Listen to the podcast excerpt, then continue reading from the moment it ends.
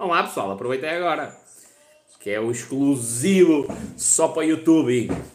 youtube.com Como é que é? Como é que foi o vosso dia?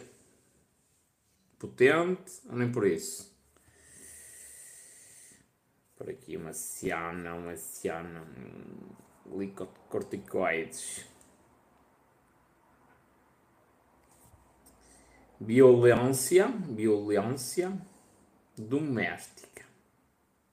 Só me metem. Olha, Mónica Ferreira. Como é que é, Mónica? Tudo em ordem? Eu estou potente. Potente. Arranjei aqui um esquema para pôr o telemóvel a carregar, que é para conseguir também fazer live para o TikTok. Não sei se vai dar bem, mas hum, talvez não. Vamos por aqui isto assim.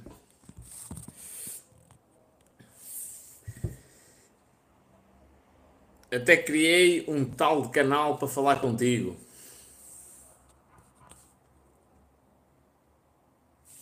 Sim mesmo, o YouTube é potente. Ora bem, eu aqui no TikTok vou ter sérios problemas, porque a cena está. Meu telemóvel está a carregar e isto não vai dar. Também espero que seja rapidinho. Aliás, estava-me a doer as costas, está voltado para a frente. Como é que é, minha gente? Coisas. Só um momento. Vou fazer merda aqui no TikTok. Eu sei que vou fazer asneira. Eu sei, eu nasci para fazer asneiras. O que nem sempre é mau, diga-se de passagem.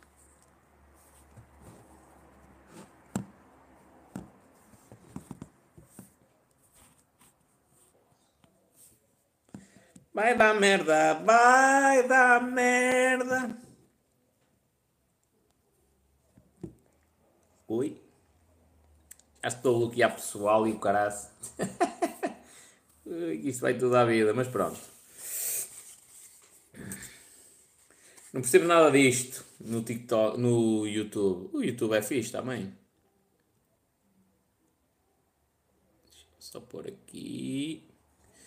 Aqui o meu selfie stick, ultra moderno, que é um rolo de papel higiênico cortado a meio.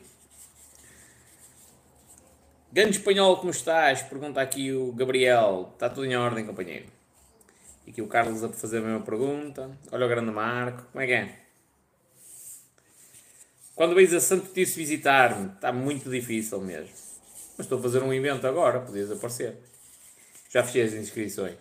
É no dia 2, sábado. Dia todo, em Penafiel. Olha o Tiago, como é que é? Está tudo em ordem?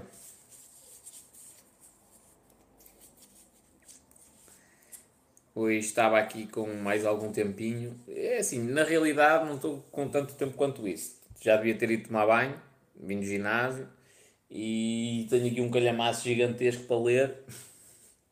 Portanto, não estou assim com tanto tempo quanto isso. Mas decidi fazer aqui uma livezita.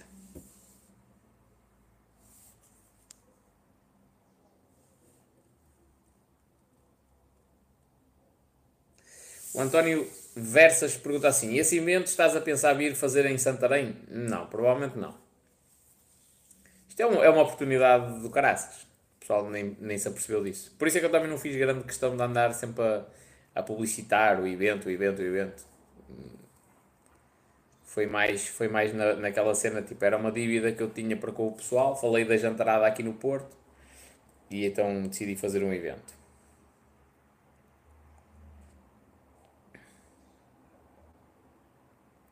Diz o Carlos, bem-ajas por esse evento, muito enriquecedor para quem souber aproveitar. Espero que sim. É um evento para a gente se conhecer, para falarmos. Há várias, há várias coisas que eu sei que posso ajudar o, o pessoal que lá vai estar. O que eu puder ajudar é tranquilo. É um bocadinho por aí. Estou um bocadinho a leste do que é que está a acontecer no mundo. Sofia Ramos 513 diz assim: Olá, boa noite, adoro os teus vídeos. Muito obrigado. Não é normal receber essas mensagens. Normalmente recebo mensagens a dar. E nos próximos dias é isso que vai acontecer. Hoje falei da função pública. O António Versas diz assim: um dia devias pensar em expandir isso. Olha, os eventos ao vivo eu acho que é uma coisa que, que vai fazer parte da minha vida. Acho mesmo, sinceramente. Por vários motivos. Primeiro, porque eu gosto de interagir com pessoas. Depois, porque eu me sinto bem a fazer isso. é normal sentir um bocadinho de nervosismo, a subir a palco e tudo mais, mas eu sinto-me bem. Um, e é uma maneira de falar de um para muitos. Então eu acho que os eventos ao vivo vão sempre fazer parte da minha vida. Apesar de que não acredito que isso seja uma coisa muito regular. Talvez faça alguns eventos ao longo do ano, mas pouca coisa. Porque eu também gosto da minha rotina. O Carlos diz assim: Admiro muito o teu trabalho no TikTok e não só. Muito obrigado. O Salve 2013 diz: Eu gosto de te ouvir. Obrigado. Muito obrigado, minha gente.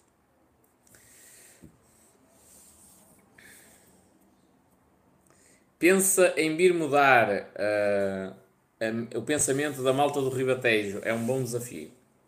Sim, isso tem a ver essencialmente com essa cena. Um, imagina o seguinte: uma coisa é alguém ver um, um vídeo no TikTok. Por exemplo, o namorado quer mudar de vida, quer começar a empreender e tudo mais, mas a namorada ou a mulher não tenho a mesma mentalidade, tenho uma visão diferente do mundo.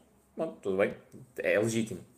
Mas uma coisa é ele mostrar-lhe um vídeo de um careca barbudo a dizer umas cenas que são contra-intuitivas, outra coisa é essa rapariga ver-me ao vivo. Não é? Ao vivo ela consegue perceber outras coisas, consegue perceber se eu consigo pensar uh, rapidamente ou não, tipo qual, uh, qual é a linha de pensamento, podemos falar de questões mais profundas sobre a felicidade e tudo mais, e isso muda completamente. Até porque é mais fácil para a pessoa entender que eu estou a dizer aquilo não é por maldade, por ser uma teoria da conspiração nem nada do género. Estou a dizer aquilo que é para o bem deles.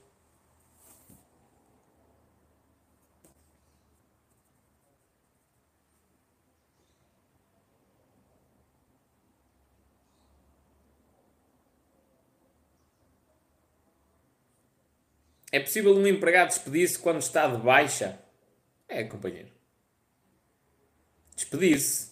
Não é ser despedido. Espanhol, videojogos, curtos? Curto. Não tenho tempo para jogar. Nem para ver Netflix. Olha o Donuts com favaios. Como é que é? Uh, aliás, ainda no outro dia estava a pensar sobre isso. Netflix, nunca tive, não tenho, nunca vi. Filmes, sou um idiota autêntico. Ainda no outro dia, um gajo no ginásio disse: Ei, este filme é não sei das quantas. Eu, está bem. eu não vejo filmes. Disse logo ele: Ei, mano, mas isto foi o filme mais votado de sempre no IMDB. Eu, olha, que bom. e o gajo ainda foi buscar a capa do filme. É este.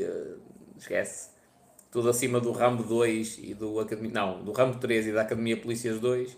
Para mim é novidade, é estreia. Qual é o shampoo que usas? Mesmo que tu, companheiro. E essa piada é tão foleira. a sério. Que shampoo que tu usas? Primeiro, já agora para o vosso conhecimento. Um careca pode não ter cabelo, mas tem couro cabeludo. E convém até utilizar shampoo. Mas essa é tão foleira, é tipo, é... É aquele gajo das piadas secas mesmo. Que shampoo que tu usas? Olha, meu Deus, ofendeu a minha integridade.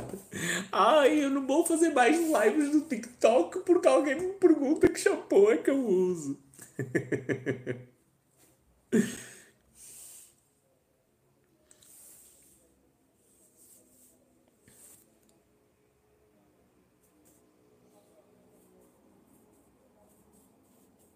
Podes dar a tua opinião sobre o que o CEO da Prozis afirmou? Não, não sei o que é que ele disse. Sei que houve uma polémica qualquer, mas não sei o que é que ele disse.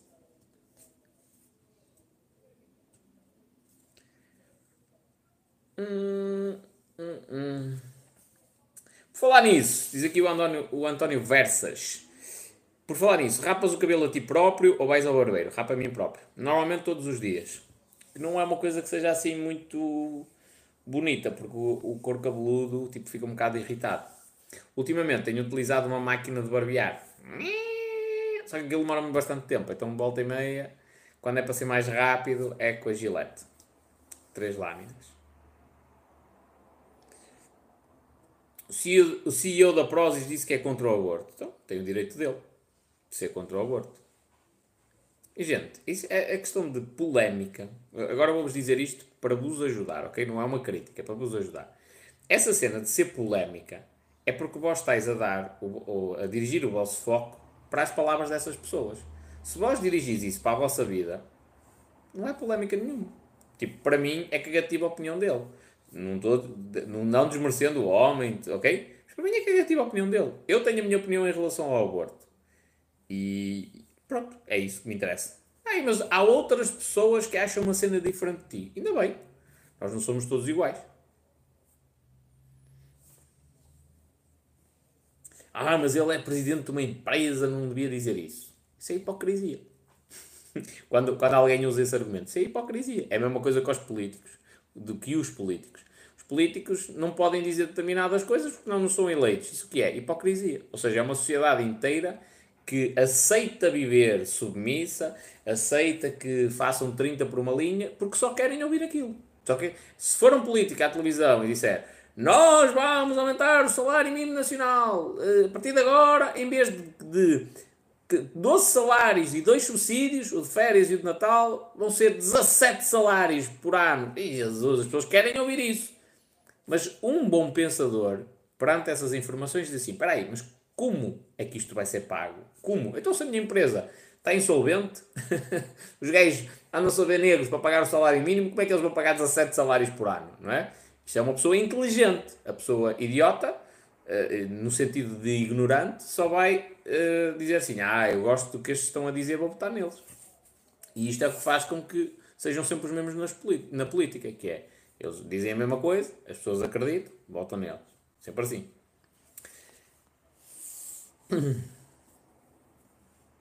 Diz o dono dos Confabais. Ah, peraí, antes disso. Diz o António Versas, anda a pensar aventurar-me a rapar. Faz bem, companheiro. Olha, eu, eu rapei o cabelo uma, por uma infelicidade, que foi, uh, comprei uma maquinazita qualquer para cortar, para rapar, para poupar dinheiro e não estar a ir ao, ao à cabeleireira, que eu ia, ou uma mulher, uh, não ir à cabeleireira regularmente. Comprei a máquina, custou 20 euros, cortei com pente 4, meu cabelo ficou às ondas. Tipo, as máquinas são foleiras, não, não funcionam. E basicamente tive que cortar a zero para sair de casa. Rapei a pente zero e gostei. Tipo, ficou fixe. E na altura ainda tinha cabelo. Fiquei fixe. A partir daí andei sempre a zero. Até porque no meu caso eu sou um gajo desapegado à parte material. E o desapego ao cabelo é espetacular. O desapego ao cabelo, ao relógio, às roupas, ao... tudo. Barba é exceção. Mas a barba para mim não é uma questão estética, é uma, uma questão de desempenho sexual. Donald Confabais, aqui no YouTube, diz o seguinte: a esquerda é toda. Eu estou a começar a ficar pitosga. Deixa eu ver se os meus óculos estão limpos ao ponto de eu poder estar com eles. Mais ou menos. A esquerda é toda a favor dos trabalhadores e dos direitos do trabalhador, até o dono de uma empresa dizer uma opinião pessoal. Aí se cancela a empresa e não se compra mais. Enfim, hipocrisia. A esquerda, a esquerda assenta, em, na minha opinião, em, em coisas erradas. A esquerda assenta muito na ideia de vamos dar, vamos dar, presumindo que se tem para dar. E uma ideia muito errada também de distribuição de riqueza, presumindo que ela não custou a, a, a ganhar. Um, pronto. Mas isso não, para mim não faz sentido. Tipo, qualquer pessoa deve ter. Aliás, há uma coisa, há uma coisa espetacular chamada que quem vai para as forças policiais, para o exército, na maioria das vezes não analisa isto. Quando tu te candidatas a alguma dessas entidades, nas condições de admissão, uma das condições é não ser objetor de consciência. E como a maior parte do pessoal não percebe isso, siga, bota para a frente, vou para, para esta cena, porque isto é que é potente. Fazer lá flexões e tal, isto é que é potente, nós é que somos inteligentes. E para mim, só isso. Já nem estou a falar da questão física, mas só isso já é o suficiente para não ter interesse nessas, nesse tipo de profissões. E atenção com todo o respeito a militares e, e forças de, uh, policiais. Porquê? Porque ser objetor de consciência é o que o médico pode ser. O médico pode dizer o seguinte: eu não vou fazer um aborto a esta senhora, apesar de ser legal em Portugal, porque na minha consciência isto não está correto e eu não concordo com isto. Então, apesar de eu saber como o faço, eu não me sinto bem em fazê-lo e sou objetor de consciência, portanto não vou fazer. Fará outro médico, eventualmente. Um, os militares não podem ter essa possibilidade de serem objetores de consciência. Portanto, eles têm de aceitar as ordens, independentemente das ordens que são dadas. Pronto, esta é a primeira coisa. E depois, na minha opinião, qualquer um de nós deve ter esta possibilidade de expressar a sua opinião. Pá, olha, eu não concordo com o aborto. Está tudo. Que diferença é que aquilo fez na minha vida? O CEO da Prozis disse que não concorda com o aborto. Ok? Que diferença é que isso fez na minha vida? Nenhuma. a minha opinião continua a ser a mesma, não foi influenciada pela opinião dele. Uh, a legislação continua igual. Então é só. Ah, eu CEO da Prozis. E então? E se fosse aqui da papelaria hum, Carley Sérgio, em Rebordosa? Qual é a diferença? Não são duas pessoas, não são dois seres humanos. É uma coisa que a mim me faz muita confusão, que é o culto da personalidade. Tipo, há uma coisa que eu não gosto, concertos. Ver um concerto, tipo, o gajo parece que é um ser de outro mundo. Não faz sentido. Outra coisa que não faz sentido para mim, ir a um concerto, como muitos amigos meus fazem, um concerto de uma banda pá, que eu nem conheço muito bem, não é? E durante duas ou três semanas antes do concerto ando sempre a ouvir as músicas para saber as letras todas. Para mim não faz sentido. Para mim a grande cena é, eu vou a um concerto e vou apreciar a parte musical. Depois se eu entendo as músicas ou se não entendo, está tudo, depois confirmo em casa. Mas eu, eu quero é que hum, aquilo me, me fascine. Portanto, eu vou a um concerto para começar a gostar da banda. E a partir daí estudo, com mais interesse. Como é que consegues rapar na parte de trás da cabeça? Pergunta o António Bersas. Olha, é simples. Na parte de trás da cabeça, eu pego na, na, Ao início, se calhar vais ter alguma dificuldade e vais precisar de um espelho para ver. Mas às vezes corre mal e ficas com um bocadinho de pelos, pronto. Mas quando se rapa a zero, é tranquilo. Na parte de trás da cabeça, eu pego numa gilete e tipo, vou passando devagarinho. É mesmo isto que eu estou a fazer. Tipo, é exatamente o procedimento que eu faço. Não estou a ver nenhum espelho nem nada. Zec, zec, zec. E passa a mão e tipo, beijo. Se estiver lisinho, é porque cortou o cabelo. No início vais, vais precisar talvez de um espelho para ver se cortaste bem ou não, aqui em baixo. Mas é tranquilo, acredito. E o que tu poupas.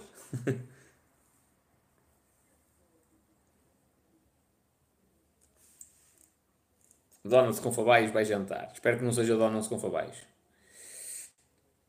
Espanhol, esta semana é festa na tua terra. Abraço de reiros. Conhece? Claro, conheço. Cara. Reiros. Bandoma. É verdade, na minha terra, e nem de propósito eu marquei o evento para, a altura das festas da minha terra. Só para te veres como eu estou atento. Mas gilete é abaixo de zero, certo? É. Gilete fica tipo lisinho. Por exemplo, este cabelo que estás aqui a ver já não é a zero, zero, zero, zero. É o cabelo de um dia.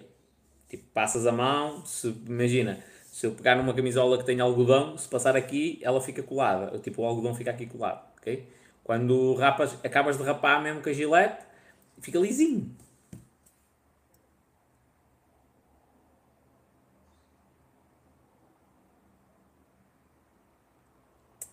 Ora bem, deixa eu ver aqui os comentários no.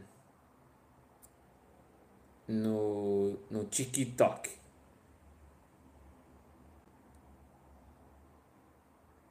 Carlos Marinho fez aqui uma pergunta interessante, que é Espanhol, de certo que tens um objetivo a alcançar com os teus vídeos, mas como decidiste começar? Olha, eu decidi começar quando trabalhei com um gajo idiota, estúpido. Eu trabalhava com a parte de marketing digital da empresa dele e o gajo é um bigarista de primeiro, na, na minha opinião, e, e eu percebi que, tinha, que não podia estar dependente de outras empresas. Tipo, eu tinha de aparecer. Não era só estar na, na, parte de trás das cortinas e fazer as coisas. E foi assim que eu comecei a gravar conteúdo para mostrar os meus serviços, basicamente. Uh, ao longo do tempo, as coisas foram mudando radicalmente. Não é? Porquê? Porque eu tenho alguma facilidade em comunicar, tenho alguma facilidade, modéstia à parte, ok? Em entender temas profundos e explicá-los de uma maneira simples. Então, os pedidos das pessoas foram cada vez mais nesse sentido. Uh, e eu gosto de fazer isso, eu gosto de ajudar pessoas. Portanto, isto só para dizer o quê? Que não interessa como tu vais começar e qual é o projeto com que tu vais começar. Interessa mais que tu tenhas uh, consciência tipo que estás a fazer, porque ao longo do processo é, é bem provável que tu mudes o rumo.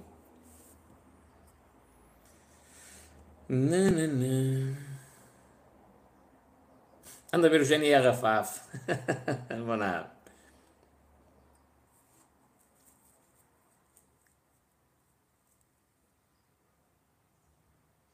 Nada, minha gente.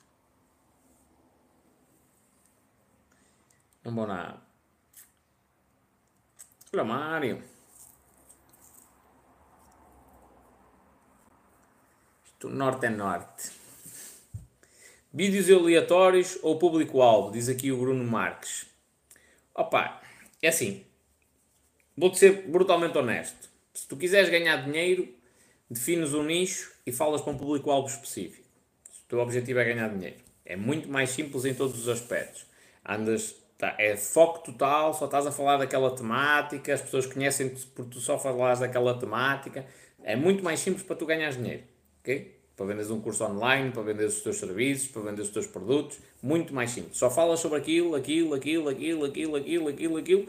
É muito mais simples. Agora, eh, eu acho que o mais importante de tudo é tu teres felicidade no teu conteúdo. Por exemplo, eu não me sinto confortável de chegar aqui uma pessoa, e a propósito, o tema da live de hoje é um bocadinho este, de chegar aqui uma pessoa e dizer assim, ó oh, espanhol, mas porquê é que os homens batem nas mulheres? Tipo, dias corre-lhes mal e batem nas mulheres.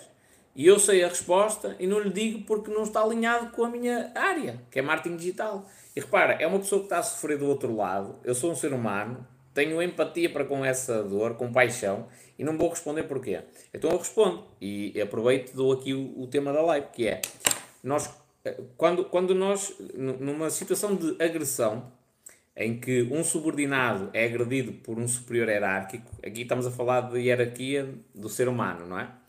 Imagina um alfa, macho alfa, agride, entre aspas, um que é inferior. Esse macho inferior, ele também vai agredir. Mas neste caso, alguém que é inferior a ele. Que a situação mais tradicional que nós temos é o homem está num emprego, o patrão chateia-lhe a cabeça, ele chega à casa bate na mulher. Porquê? Porque esse ato de bater na mulher impede a libertação de glicocorticoides. Basicamente faz com que ele se sinta melhor facto dele bater na mulher reduz a dor dele. É isto. Então, o que é que eu quero dizer com esta cena? Que eu falo de tudo e mais alguma coisa porque a minha vida é isso. É eu estudar tudo e mais alguma coisa e eu gosto, tipo, é a minha personalidade. É mais difícil para estabelecer negócios. Depois, agora imagina que eu quero vender aqui um curso de como a, a, a base para tu conseguires vender. Não é? Um curso que te vai ensinar a vender eu quero vender isto. Opá, mas tenho pessoal que me segue porque eu falo sobre direitos que estão no Código de Trabalho, tenho pessoal que me segue porque eu falei da violência doméstica, tenho pessoal que me segue porque eu falei da homossexualidade, tenho pessoal que me segue porque eu falei de empreendedorismo, outros de marketing digital, e só uma pequena parte deste público é que tem interesse naquilo que eu vou vender. Portanto, para ganhar dinheiro é melhor ter um tema específico, ficar só numa cena, mas isto depende de pessoa para pessoa. Então, o que é que eu sugiro? Que seja feliz. Não é? Pá, o que me faz feliz a mim é falar de muita coisa. Não é? Então vou falar de muita coisa.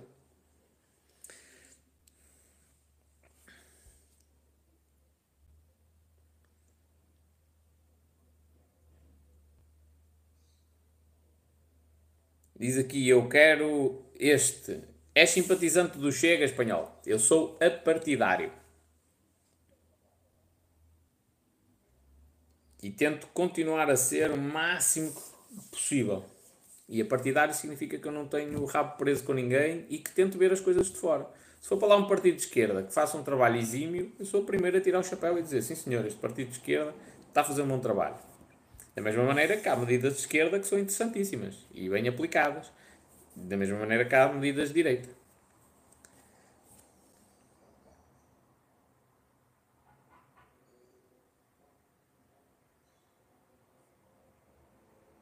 Está sempre a travar hoje. Fases da vida espanhol. Marketing digital. Essencialmente.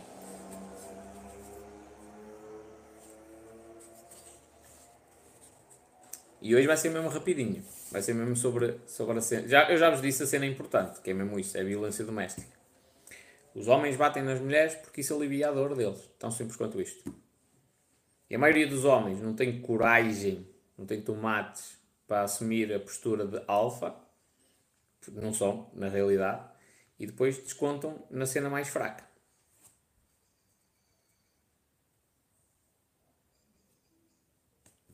Diz o Gonçalo: o TikTok está comprado por ti, só me apareces tu quando abro a app do TikTok. É assim. Estive a falar lá com o man do Dowin, ou lá o que é.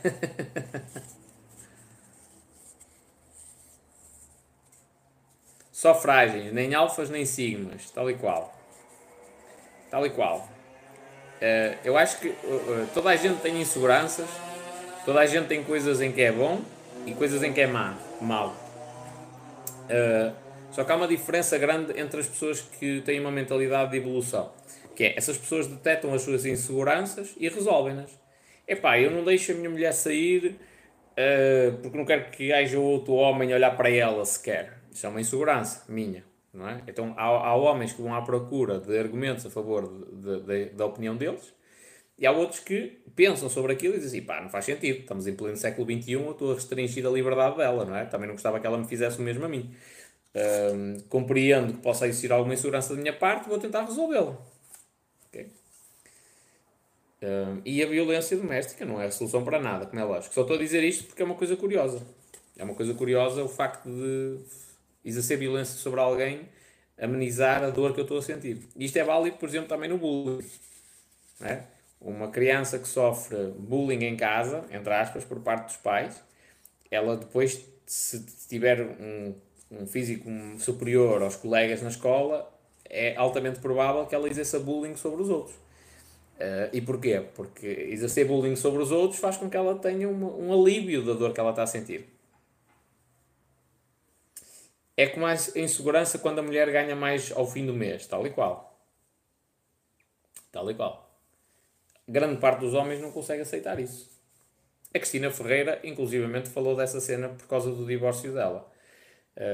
Eu recordo-me de um vídeo qualquer que eu vi em que ela dizia: Sabes que é muito difícil quando tu ganhas mais dinheiro do que um homem. E é. A realidade é essa. Especialmente porque quando uma mulher ganha mais dinheiro que um homem, o que é que acontece?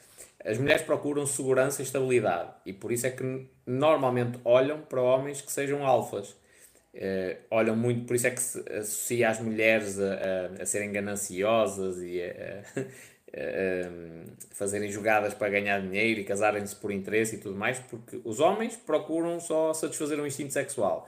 A mulher não. A mulher tem a questão da segurança e do cuidado. E por uma questão biológica, que é quando a mulher dá à luz, ela fica desprotegida Há uma série de, de alterações uh, fisiológicas que acontecem e o próprio cuidado que tem de ter com as crias faz com que ela não, não consiga ter tanta atenção para se defender. Isto estou a falar de uma maneira muito primitiva, ok? E portanto faz sentido ter um macho que consiga complementar isso. Então lhe dê a segurança e a estabilidade que ela precisa. É lógico que nós vivemos numa sociedade mais evoluída, mas essas necessidades no nosso cérebro continuam exatamente iguais. Então a mulher procura realmente um homem que tenha uma postura dominante, eventualmente um alfa, e que tenha boas condições para lhe eh, dar a segurança que ela precisa. Só que quando uma mulher ganha mais que o alfa e tem o suposto alfa, ganha mais que o alfa e tem uma, uma atitude mais, um, ehm, mais de alfa do que ele, uh, o lugar dele naquele relacionamento fica colocado em causa. Então, isso gera inseguranças. Diz Eliana, isso é muito verdade. É, minha filha. O Belmiro diz assim: as mulheres têm um poder uh, absurdo de tirar um homem do sério, tal e qual, em todos os aspectos. Achas que a violência doméstica tem uma relação direta com a emancipação da mulher? Não. Não. Até porque num, numa análise um, de animais num estado natural, estás a ver? Tipo, sem intervenção humana, uh, há coisas que para nós são absurdas que existem na natureza com muita regularidade. Aliás, os macacos que são violentados pelo, pelo alfa do grupo, depois tendem a, a ir violentar as fêmeas e normalmente essa violência resulta numa violação mesmo.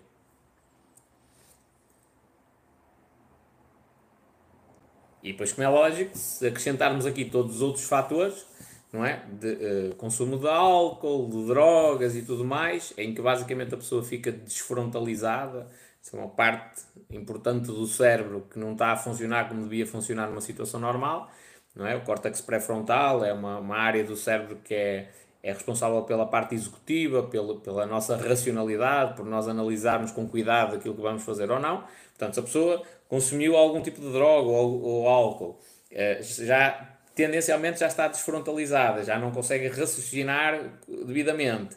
Uh, depois ainda se coloca esta questão primitiva de, no trabalho, o patrão, que é um alfa, disse, amigo, aqui é assim e é assim e acabou, não queres? Olho da rua. O gajo tipo, fica a remoer aquela cena, não consegue repostar para o patrão. Vai repostar, eventualmente, ou melhor, vai se vingar na pessoa mais fraca, que eventualmente é a mulher dele.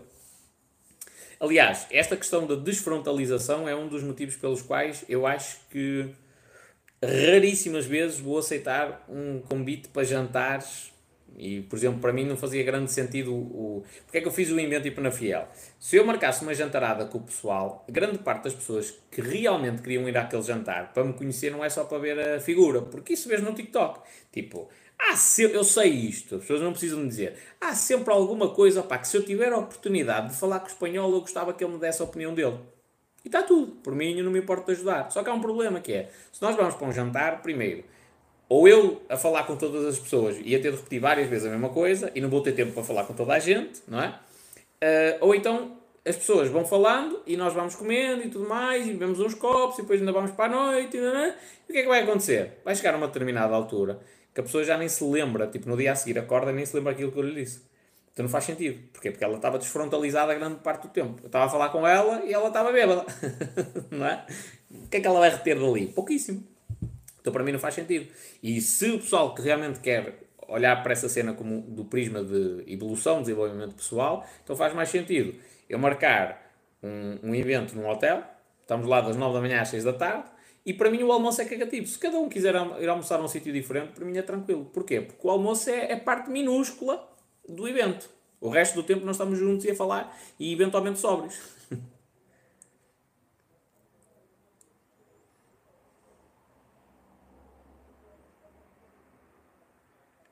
O Helder, perdão, pergunta se eu fiz algum curso superior. Não.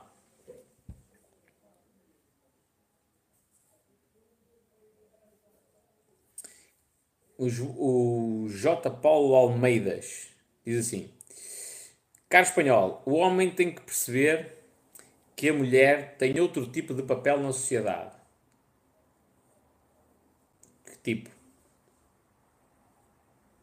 Sabes que quanto mais eu estudo sobre o comportamento humano, mais eu entendo que é, nós somos estúpidos. Que tentamos de, de criar uma ideia de racionalidade que não existe. Se tu fores olhar as coisas no macro, o, o nosso comportamento continua a ser praticamente igual ao dos nossos antepassados. Em pequenas coisas muda, não é? A nossa consciência, a nossa racionalidade alterou ligeiramente, ligeiramente, não é nada por aí além, mas o nosso comportamento continua a ser fortemente uh, encaminhado. Alexa, stop! Encaminhado uh, em determinadas direções, tal qual era com os nossos antepassados.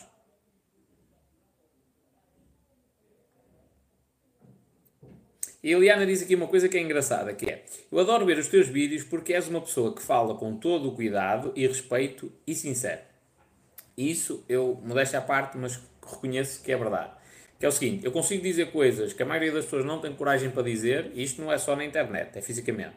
Mas eu nunca ultrapasso a, a linha do respeito. Ou seja, eu digo às pessoas, às vezes de uma maneira contundente e a minha testa fica toda enrugada e tudo mais, digo coisas que elas não querem ouvir, tipo os funcionários públicos no trabalho. Ainda hoje alguém me disse: Ah, mas e estão os lixeiros? Disse: Olha, lixeiros, vais atrás deles, vais atrás do caminhão do lixo e vês em quantos tascos é que eles param.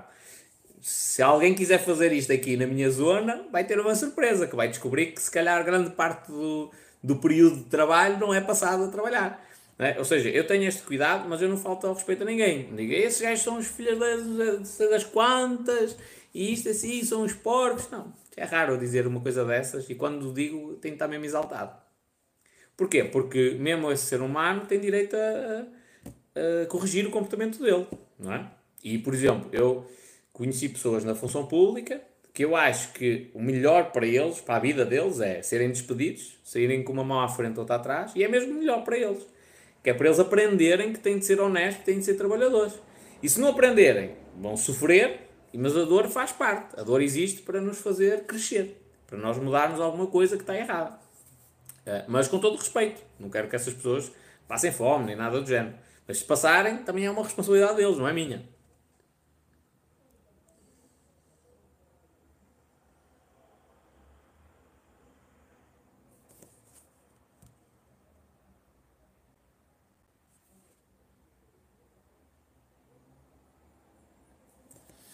A mulher é mais inteligente que o homem. Olha que coisa interessante que eu acabei de estudar até no dia de hoje. Que é, em exames de matemática, os homens tiram melhor notas que as mulheres. Então, teoricamente, haveria ali algum gene que permitia hum, que os homens fossem melhor, melhores que as mulheres. Só que, numa análise mais ampla, percebeu-se que os homens são melhores a matemática do que as mulheres em sociedades onde a desigualdade entre homem e mulher é maior ou seja, onde as mulheres têm menos direitos.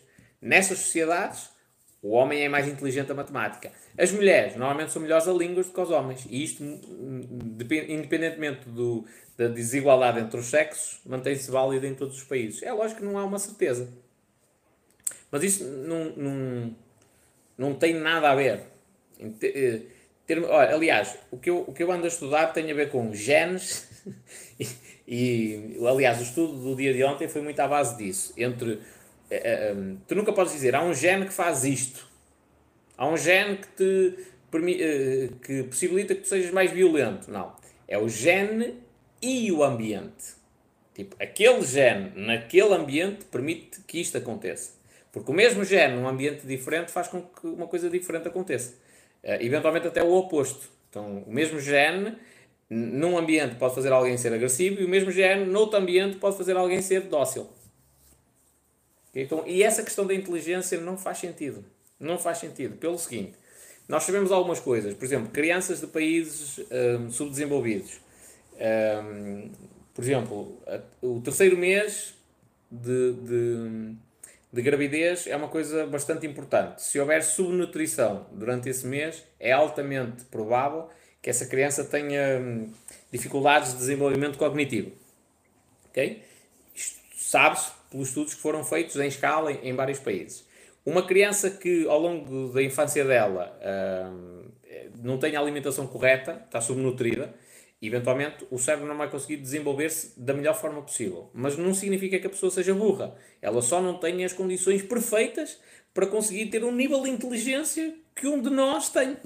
Só isso.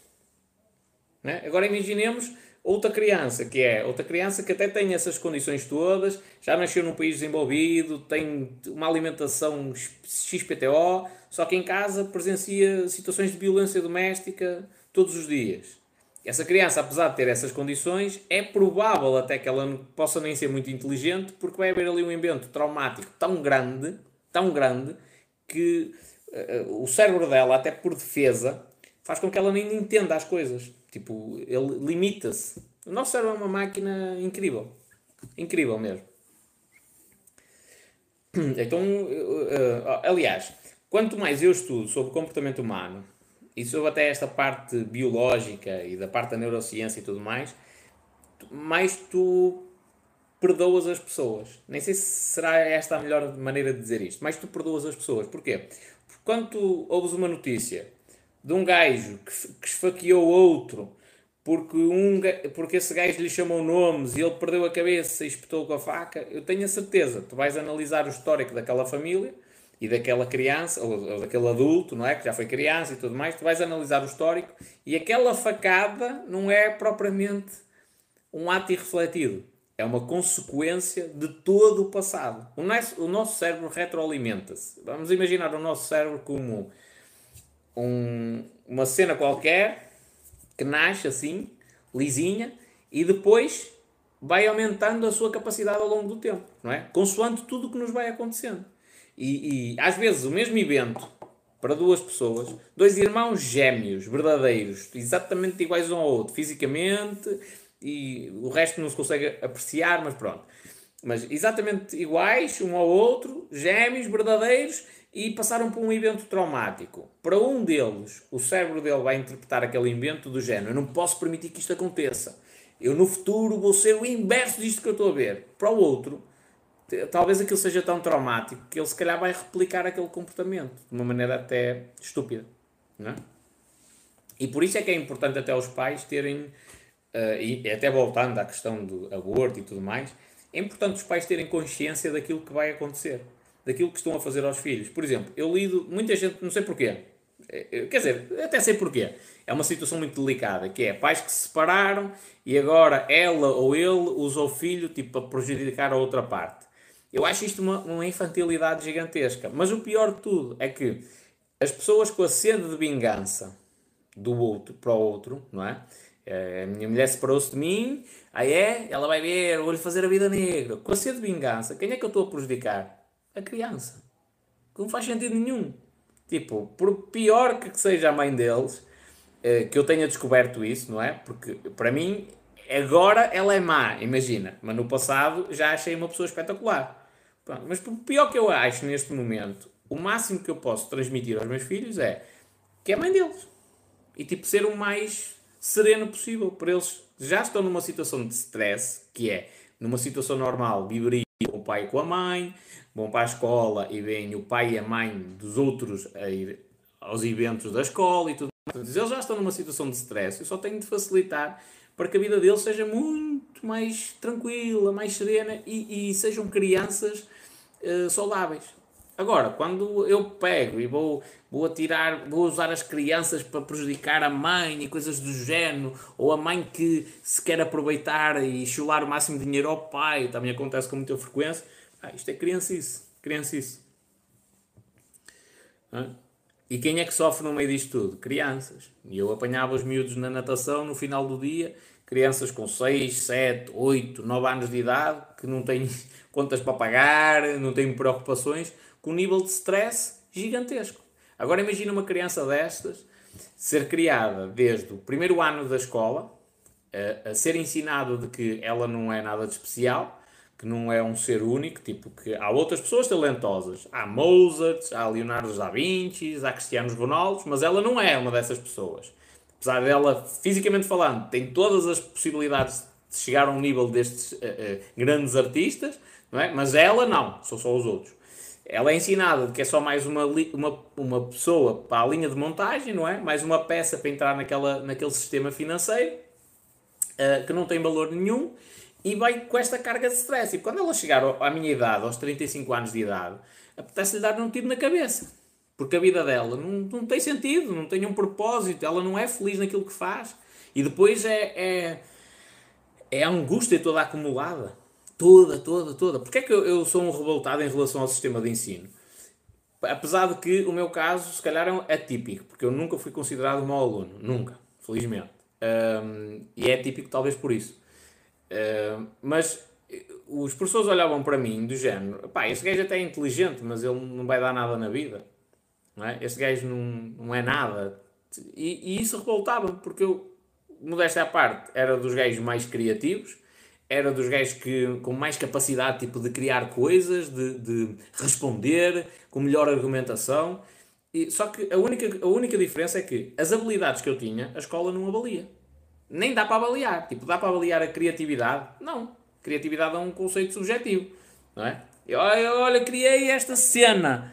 Um fresquinho que metes aqui uma coisa de cheirinhos e uns pauzinhos por cima, hum, cheira a fruto dos bosques e está tudo a colar.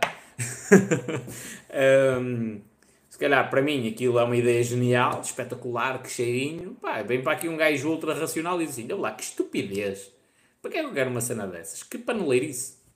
Para ele já não é criativo isto, certo? Então criatividade não dá para avaliar. E este é o problema.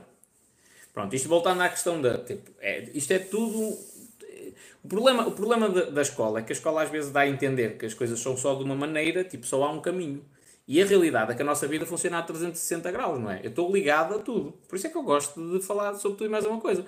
O mesmo homem que é o gestor financeiro num banco é o mesmo homem que é pai, e tem algumas responsabilidades enquanto pai, é o mesmo homem que é marido e tem de se portar bem, não é? Tem de entender a outra parte, tem de deixar a parte racional da gestão financeira para entender a parte emotiva da mulher dele, porque se, se ele não conseguir entender a parte emotiva, pelo menos durante o período de ovulação, Deus me livre, vai-se ver com, com grandes problemas no, no casamento, não é?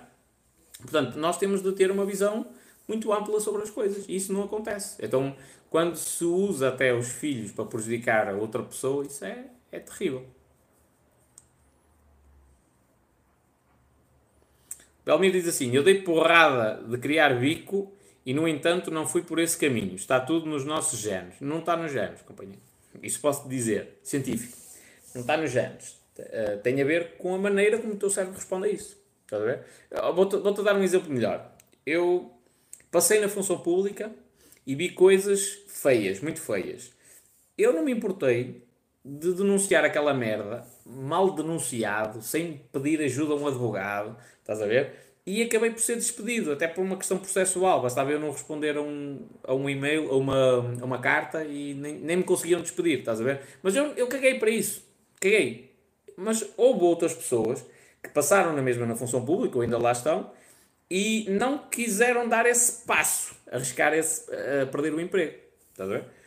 Então, eu não sou diferente delas. Tenho dois bracinhos, duas perninhas, uma cabecinha. Vi coisas com as quais eu não concordo, eu não sou diferente. Agora, a maneira como eu reajo a essas informações é que é diferente. Porque o meu cérebro foi ensinado assim. Tipo, o meu cérebro, talvez tenha sido eu inconscientemente que o eduquei, de que perante uma situação injusta, especialmente uma situação injusta que pode colocar em causa a vida de crianças, eu não posso calar, independentemente se perco ou não o emprego.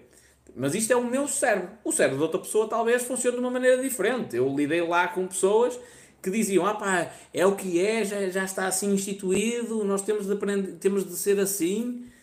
Para mim não faz sentido. E já eu não estou aqui até a julgar tipo, o que é que está certo o que é que está errado. Estou, estou a julgar é, o que é que o cérebro de cada pessoa acredita.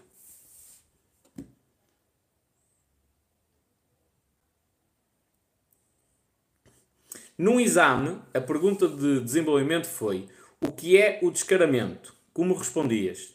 Perguntou aqui o Rui. Eu, diz, eu, eu respondia a dizer que é uma construção da sociedade, que é uma coisa que não existe. É a realidade. O que é descaramento para ti pode não ser para mim. Não é? Tu chegas à minha. Olha, aliás, essa, essa, essa cena é muito comum. Uh, alguém me dizer: Olá, tu és um descarado de primeira. Tu. Que sou. Eu chego à beira de alguém, se tiver a dizer alguma coisa, digo. Atenção, dentro do respeito, não é com abordar com uma questão de violência nem nada do género. Tipo, eu tenho a vontade para dizer isso. Tá, lá está. É a maneira como o meu cérebro opera. É diferente, se calhar, da maioria das pessoas. A maioria das pessoas coloca aquelas regras. Então, que eu, eh, para mim, nem era uma pergunta de desenvolvimento. Para mim, a pergunta de desenvolvimento era só dizer assim: esse conceito não existe. É um conceito construído pela sociedade o, que é descaramento para uma pessoa não é para outra. Para, mim, para se calhar para ti, eu chegar à beira de uma gaja e dizer assim: Olá, desculpa a, a intermissão, mas tens namorado? É um descaramento. Para mim é o normal. Estou a brincar, que não faço esse tipo de perguntas. É? E já agora, uma curiosidade que é: eu tinha uma professora de geografia que, que, tinha muito essa. Uh, a, a, cena que eu mais gostava em exames que eu fiz na escola era, eram as perguntas de desenvolvimento. E ela tinha, por hábito, fazia um teste tipo como é normal. Mas a última pergunta era uma pergunta de desenvolvimento e tinha uma, uma pontuação considerável. Eu adorava. Uh, e eu, eu recordo uma vez um, um, exame qualquer que eu fiz que opá, estava cansado e não apetecia estar a responder aquilo e simplifiquei as coisas. e lembro de ter para aí um 16, uma cena assim do género, mas no final vinha, vinha tipo uma nota na, na pergunta de desenvolvimento assim: Isto não é uma resposta à espanhola. E depois ela explicou-me, então, quer dizer, tu normalmente chegas à parte da pergunta de desenvolvimento e nota-se que tu um, entendeste aquilo que eu falei e tipo extrapolas aquela informação para uma cena se calhar que é possível utilizar no mundo real um, e ali tipo limitaste-te a responder como aos outros. Foi o que me disse, tipo, limitaste-te a responder como aos outros. E pronto, ok, obrigado. Obrigado pelo elogio.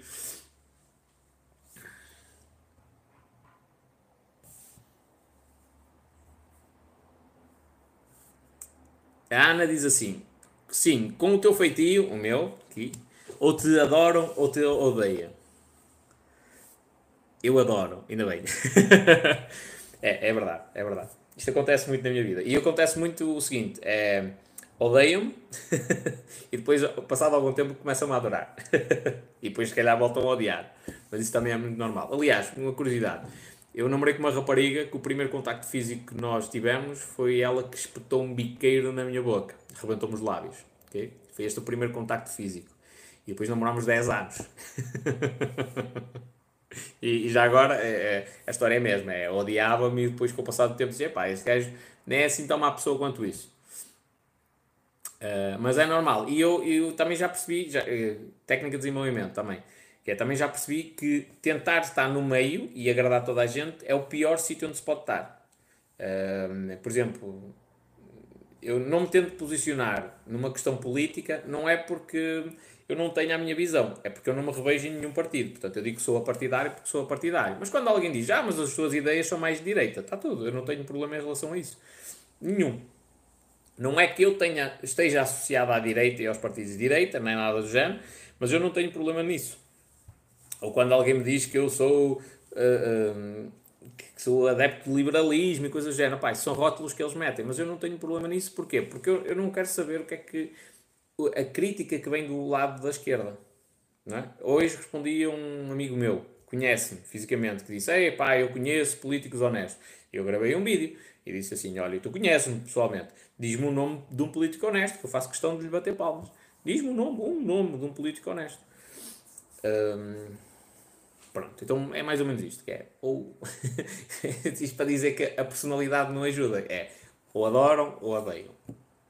Mas é bom, é bom haver pessoas diferentes. Uh, ainda no outro dia estava a pensar sobre isso em relação aos meus eitas. Ah, é bom existir gente que pensa de uma maneira diferente da minha. É lógico que alguns deles até têm de desbloquear, tipo, uma questão de serenar eh, os ânimos e tudo mais, e tipo, eu não quero a negatividade deles à minha volta, mas é bom existir pessoas que pensam de uma maneira diferente do que a minha, porque eventualmente este, este choque de ideologias e tudo mais pode resultar em alguma coisa favorável para algum dos lados, um, e é bom, se nós não tivermos oposição, tipo, que piada é que tem a vida.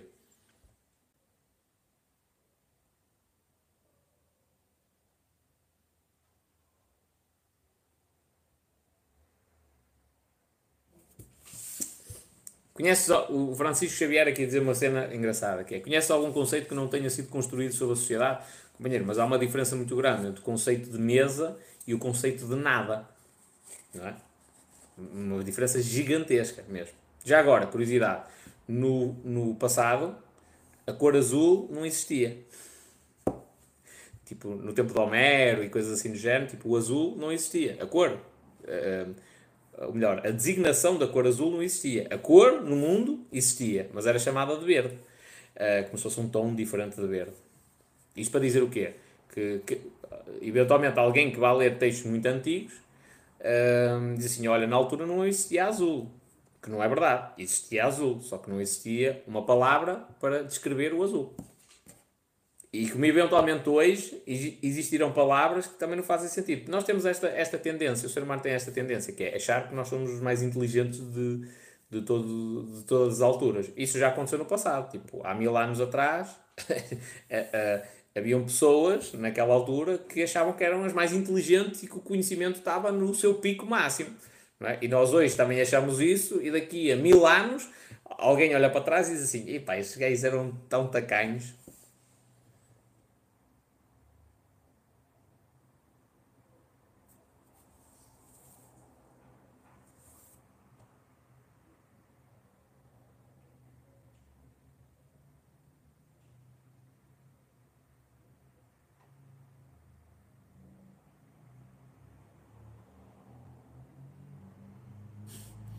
E o Rui a dizer que se levantou e que tchau, professora, até para a semana. E a propósito do descaramento, teve 20. Mesmo isto.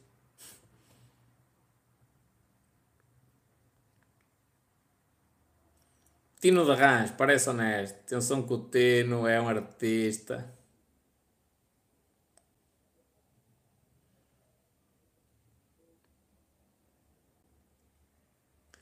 Paulo Moraes. Minha gente, eu não vou falar de pessoal que eu não conheço, mas eu vou-vos explicar uma coisa. Quem entra para um sistema que é corrupto tem de concordar, é inevitável, tem de concordar com a corrupção daquele sistema. E para mim, isso quebra o meu conceito de honestidade. Totalmente. Eu, na, na função pública, durante muito tempo, tive esse dilema moral. A pensar assim: espera aí, opá, eu aguento aqui mais 3 ou 4 anos isto estes gays a fazerem estas cenas que não, não cabem na cabeça de ninguém, um, para depois tentar mudar isto quando eu já tiver alguma segurança. Isso é um dilema moral muito grande. Porquê? Porque eu estou a sobrepor os meus interesses aos interesses do grupo. E quando nós estamos a falar de coisas que são fulcrais, tipo segurança da vida das crianças, eu não posso sobrepor os meus interesses pessoais, a não ser a minha vida. Isso é uma questão de, de sobrevivência, não é? Eu vou salvar uma criança ao mar e entre eu ficar lá, morrer, ou, ou deixar a criança morrer, a decisão é lógica. Tipo, infelizmente, a criança, se tiver de morrer, morre, mas eu tenho de me salvar primeiro, não é? é eu sei que isto, se calhar, é difícil para quem não está na área do salvamento, mas em primeiro estou eu. não estou a falar de pagar as contas, pagar a luz, a internet, comprar um telemóvel novo. Estou a falar de questão de vida, ok? Agora, numa situação de, de, trabalhar na função pública, eu não posso sobrepor os meus interesses para comprar um telemóvel à vida de uma criança. Não faz sentido nenhum. É? Então, para mim, não, a partir do momento em que alguém entra para a função pública, presencia a pouca vergonha que aquilo é e não denuncia no imediato, não pode ser considerado uma pessoa honesta. Isto também tem a ver com o conceito de honestidade. Olha a Diana, já começou há muito, 58 minutos, minha filha.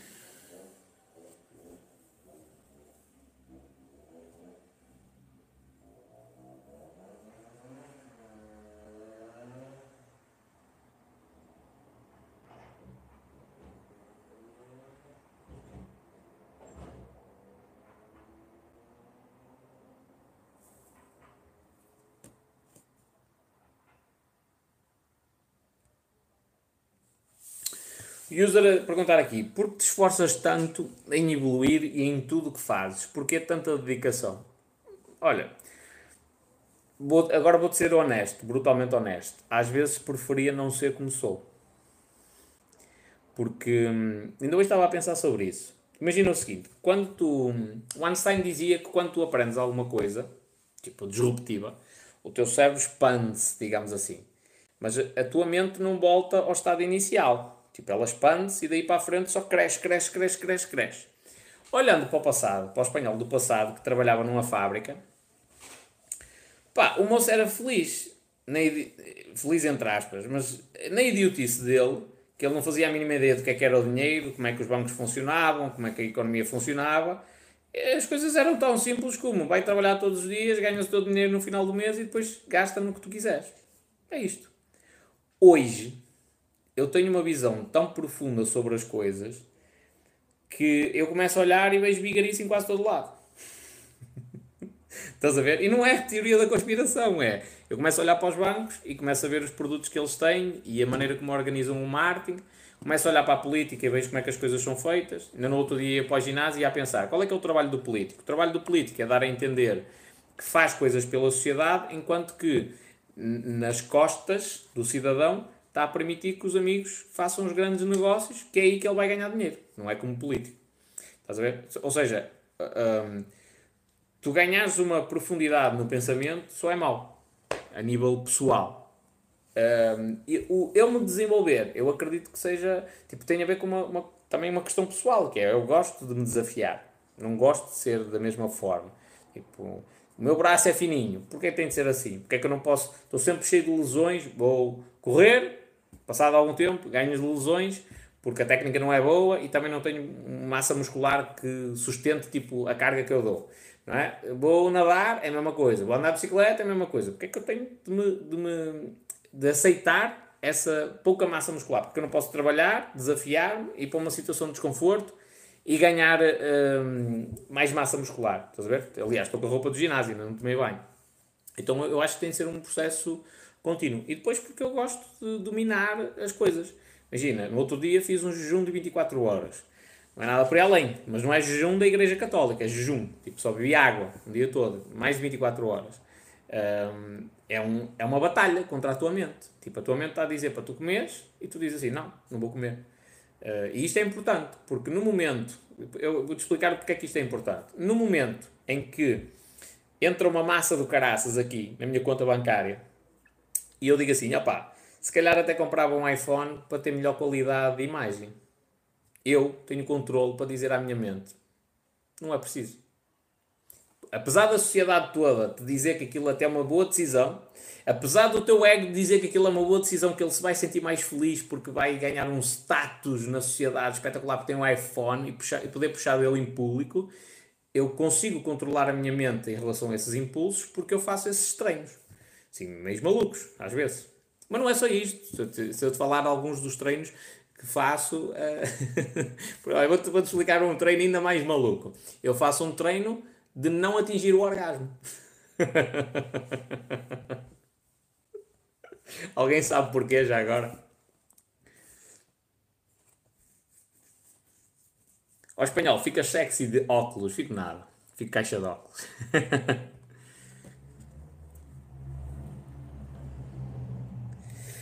A Diana diz assim: Ainda bem uh, que és assim, ajudas-nos tanto. Já aprendi tanto contigo. Li o livro do António Damasio, o Ser, Sentir e Saber.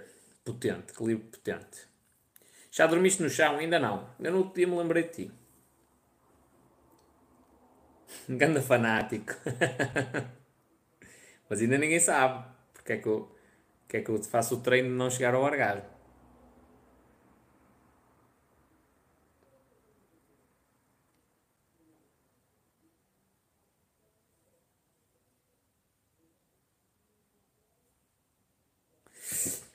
Hum, hum, hum. Diz o Viaturas em Braga, para aumentar o controle do tempo. Porquê é, que, porquê é que nós devemos fazer um treino de não chegar ao orgasmo? Quando eu digo não chegar ao orgasmo, é chegar quase, quase, quase, quase, quase, quase lá e parou. Não há o final feliz. Acabou aí. Porquê? Porque isso permite que se dissocie o orgasmo do ato sexual ou da masturbação, seja o que for. E porquê é que isso é importante? Porque depois eu tenho controle sobre quando é que eu atingo o orgasmo. Já agora, o orgasmo, isto é uma cena um bocadinho indiana, uh, que não é uma cena que eu domino, que tem, mas que tenho curiosidade em estudar. Um, os indianos acham que tipo, o orgasmo é um dispêndio de energia. Então os indianos têm na mesma relações sexuais, mas concentram o orgasmo num dia, por exemplo.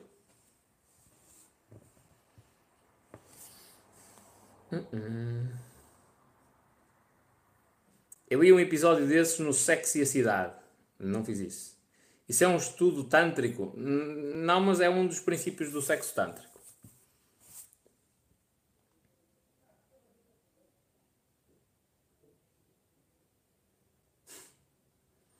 Diz o Pedro Bisco, só os inteligentes sofrem. Sim. E até tenho aqui um livro, que é uma coisa que eu li recentemente, que é porque é que as pessoas inteligentes sofrem mais, ou algo deste género.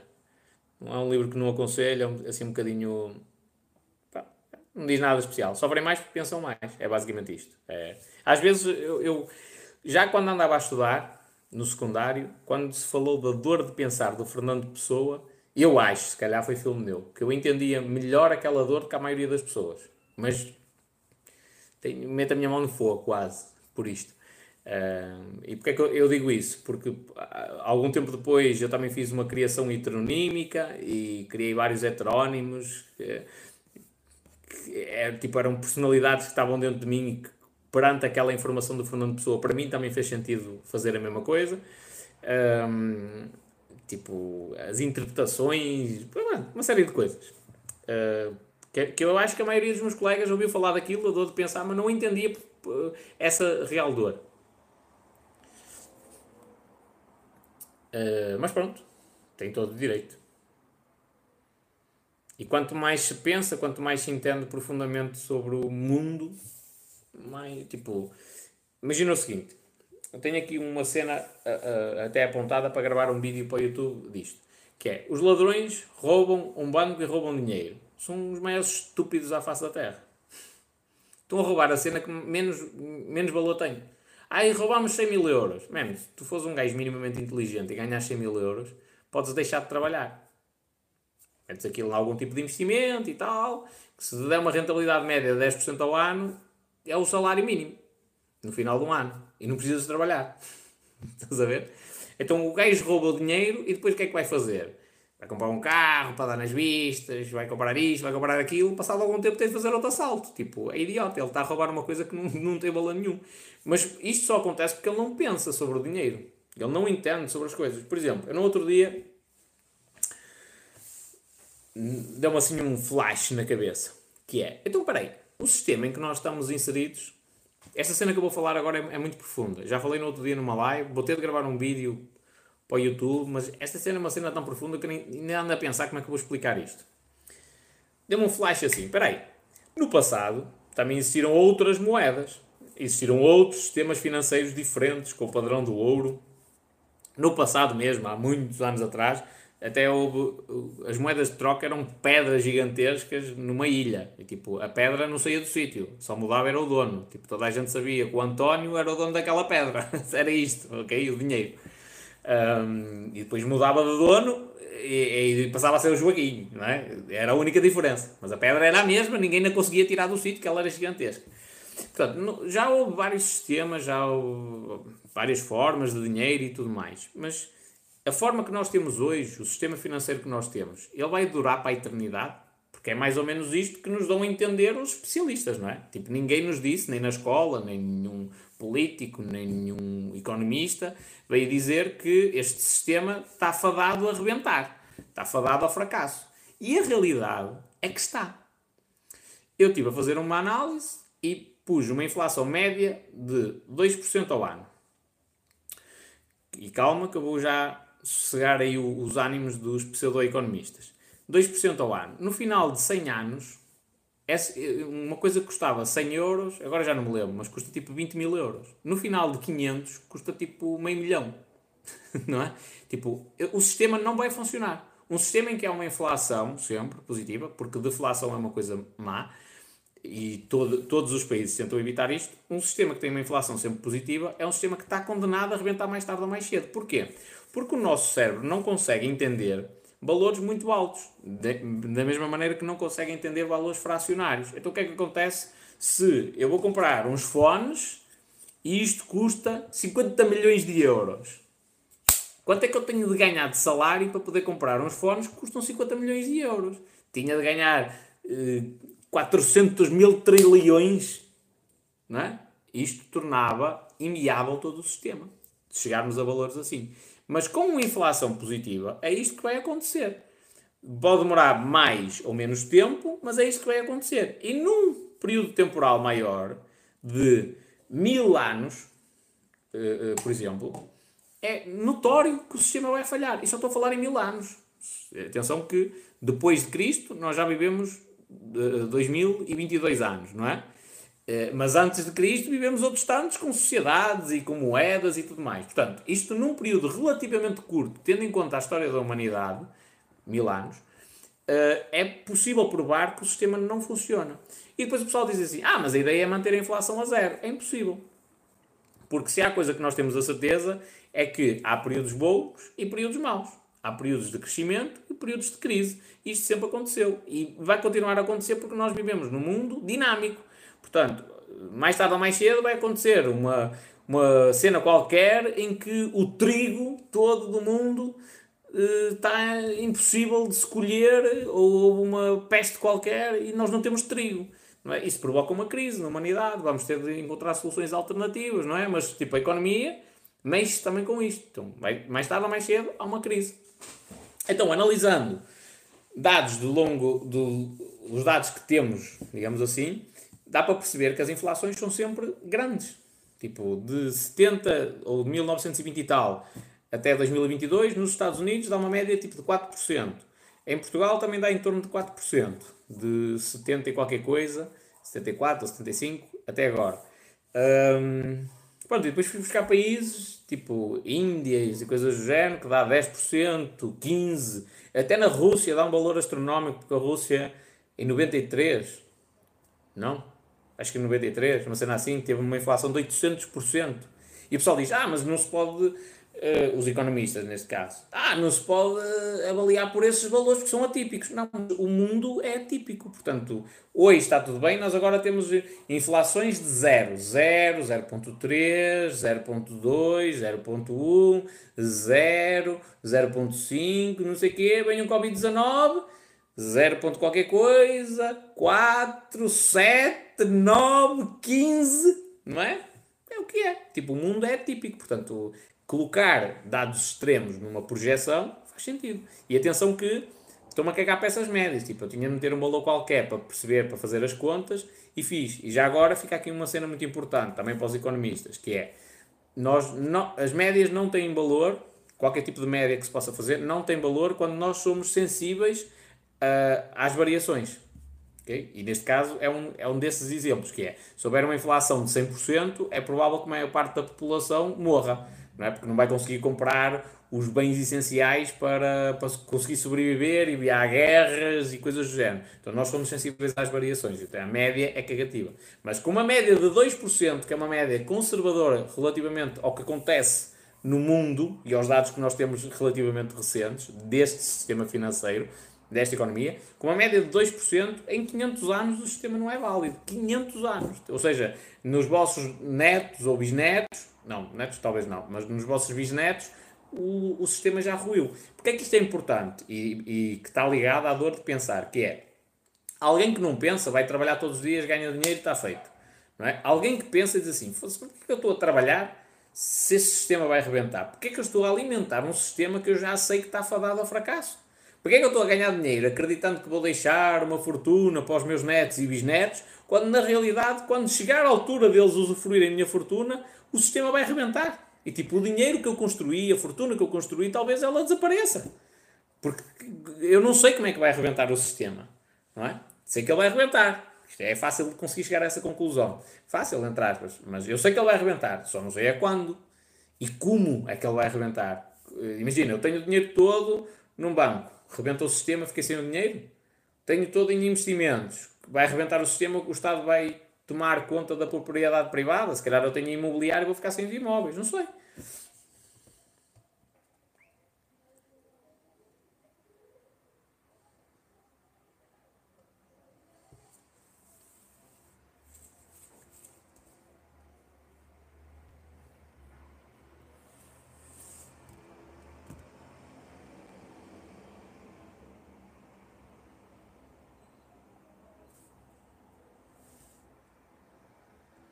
Diana diz assim: Eu tenho um problema. Quando estou a falar de um assunto com alguém, já estou a pensar em três ou quatro assuntos diferentes, mas estou atenta.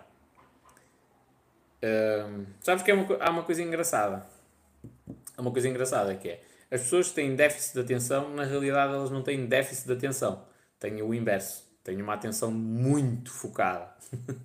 e, e, como tal, elas conseguem se focar em vários assuntos muito rápido. E é esse problema que dá o déficit de atenção, em elas se perderem em alguns desses assuntos.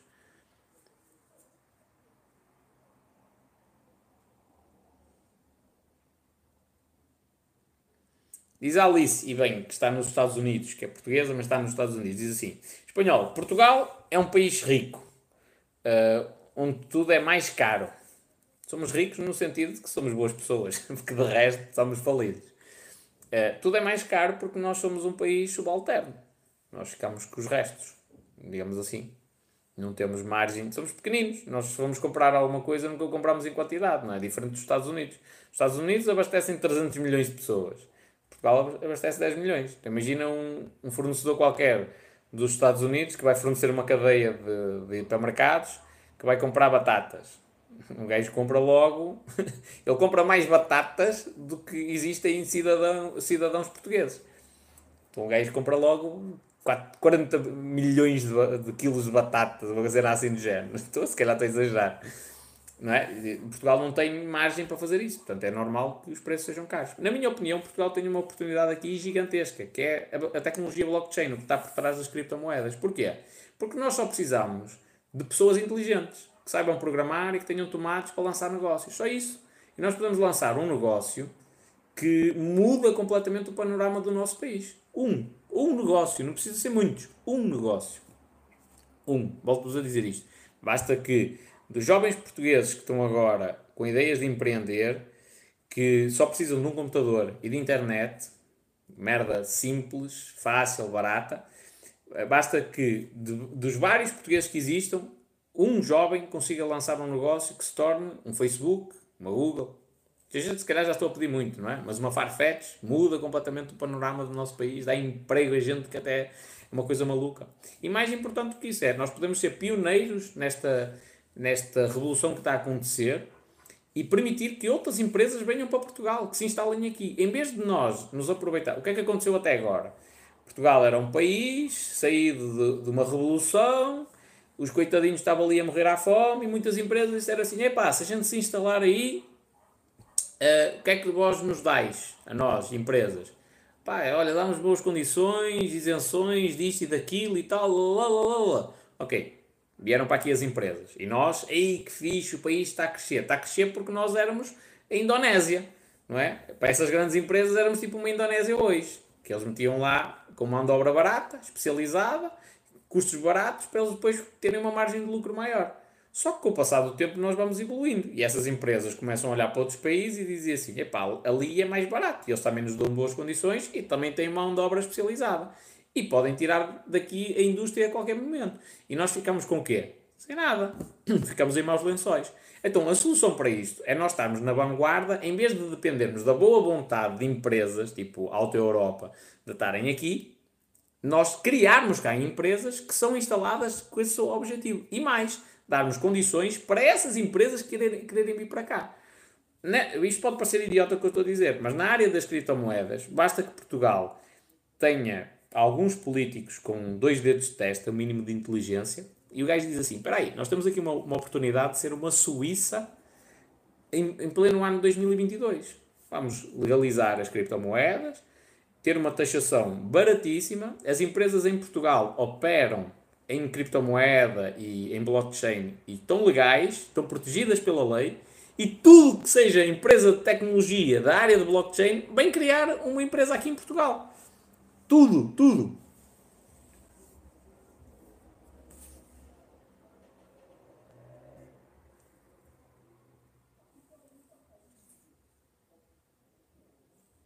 Isenções fiscais é isso? Não precisa ser isenção.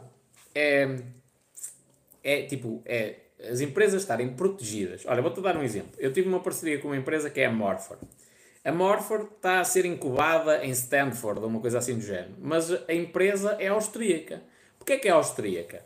Porque na Áustria, é, ou melhor, a Áustria é um, um país crypto-friendly, ou seja, já legislou as criptomoedas, já há enquadramento legal e não sei o que, não sei o que mais, e eles lançando aquele negócio daquela forma, porque aquilo acaba por ser uma replicação do mercado financeiro, que não tens, tu não compras uma ação de uma empresa, compras um token e sempre a ação original da empresa valorizar, o token também valoriza e tu ganhas dinheiro com isso ou perdes. Estás a ver? Em função do mercado. Mas aquilo é uma cópia do mercado financeiro. Só que qual é que é o problema? Se eles fizerem isto nos Estados Unidos, os Estados Unidos têm um tipo de lei diferente. Não é como aqui, digamos assim. Então, aquilo chegando a tribunal, eles vão depender da análise do juiz. E o juiz pode considerar que aquilo que estão a fazer é falcatrua. Já se instalarem a empresa na Áustria e trabalharem para o mundo inteiro a partir da Áustria, estão seguros. Porque a Áustria tem enquadramento legal é o que diz na lei, eles analisaram, faz sentido criar lá a empresa, foi isso que fizeram. Estás a ver? Portugal pode ser essa Áustria. E, e, aliás, se vós fores, isto foi um, um, milionário das criptas que me disse, tu vais aos fóruns, eh, a sério de cripto, e tens o pessoal lá a dizer, tipo, melhor sítio, Portugal, Portugal, Portugal, Portugal, Portugal, Portugal. Porquê? País top, seguro, eh, pá, nível de vida, diga-se o que se disser, mas é fixe, Tipo, dá para viver. E as criptos aqui ainda passam tipo despercebidas. Então os gajos têm algo. E ainda por cima somos burocráticos e tal. Então eles têm algumas salvaguardas.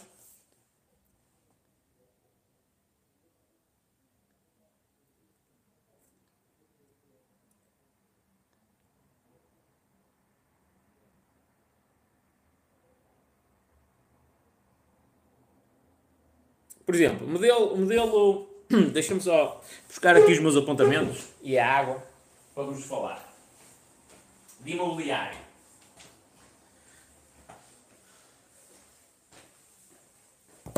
Toda já devia estar.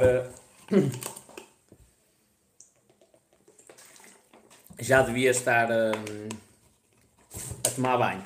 Ora bem, mercado imobiliário. Lá está. Quem, quem pensa nas coisas depois começa a pensar sobre tudo e diz assim: espera aí, mas isto é uma bigarice, os bancos são uma bigarice, o sistema do bancário é uma bigarice. Pronto, mas sistema, uh, modelo imobiliário da Dinamarca, modelo dinamarquês, uh, uh, já está implementado desde 1795, resistiu à crise de 2008, como nenhum outro país conseguiu resistir, portanto, não houve aquela, aquela, aquela aquela tragédia que aconteceu nos outros países, de muita gente a perder a casa e uma queda gigantesca no mercado imobiliário. Então, os proprietários das casas obtêm o dinheiro através do mercado de títulos de dívida e através de um intermediário de crédito imobiliário. Se o preço do título da hipoteca cai, o, ou seja, isto são títulos de dívida, ok? Se o preço do título da hipoteca cai, o proprietário pode comprar títulos com desconto e usá-los para amortizar o empréstimo. É isto. Okay? É um modelo interessante. Ou seja, deixa de se utilizar os, o dinheiro das pessoas, porque quando tu compras a tua casa, se calhar a maioria das pessoas nunca pensam nisto. Quando tu compras a tua casa, precisas de 150 mil euros para comprar a tua casa. O banco pede 15 mil para tu dares de entrada. Ok, está tudo. Portanto, vamos dar, vamos dar 20 mil para fazer contas certas, não tem nada aqui a fazer. Tem, o banco empresta de 130 mil, tu, tu meteste 20 mil. Ok, são 130 mil euros que não são teus. Tipo, 130 mil euros. Tu já compraste a casa, já estás a viver na casa, vais demorar 30 anos a pagá-la. Ok? Quem é que te pode emprestar 130 mil euros e ficar 30 eh, anos à espera que tu lhes pagues? Ninguém. Certo? Então, esse dinheiro é de outras pessoas que eventualmente não têm assim tanta tanto tempo para esperar. Então, o que é feito é a utilização de dinheiro indevido de outras pessoas, tipo para tapar buracos. Agora emprestei-te a ti, agora tu vais pagando e eu empresto a outro, e outro, a outro, e por isso é que os bancos funcionam num sistema de reserva fracionária que é uma bigarice, na minha opinião, é uma bigarice autêntica. Se eu fizer isso numa empresa, todos vós, e dizer que eu sou vigarista, não é? Se eu disser que tenho um estoque de 100 unidades e só tenho 10, o que é que eu sou? Vigarista. Então, disseste que tinhas 100. Ah, tinha, mas é número contabilístico, porque se tu precisares vir buscar, opá, estou a contar que tu não venhas buscar, não, não faz sentido. Isto é vigarice nos negócios, na banca, é legal. Esta, esta solução deste sistema uh, de imobiliário é interessante. Então é um, título, é um título de dívida pública do Estado, ok? Se entretanto o, tipo, o título da dívida cair, o próprio uh, proprietário do imóvel compra mais títulos e usa-os para amortizar. Ou seja, comprou mais barato, entretanto eles valorizaram, usa para amortizar o crédito que teve. Faz mais sentido.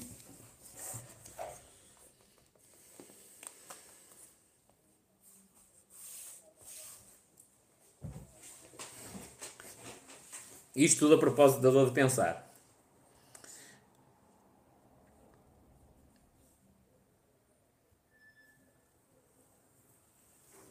Diz João Silva. Não vale a pena investir em cripto, não vale a pena investir. Vale a pena investir em talhos. O pessoal está sempre com fome. São opiniões, companheiro. E eu acho que não deves investir naquilo que tu não acreditas. Estás a ver? Eu já não sou como tu. Eu já é, bota para a frente. Nem, nem anda a perguntar onde é que eu devo de investir. É uma cena que eu, nem, para mim nem faz sentido. Onde é que eu devo de investir? O que é que eu devo comprar?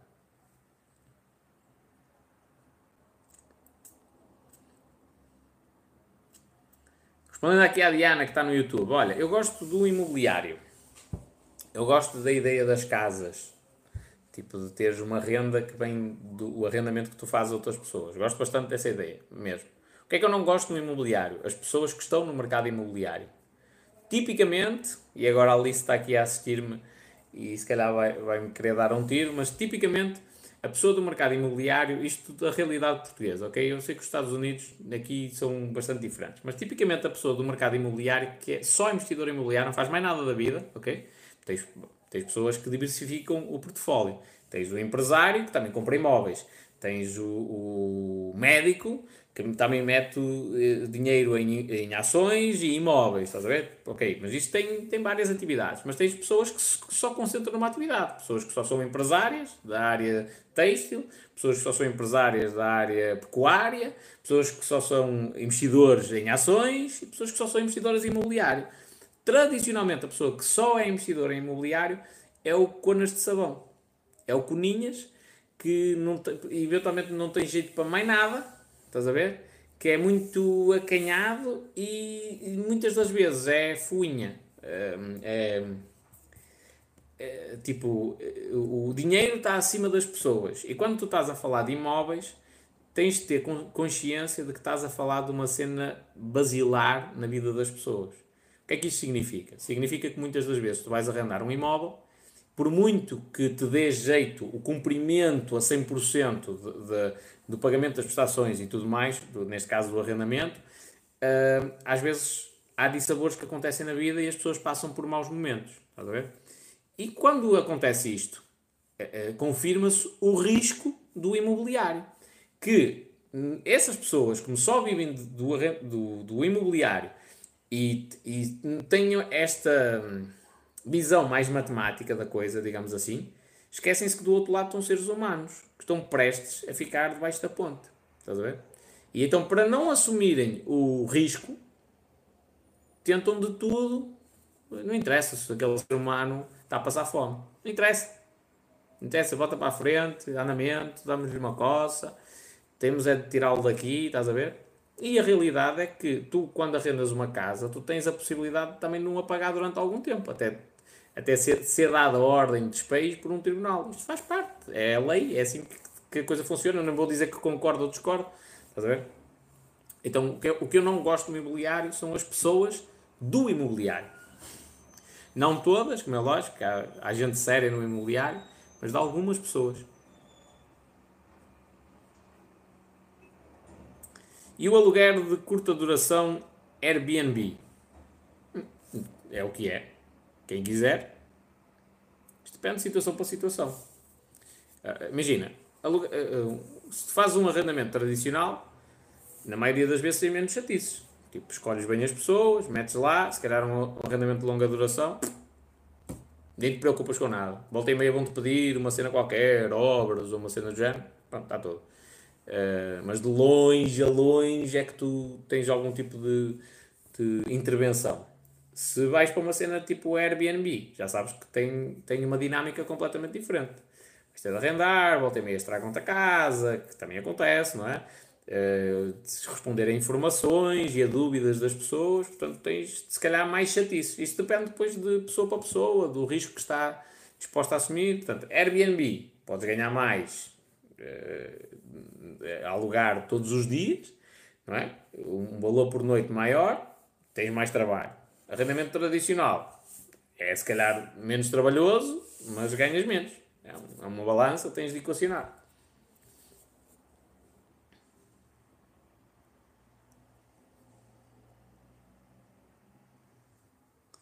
O Filipe diz assim: concordas que vai haver um colapso no imobiliário?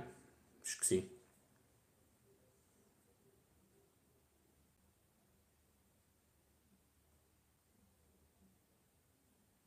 Airbnb cria a necessidade de tirar as pessoas que vivem lá há alguns anos e são fixos e sabe-se lá uh, de que modos. Também acontece. Aliás, ainda recentemente houve a condenação de um empresário chinês uh, aqui no Porto, porque pagou a dois sem-abrigo para chegarem lume a um prédio.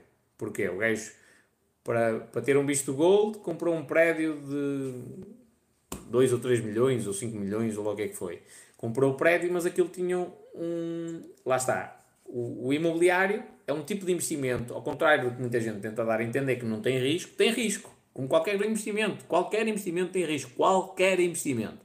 E o gajo comprou o, o imóvel e o imóvel tinha lá inquilinos que iam ficar lá pelo contrato que tinham e pela lei até ao fim dos dias deles. Ok? Pronto. E o gajo o que é que se lembrou? Vou chegar ao, ao imóvel. Já tenho visto o gol, agora chega o imóvel e construo aqui uma cena do zero. Os gajos vão ficar sem casa, não é? Não tenho condições, eles têm de se desenrascar. Acabou e depois dou aí uns aninhos de espera e construo aqui o prédio novo. Que já era um prédio antigo. Pronto, só com esta história toda, chegaram lume ao prédio, não é? Só que o senhor não conseguiu fugir de casa e morreu queimado. Pronto. Então, olha até que ponto. É isto que eu não gosto no imobiliário. Mas, mas este, este exemplo não me surpreendeu. Se calhar muita gente chocou, mas isto não me surpreendeu, porque eu já ouvi histórias do Arco da Velha do imobiliário. Um, olha ao ponto chega a mente de um investidor que talvez só trabalhe com o imobiliário. Olha ao ponto que chega essa mente de poder colocar em causa a vida de pessoas só para que o investimento seja produtivo. Se calhar eu, na minha cena, ia falar com os senhores, oferecer-lhes boas condições, uh, mesmo até tipo realojá-los e construir um prédio novo e meter lá as pessoas, estás a ver? Ia perder dinheiro, talvez com aquele, com aquele casal, com os outros talvez iria ganhar. É isto que eu não gosto no imobiliário.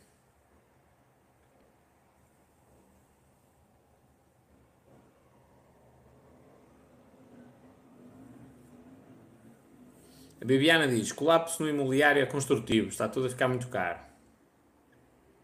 E, gente, há uma cena que eu, que eu não entendo. Uh, uh, a Alice, se calhar, aqui tem uma visão diferente, porque ela está nos Estados Unidos e consegue nos dar uma visão de, de, de um país que foi fortemente impactado também pela crise de 2008, se calhar de uma maneira diferente aqui que em Portugal. Mas lá está. Para mim, não faz sentido. Nós estamos num país, não é? E o cidadão desse país não consegue comprar uma casa. Está tudo bem. Depois vem um, um, consultor imobiliário qualquer, que já no outro dia deixaram um comentário assim: diz, Ah, há grandes fundos internacionais a comprar imobiliário em Portugal, eh, companheiro, para mim. Grandes fundos imobiliários, portanto, enquanto isso acontecer, o preço do imobiliário não cai. E agora a minha dúvida que é: e o cidadão português, onde é que vai, vai viver? Portanto, os grandes fundos imobiliários vêm aqui, compram os imóveis todos de Portugal e os cidadãos portugueses vão viver, vão viver aonde? Não dá arrendamento, porque se esses gajos colocarem para arrendamento, é um preço proibitivo para o cidadão português. Não dá para comprarmos as casas aos fundos internacionais, primeiro eles não querem vender, e mesmo que se vendessem, ia ser num valor absurdo que nós não conseguimos pagar. Então a minha dúvida é, Portugal, que é um país que precisa de funcionar, onde é que os cidadãos portugueses vão viver? Onde é que vão viver? Alguém que me responda a isto? Tipo, onde é que eles vão viver? Então, se isso, se para o país funcionar, nós precisamos ter cidadãos e os cidadãos têm de viver a algum lado, a única solução é ver uma. Ou, ou o Estado intervém e cria vivendas para toda a gente, não é? Uma solução de, de alojamento, ou então o que tem de acontecer é um colapso no mercado imobiliário. O Rui diz aumento dos salários. Não é possível, companheiro. Não é possível. Pelo, pelo tipo de indústria que o país tem. Não é possível. Por muito que vós queirais, não é possível. O Belmiro da Azevedo, há uns anos atrás, quem gosta, gosta, quem não gosta, não gosta, disse que o que safava a Portugal, e eu concordo com ele nesse aspecto, o que safava a Portugal eram salários baixos. Porque repara no seguinte, volto a dizer, tu vais abrir uma empresa, ou melhor, tens uma empresa multinacional, e diz assim, opá, se eu meter a minha empresa na Indonésia, pago 100 euros a cada trabalhador, por mês, os gajos fazem um trabalho impecável, não é? E ainda por cima são, são competentes, têm, têm, competen eh, são, têm capacidade técnica e pronto. Só que de um momento para o outro, se na Indonésia, em vez de tu pagares 100 euros por mês, pagares 2 mil, tu dizes assim: epá, não me compensa. Mais vale indemnizar estes gajos e meter a empresa na, no Afeganistão. E é isto que as grandes empresas fazem, ok? E é isto o tecido empresarial de Portugal também. Nós temos muita indústria Portugal que é assim, veio para Portugal porque se paga salários baixos. Se tu aumentas o salário, elas deixam de ter interesse. Como uma auto Europa, que já não é a primeira vez que diz, amigos, cuidado, que a gente mais tarde ou mais cedo pode sair daqui. Não é a primeira vez. Então, ei, vamos aumentar os salários. Aumenta os salários, vai causar uma situação pior, que é muitas indústrias que têm um impacto muito grande na nossa economia saem daqui. E depois tens o salário maior e tens a maior parte das pessoas no desemprego. Como é que resolves isto? Não, as coisas não são, não é olhar para uma cena, aí vamos aumentar o salário. Aí a partir de agora vamos meter o salário mínimo em 4 mil euros. Pronto, é só isso. É tão simples quanto isto. E o, a papelaria que tem uma funcionária que se vê à rasca para faturar, para pagar essa funcionária e para tirar algum dinheiro para o patrão. É? Que se calhar até tem outro negócio e tal. Essa papelaria o que é que vai fazer? Fecha. É menos uma papelaria naquela zona. Tipo, não, as coisas não funcionam dessa forma. Ok? Por exemplo, olha, nem de propósito a Alice respondeu aqui. A Alice está nos Estados Unidos. Os Estados Unidos têm uma dinâmica de negócio diferente da nossa. Os Estados Unidos são pioneiros em muitas áreas de atividade. Não quer dizer que Portugal também não tenha área, uh, empresas pioneiras, ok? Mas os Estados Unidos têm muitas empresas que são pioneiras no mundo inteiro. Tipo, que elas abastecem o mundo inteiro. Portanto, se lá tu disseres assim, nós vamos aumentar o salário mínimo, o máximo que isso, pode, que isso pode acarretar é os outros países vão sofrer dificuldades. Porquê? Porque eles vão aumentar os salários, aumentou o preço dos produtos, mas para o cidadão americano está tudo. Não é? O cidadão da Indonésia que consumia uma Coca-Cola, se calhar já se vai ver aflito. É? Eventualmente isso até pode reduzir as vendas, mas é uma cena que, que vai ter um impacto menor. Estás a ver? Dá para fazer esse aumento de salário. Em Portugal tu não podes fazer isso. Por esta questão que é, se tu nos Estados Unidos, imagina, grande parte da indústria é inovadora e abastece o país, está tudo, não depende dos outros, está-se a cagar para os outros. Estás a ver? Está tudo. O país funciona independentemente do que os outros acham. Em Portugal isto não acontece propriamente.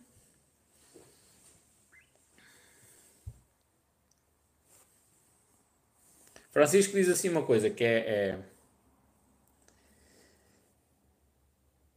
Diz assim: as empresas faturam aqui e depois vão investir na Croácia e na Polónia. É verdade. E algumas delas já estão a preparar a deslocalização. Engane-se quem achar isso. Gente, eu já conto. Olha, eu tenho um gajo a trabalhar comigo que é do Brasil.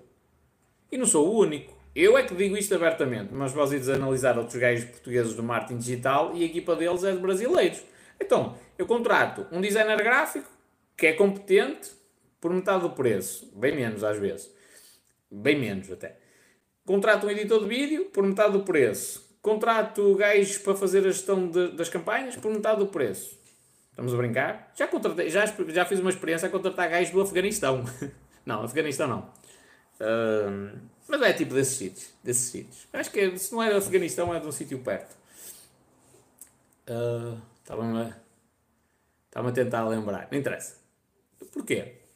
É a realidade. Então, se eu estou a começar, tenho pouca verba disponível, se eu posso contratar gajos com uma capacidade grande, com um preço barato, não vou fazer isso, que eu vou ser estúpido e vou, vou contratar a maior vedeta que eu não tenho dinheiro para lhe pagar. Não faz sentido. Não é? é o que é, nós temos de estar preparados para isso. Já agora fica aqui o meu feedback, é quando, quando alguém achar que no marketing digital em Portugal vai ganhar muito dinheiro, dá, não estou a dizer que não dá, atenção. Vou fazer aqui um parênteses. Dá para ganhar muito dinheiro, mas a maioria de vós não vai conseguir. Não vai conseguir porque vai competir com um brasileiro que faz um terço desse preço.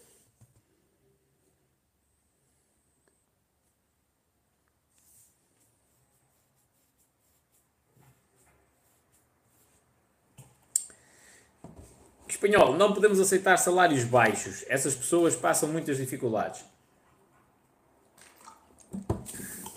Olha, eu vou-vos vou vou-vos pôr a pensar, para terminarmos também, que eu tenho dito mal bem. Vou-vos pôr a pensar sobre uma coisa, que é, como é que se resolve o problema da fome do mundo? E não foi à toa que o Elon Musk disse, ok, quem quiser que me apresente um plano, se 2% da minha fortuna é o suficiente, ou 10, ou seja o que for, é o suficiente para acabar com a fome no mundo, alguém que me apresente um plano. E eventualmente vão haver alguns artistas que querem ir lá falar com ele. Agora, o plano não é execuível, ok? Porque ele pega no dinheiro, uh, desaparece a fome no mundo de um dia para o outro, não é? Só se for, só se for, tipo para a estatística. Olha, durante uma semana não há fome no mundo, na semana a seguir volta a haver fome, porque as pessoas precisam comer todos os dias, certo? Então dar dinheiro não resolve a fome no mundo. Como é que eu posso resolver a fome no mundo? Uh, o facto de algumas crianças não terem acesso à escola. Isto é tudo muito bonito de dizer, ai, mas as criancinhas merecem mais, isto não é justo. É bonito dizer isto. E como é que eu resolvo isto? Como é que eu resolvo? Eu, para mim, a única maneira que existe é eu criar empresas. Não é? Só qual é que é o problema? Eu vou para o Bangladesh, um país pobre, com muitas crianças que nem sequer vão à escola. Eu vou para o Bangladesh e crio lá uma empresa. Logo, a maior parte dos credistas de, da esquerda portuguesa vai dizer e vai o gajo explorar crianças. Ok, agora diz-me como é que eu resolvo o problema no Bangladesh. Eu chego lá, dou emprego aos pais e, o emprego, e por muito que eu pague lá, porque é lógico que o salário tem que estar nivelado com.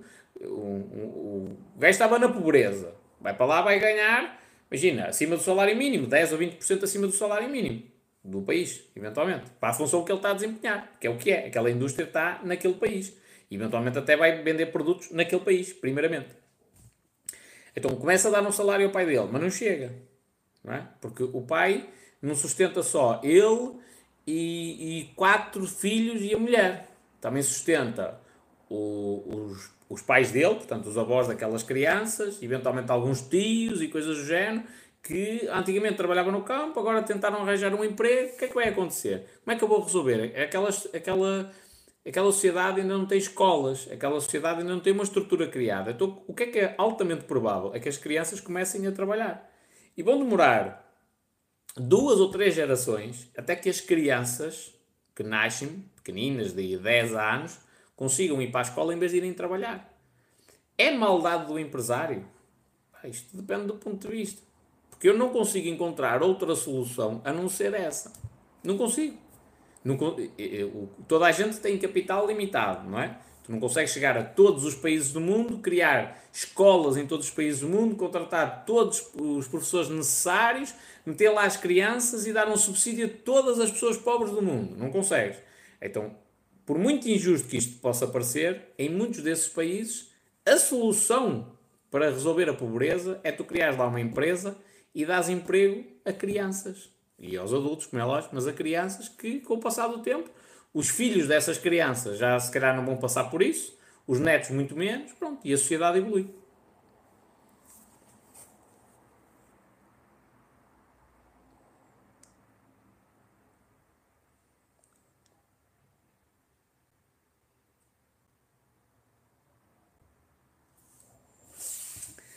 Diana diz assim: temos o, por exemplo, temos o exemplo da Isabel dos Santos e a família. Um roubo de 20 milhões, de 20 mil milhões e o país uh, pobre, na fome.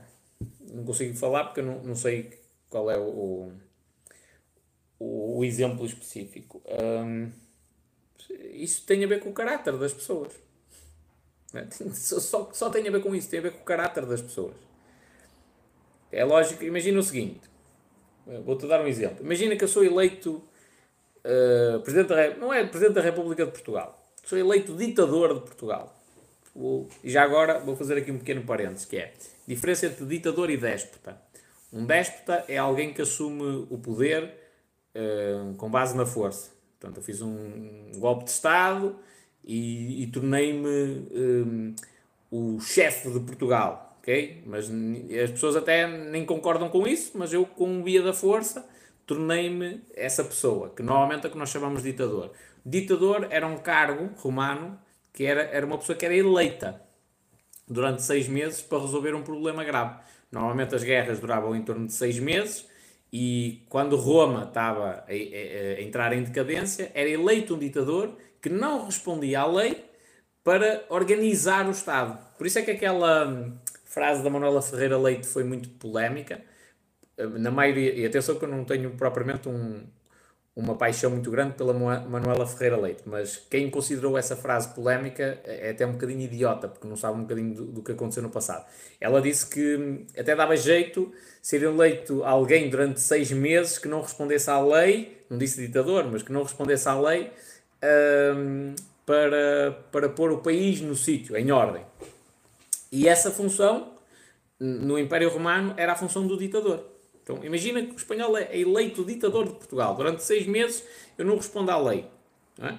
Eu tenho a possibilidade de roubar as pessoas. Opá, são seis meses. Se eu roubar um milhãozito, por exemplo, não vai fazer assim tanta diferença aos pobrezinhos em Portugal, mas para mim faz uma diferença muito grande, que é nunca mais preciso trabalhar. Mas eu estou a dizer isto, imagina, no negócio de submarinos, de dois submarinos para Portugal, que, que vieram com andarilhos e tudo, se, se pagar aí um milhãozito a um ministro qualquer, ele até se pode reformar da política e abandonar o partido e não precisa trabalhar mais, porque já chega pelo viver, não é? Mais os investimentos que ele tem e depois se calhar consegue um emprego numa empresa a dar assessoria, a explicar como é que se foge à lei que ele mesmo criou. Bem, estamos a entrar no metaverso, não é? Pronto, então eu posso, eu como ditador de Portugal, posso roubar um milhão aos portugueses, sabendo que há muita gente a passar fome, uh, posso roubar um milhão aos portugueses, opá, não lhes vai fazer muita diferença, é um milhão, somos 10 milhões, opá, um milhão não é assim tanta coisa, é uns cêntimos a cada um, não é? Uh, mas para mim dá um jeito muito grande. Só que depois entra aqui uma questão, que é a minha honra, o meu cérebro. E o meu cérebro diz-me assim, opá, não faz sentido eu estar a roubar isto a estas pessoas. Por isso é que eu fui despedido da função pública. Porque telefonemas estranhos aconteceram. O que é que queres? Se eu dissesse que era dinheiro, eventualmente o problema estava resolvido. Só que o que eu queria não era dinheiro. E esse é que é o problema. O que eu queria era segurança para as crianças. E para os banhistas em geral, mas mais concretamente para as crianças. Então, como o que eu quero não é dinheiro, não dá para resolver. Certo? Então, aqui entra o caráter da pessoa. Eu, fazia, eu faria isso? Roubava um milhão aos portugueses? Não, não faz sentido. Bem pelo contrário. Imagina que eu era eleito ditador, era minha função, quer gostassem, quer não gostassem de mim, no final de seis meses, o pessoal olhar e os números, estás a ver? E o resultado final ser uh, inquestionável. O pessoal dizia assim: foda-se, em seis meses a função pública portuguesa nem me parece a mesma. É logo a primeira coisa. Em seis meses, os cofres do Estado buf, explodiram, tipo, com tanto dinheiro que entrou.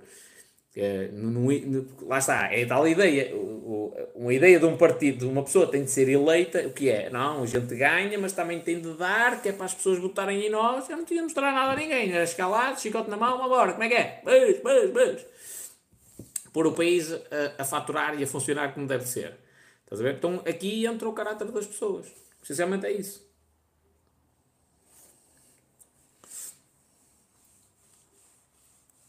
Então, quando, e, e, mas atenção, agora volta à cena da neurociência e tudo mais, que é, quando nós somos criados em determinado ambiente corrupto, eu vi isto acontecer muito na função pública, que é, pessoas que até são honestas e sérias, entraram no sistema corrupto e tornam-se corruptas. Porquê? Porque a tua realidade passa a ser a realidade das pessoas que estão à tua volta. Então toda a gente justifica, epá, eu não trabalho porque ninguém trabalha aqui dentro. Vão estar a matar se os outros não se matam. Vou estar a esforçar-me se ninguém me vai reconhecer o meu valor? Vou estar a fazer mais qualquer coisa e os outros recebem tanto como eu? Não, nem pensar. Toda a gente diz isto. E tu começas a assimilar isto. Eu nunca fiz isso. Mas o meu cérebro já pensou nisso. Epá, estás a esforçar tanto, os gajos não fazem nada. E era na altura em que eu tipo lavava a cara com água. Disse, calma, não faz sentido. Então tu vais ser como eles? Não, senhor. E por isso é que quando eu saí, aquilo já não havia propriamente um ambiente de trabalho saudável. Eh, porque eu, eu, eu já fazia de propósito para nem sequer falar com, com, com as pessoas que estavam à minha volta, que era para não entrar na linha de pensamento delas. Porque não queria aquilo.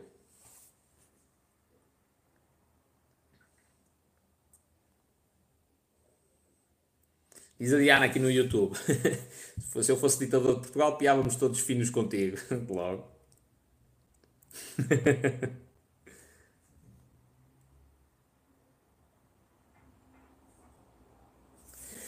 Diz a Diana, também aqui uma questão pertinente, e vou já ir para o TikTok.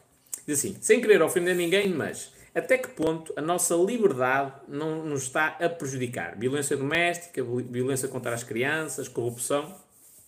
Olha, a violência doméstica sempre existiu, ok? A violência contra as crianças sempre existiu, bem na linha de seguimento do que eu disse no início sobre a violência doméstica, até, que é um, quando alguém é agredido por outra pessoa hierarquicamente superior, essa pessoa tendencialmente vai agredir alguém que é hierarquicamente inferior. Porquê? Porque essa agressão alivia a dor que ela está a sentir.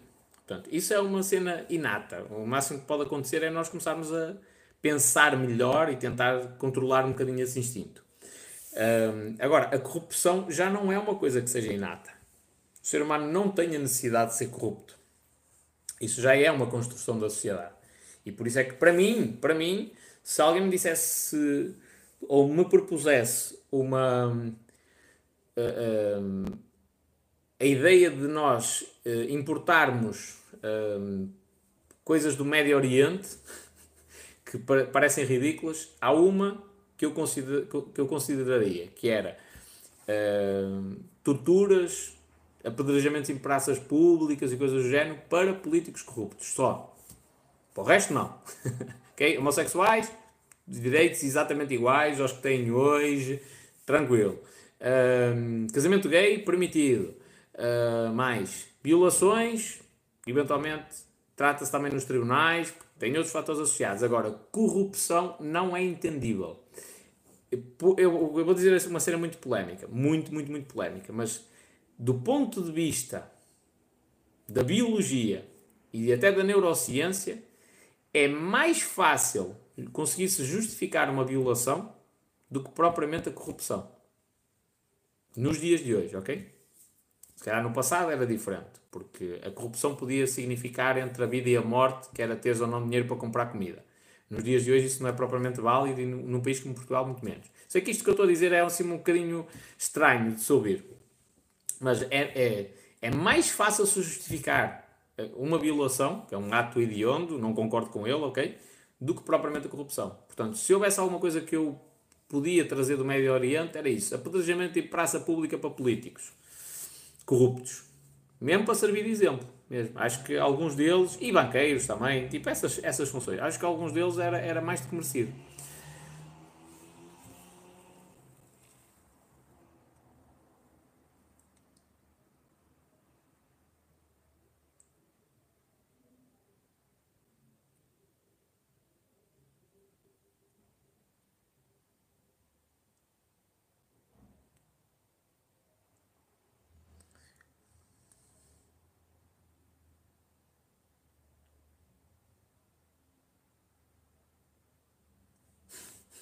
Diz o Francisco Xavier aqui. Espanhol, ditador de Portugal. Onde é que eu já vi isso? é verdade, já tivemos aqui ditadores vindos de Espanha.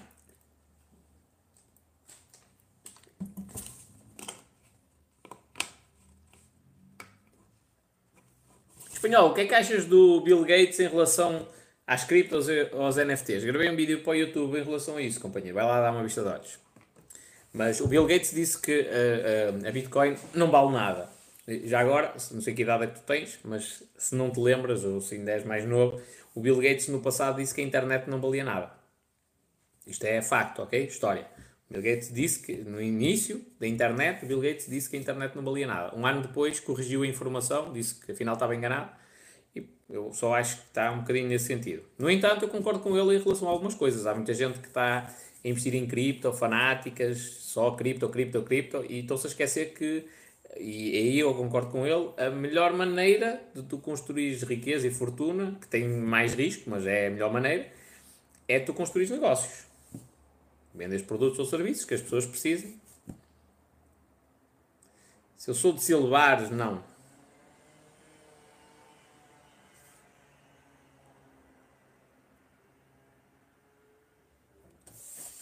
Tozinho99, tu não usas a cabeça para pensar antes de abrir a boca, certamente. Aí, companheiro, até te gostava de ouvir a falar. Você vai, vai, vai falar assim, é?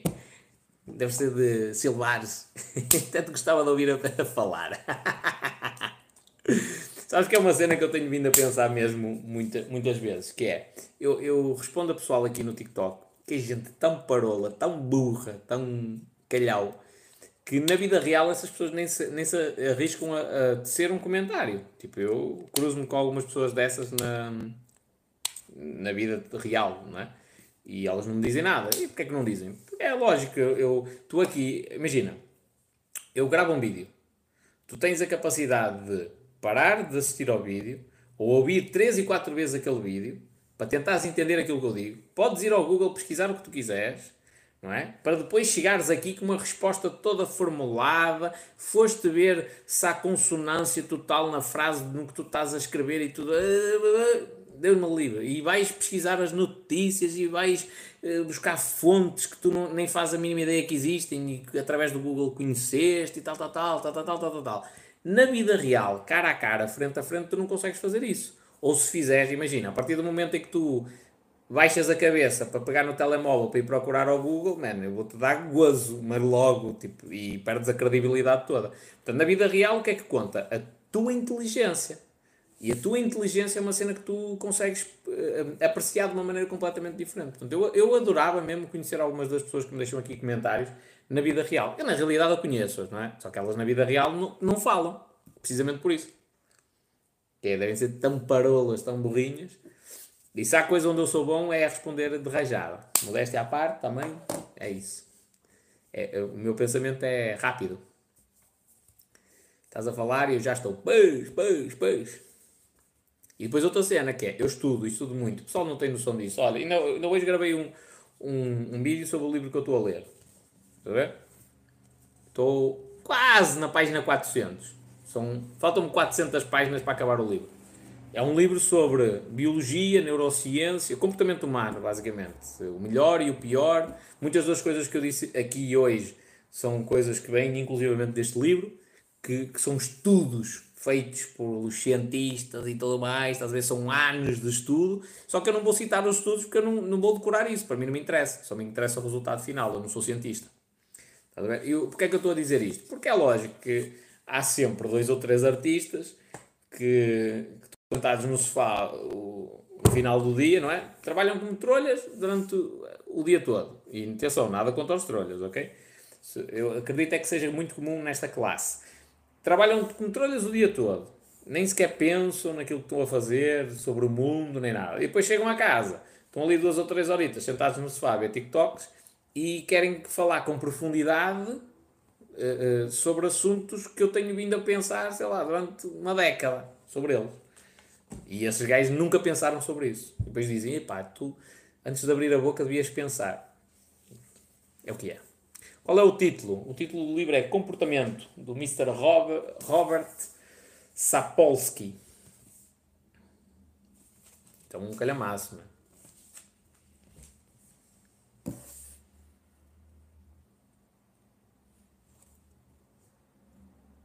Espanhol, o próximo desafio é seres vegan. Errado. Contra a natura. Outro dado interessantíssimo que é o ser humano eh, teve um salto evolutivo a partir do momento em que consumiu mais carne.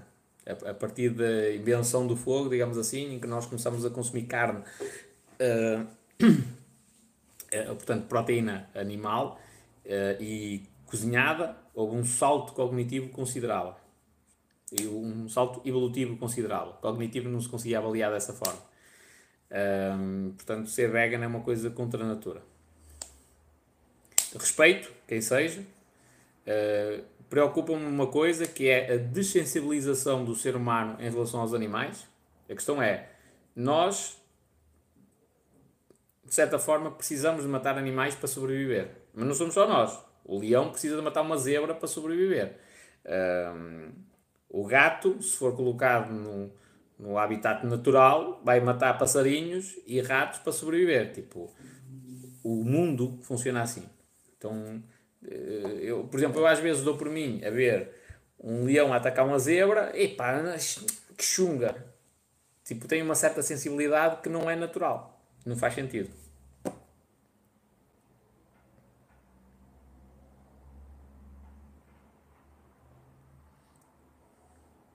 Robordosa o centro do mundo. Não tenhas dúvidas, cara.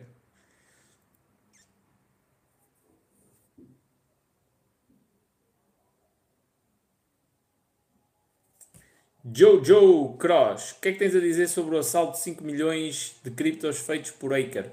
nem estou por dentro da, da história.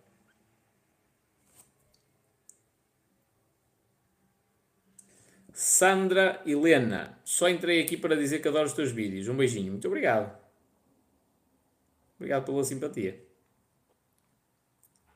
Qual é o pior problema de Portugal? Pergunta aqui João Barandas. E como o resolverias? Corrupção. O maior problema de Portugal é a corrupção. Sem sombra para dúvidas. Como é que eu resolveria? Chicote na mão. Para mim era simples. Era entrar um conjunto de políticos honestos alteravam a Constituição da República, portanto, temos de ter pelo menos dois terços da, da Assembleia da República, uh, alteravam a Constituição da República, pelo menos dois terços dos deputados têm de concordar para que isso aconteça, portanto, tinham de ser políticos honestos. Alterámos a, a Constituição da República para o funcionário público poder ser despedido uh, de um momento para o outro, A partir de, ou melhor, toda a função pública deixa de existir da, da maneira como existe hoje e passa a ser precário. Ou seja, vamos inverter o sistema. Era isto que eu estava até a falar em alguns vídeos com o, com o Xavier. Que é vamos inverter o sistema. O sistema está baseado na recompensa. Portanto, na função pública damos estabilidade, damos 35 horas, damos a DSE, e o que é que isto originou? Este sistema baseado na recompensa do Estado dar o exemplo. Que eu concordo com isto, faz todo sentido. Na teoria, na prática, dá merda. Um sistema baseado na recompensa originou que os, as pessoas menos inteligentes, que eventualmente gostariam de ser empresários bem-sucedidos e não são, ou não têm tomates para ser empresários bem-sucedidos, tentam encontrar uma alternativa na função pública para uma coisa que não existe, que é enriquecer sem risco. Não existe. E o político é a pessoa que tenta ganhar dinheiro sem assumir riscos. É? Então, eh, eles tentam encontrar essa, essa solução na função pública. Então, ele vai para presidente da junta e mete o filhinho e a filha e o neto na Câmara. O outro vai para vereador, faz a mesma coisa. Então é isto que, que o sistema de incentivo originou. Então, se o incentivo deu isto, vamos para a repressão, entre aspas. Não é repressão, vamos para o desincentivo. Então, todo funcionário público, melhor, o sistema atual é uh, uh, a função pública é o melhor sítio para se trabalhar. É esta a lógica. É um, um bom sítio para se trabalhar. Então vamos inverter o sistema. Vamos dizer assim: a função pública tem de ser o pior sítio para se trabalhar. Para as pessoas quererem trabalhar no privado. E se a função pública é tipo o último recurso, as pessoas tipo, não vão querer ir para lá. Portanto, o filho do presidente da junta não vai querer ir para lá, o do vereador também não, o da Câmara Municipal também não, o do deputado também não. Tipo, ninguém quer ir para a função pública porque não há efetividade. Trabalham mais horas do que o cidadão comum, é o que é. Portanto, qualquer cidadão vai para lá, tem que trabalhar. Então eu inverto aqui a cena. E depois, como é lógico, políticos corruptos. Andamento com eles. Eu nisso era. Eu gostava, eu gostava de fazer uma cena tipo Salazar ir para uma repartição de finanças, ver qual era o funcionário que não estava a trabalhar, andamento. Mas, mas em, no Portugal do século XXI era uma coisa simples, era tipo, entravas em qualquer serviço público, olha, és tu, tu, tu, tu, tu e tu. é, eu no outro dia fui, fui renovar o cartão de cidadão, cheguei lá fiz uma pergunta. Eu fui consultar à net, uma pergunta sobre alteração de nome. Não. Primeiro o pessoal, tipo, tranquilo da vida. Houve uma cena. Olha, eu, eu sinto. Por isso é que eu me sinto chateado. Fico com raiva disto. Porque chegou lá uma rapariga, tipo, notoriamente com uma sacola às costas, estava, estava é, veio de viagem tipo do exército, ela deve, estar, deve ser militar sacou lá as costas e o caraças, a gaja cagou para ela, ai, não tem marcação, paciência, olha, mas como é que eu faço a marcação? Ah, isso tem de ir ao site, nem lhe disse o site, tipo, a rapariga estava a criar o, o registro, tipo, no, no sítio errado, é, pronto, idiotice. Uh, tipo, cagou para ela, cagou mesmo, de, de, alto, e tinha tempo para estar a explicar aquilo, porque isso eu vi, não é? estive lá, constatei. Uma ligeireza entre serviços, e depois a, a senhora Tipo, olha, oh, oh, supervisora, preciso da sua ajuda. A mulher veio, eu fiz a pergunta, a mulher ainda, ah, isso tem de consultar a lei e tal. Mano, foda-se, é um serviço público. Eu, eu, eu borrava a minha cara com merda se das perguntas normais associadas ao serviço que eu trabalho, eu não soubesse aquilo de cor. À volta e meia pode acontecer uma alteração à lei e eu posso ainda não estar informado. Mas não foi o caso. Isto é uma merda muito antiga. Uh, eu, eu borrava a minha cara. Borrava mesmo a minha cara com merda. Que coisa ridícula. E a gaja ainda aí, ai, então deixe-me ver. Eu disse, não, deixe estar. Já estive a consultar a lei e, e é assim, assim, assim. E eu só queria confirmar consigo. E ela disse, ah, mas quiseram bem. Não, deixe estar, deixe estar. Se chatei. Está? Então isto é que não pode acontecer. Eu chegava, chegas a uma empresa, a funcionários assim, ah, eu não sei. Olha, isto, isto quanto é que custa? Ah, eu não sei está aqui exposto, não sabe quanto é que custa. É, não tenho a certeza, mas se quiser eu vou ver.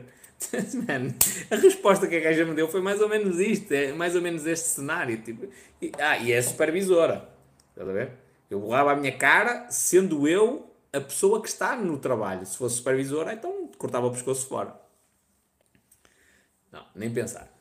Isso, para mim, não pode existir. Mas é como é lógico, eu também trabalhei com funcionários públicos uh, ultra competentes e pessoas honestas. E também trabalhei com funcionários públicos honestos, mas que afinal depois, porque havia a possibilidade da mulher ser promovida, as, as coisas, a honestidade já mudou, está a ver? Pronto, já trabalhei com vários tipos de pessoas, mas trabalhei com pessoas honestas, que não concordam com aquilo.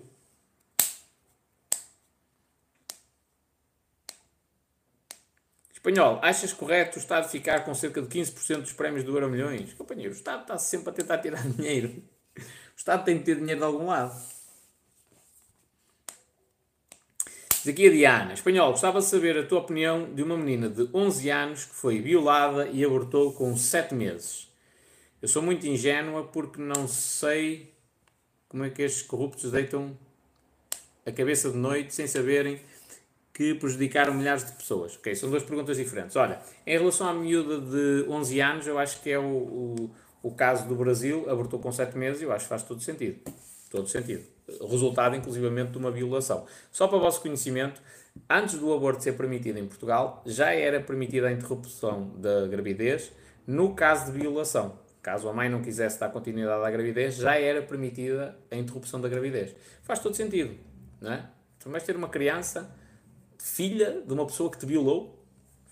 Isto, é? E neste caso em específico da menina, eu acho que eh, as pessoas às vezes ajuizam isto só de uma, do ponto de vista ético, se faz sentido ou não matar uma criança, se nós temos esse, esse valor. Mas até que ponto é que faz sentido eu condenar aquela criança, entre aspas, à morte? Porque uma criança de 11 anos que está a ter uma filha agora, é? portanto, ela não vai ter a mesma oportunidade que toda, todas as outras crianças na sociedade. 11 anos ela tem idade para estar a brincar é estar a assumir a responsabilidade de cuidar de um filho? Não é? O que é que isto vai causar na vida dela? Eu sei, é muito fácil eu, eu ajuizar e dizer assim: não, ninguém tem o poder de Deus, ou ninguém pode ter o poder de Deus e ninguém tem o direito de, de tirar a vida daquele feto que já existe, já é uma criança. Ok? É muito fácil ajuizar em relação a isso, mas agora vou-te explicar o que é que vai acontecer àquela criança de 11 anos foi violada, uma fatalidade, já é um, um, caso traumático que ela vai ter de lidar com isso para o resto da vida, e eventualmente nem sei se recuperou do trauma em si, que nunca se esquece, mas pode eventualmente conseguir um, amenizar a dor, não é? Mãe solteira, tão nova. Portanto, ela vai chegar aos 18 anos e nenhum gajo a quer. Esta é a realidade do mundo, ok? Esta é a realidade de alguém que pensa sobre o mundo. Ninguém a quer. Para dar uma espina delas, está tudo. Sim senhor, serve mas para construir um, relacionamento com ela, mesmo que aquela pessoa tenha a percepção de que aquela criança foi fruto de uma violação uh, de 11 anos e que aquele filho que surgiu também é resultado de uma violação, não foi uma coisa consentida, mesmo com essa percepção, nenhum homem vai querer aquela criança. Portanto, eu na realidade não estou a condenar uh, uh, uh, permitir aquela gravidez é trazer duas pessoas infelizes ao mundo. Uma já cá está, mas é só trazer uma segunda que vai passar pelo mesmo drama que a primeira. Então acho que se há a possibilidade de nós terminarmos a gravidez, foi uma violação, acho que para bem da criança de 11 anos faz sentido. E pensa assim, ela terminou essa gravidez, foi uma violação. Agora só tem de lidar com o trauma da violação. Ultrapassando isso, ela aos 18 anos, 20, pode ter um relacionamento perfeitamente normal, encontrar o homem da vida dela, que depois até pode saber da violação que aconteceu no passado, mas que não há um filho todos os dias a comprovar isso, é? e pode ter uma vida feliz. Estamos a falar de uma menina de 11 anos.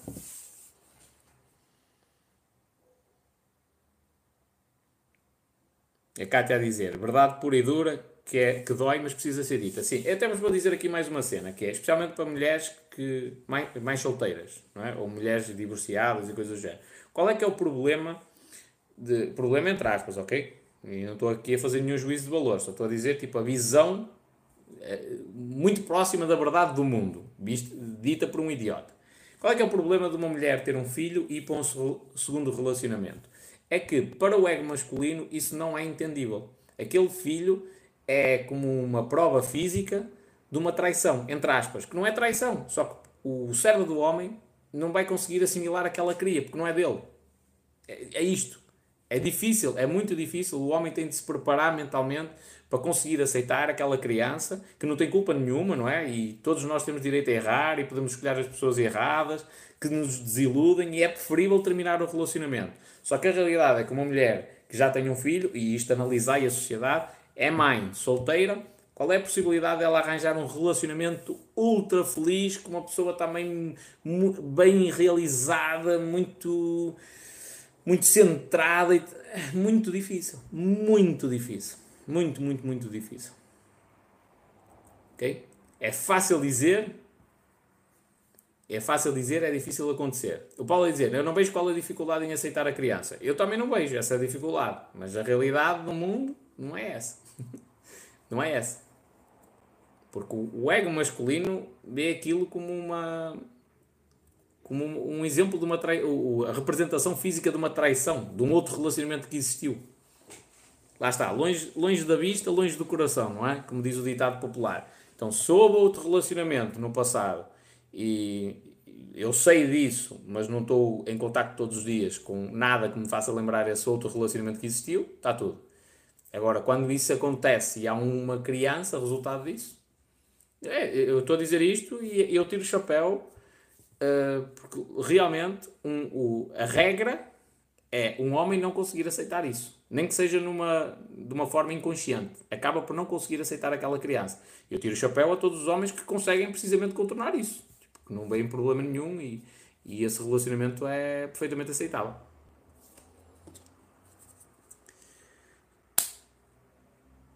E um homem que tem filhos já é diferente. Diz aqui a Daily Karina, Mr. Karina, Miss Karina. E um homem que tem filhos, uh, vejo por aí, não, vendo por aí, também nenhuma mulher o vai querer, é diferente. Aliás, olha que coisa curiosa. Se tu em macacos trocares as crias, as, as mulheres, uh, a macaca, uh, lida com aquela cria como se fosse dela. E tu já viste isso na natureza muitas vezes. Até porque a ocitocina, que é uma das coisas que é libertada no momento da amamentação e tudo mais, faz com que haja uma certa paixão entre mãe e filho, mesmo que não seja o filho verdadeiro.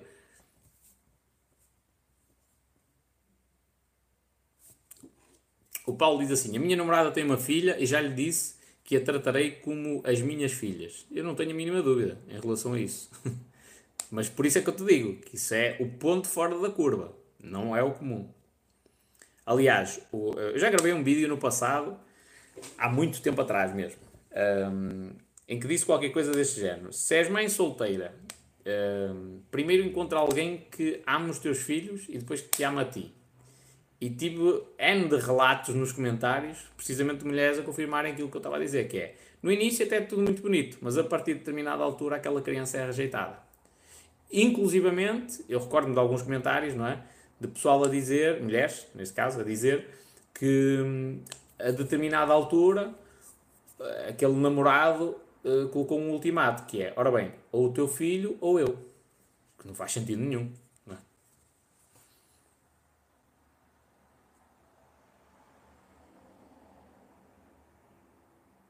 A Mónica diz assim: difícil, mas não impossível. Penso que isso já não é muito usual hoje em dia. O que eu estou a dizer é a realidade do mundo.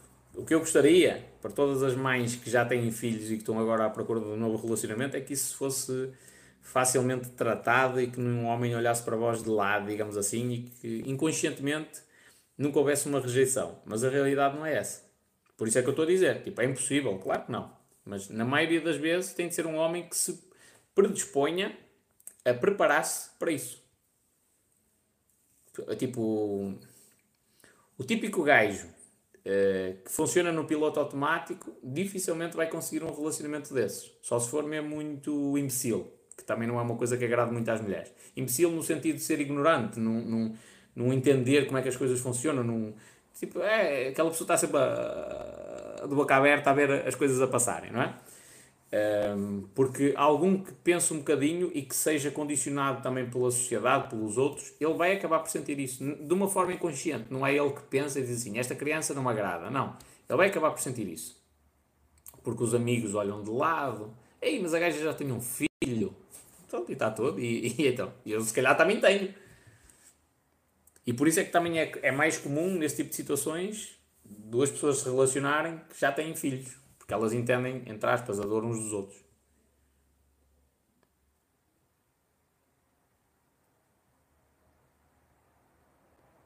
Há muita coisa sobre. Hum, sobre o ser humano esquisita. Muito esquisita mesmo. Uh, muita, muita coisa. Eu até estava aqui. Eu sei, eu sei que nos últimos dias andei a ler sobre genes e coisas assim do género. E, e tenho, tenho ficado assim um bocado pasmo também com algumas descobertas. Olha, por exemplo, olha que coisa curiosa, chama-se isto punição antissocial, que é um, quando, quando as pessoas, num qualquer jogo económico, punem mais a pessoa que é extremamente generosa do que a pessoa que é aldrabona. Imaginemos o seguinte: estamos a jogar Monopólio, uma coisa do género, para ser mais entendível. E eu sou um gajo muito generoso. E estou a dar dinheiro, tipo, tenho muito dinheiro e dou aos outros e tudo mais. Um, e uma pessoa que está ali, que se calhar não está a ser tão beneficiada com essa minha doação de dinheiro, uh, se ela tiver de fazer um julgamento, vai-me punir mais a mim do que o gajo que é trapaceiro no jogo. Tipo, eu estou com sorte e está-me a correr bem o jogo e eu estou a dividir os meus lucros com alguns jogadores, por exemplo, meus amigos. Dentro da legalidade, dentro do que é aceitável socialmente, não é? Nada de mal. E há outra pessoa que faz batota no jogo, tipo, roubou dinheiro da caixa. E a pessoa vai-me punir mais a mim do que ao Aldrabão. Porquê? Porque, primeiro, o, fa o facto de eu estar a ser mais generoso, e isto são teorias, não é? O facto de eu estar a ser mais generoso aumenta a expectativa em relação à generosidade. Então a pessoa já não se sente confortável com isso, porque ela mesma também vai ter de ser mais generosa. Numa situação normal, se desse 100 euros, toda a gente ficava uau, batia palmas. Se eu subia fasquia, ela agora vai ter de dar 1000 euros. E ela, isso não lhe agrada muito, não é? E depois pela questão de, de de, de não sentir tipo, que aquilo é justo, porque ela eventualmente não está a ser beneficiada. Mas olha o quão idiota é o ser humano, que consegue penalizar mais a pessoa que está a ser ultra generosa do que a pessoa que está a ser aldrabona, a defraudar.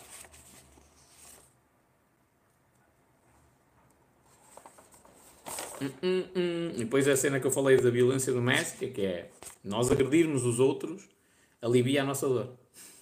E por isso é que acontece a violência doméstica.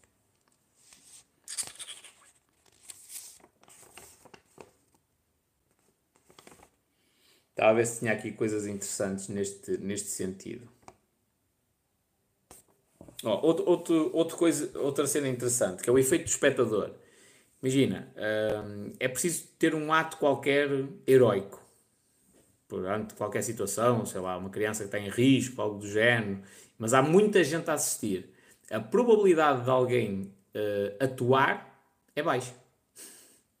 Porquê? Porque aquele ato é um ato heroico, há muita gente a assistir e ninguém faz nada, e o nosso cérebro, inconscientemente, assume que também não tem de fazer nada. Isto pode parecer idiota o que eu estou a dizer, mas na China houve uma situação de um atropelamento de uma menina, se não estou em erro, de 4 anos, uma moto que passou por cima dela, e a, a criança teve, eu acho que ela morreu, agora não mudar a certeza, uh, já nem sei já nem sei o nome nem nada, porque eu, eu, o livro até refere isso, e eu fui ver, eh, fui ver o nome da menina, mas eu lembro-me do vídeo. Tipo, uh, há dois gajos que vêm de moto, passam por cima da criança, atropelam-na, ela hum, partiu as pernas ou algo do género, tipo, fica ali, uh, uh, contorcer-se e tudo mais, e tipo, muita gente numa rua, muito movimentada, o pessoal passa de um lado para o outro, de um lado para o outro, e ninguém ajuda a criança. Ninguém. Ninguém. Até que a determinada altura, há ali uma alma qualquer, não é? o ninguém também é muito forte, há ali uma alma qualquer que vai ajudar a criança. Pronto. Eu acho que ela morreu e que já não foi a tempo. Uh, e isto é precisamente esta cena. Tipo, nós achamos que se os outros não estão a fazer nada, eles sabem mais qualquer coisa do que nós e não ajudamos. E olha que irracional é que aquilo é, porque qualquer pessoa olhar para aquilo diz assim: pá, isto é uma criança de 4 anos, não sei o que é que aconteceu aqui, mas vou ter de intervir. Ok? E porquê é que eu estou a dizer isto? Não é. Atenção, já devia estar a dormir até. Não é uma crítica a quem é mais solteira. Não estou a dizer que vós cometeste algum erro na vida, nem nada do género. Uma mulher divorciada que tem filhos, nada disso. Só estou a dizer tipo, a realidade, a constatação do que é que acontece na cabeça, de, ou constatação da minha opinião e da minha teoria do que acontece na cabeça de, de outros homens perante uma situação dessas. por exemplo, outra coisa muito importante que é o álcool. Agora vou-vos fazer a pergunta: o álcool uh, incentiva a violência? Ou melhor, melhor dizendo, o álcool aumenta a violência? Consumir álcool. Se eu, se eu consumir álcool, vou ser mais violento? Sim ou não?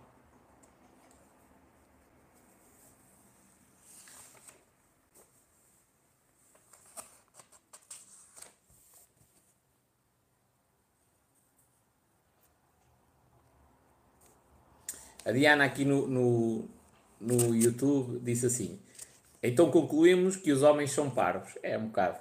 Mas as mulheres também têm as suas cenas.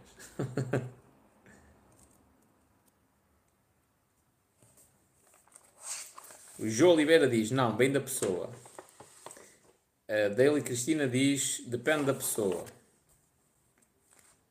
Mas normalmente nós temos a associação do álcool, aliás, tem-se visto nos últimos tempos, não é?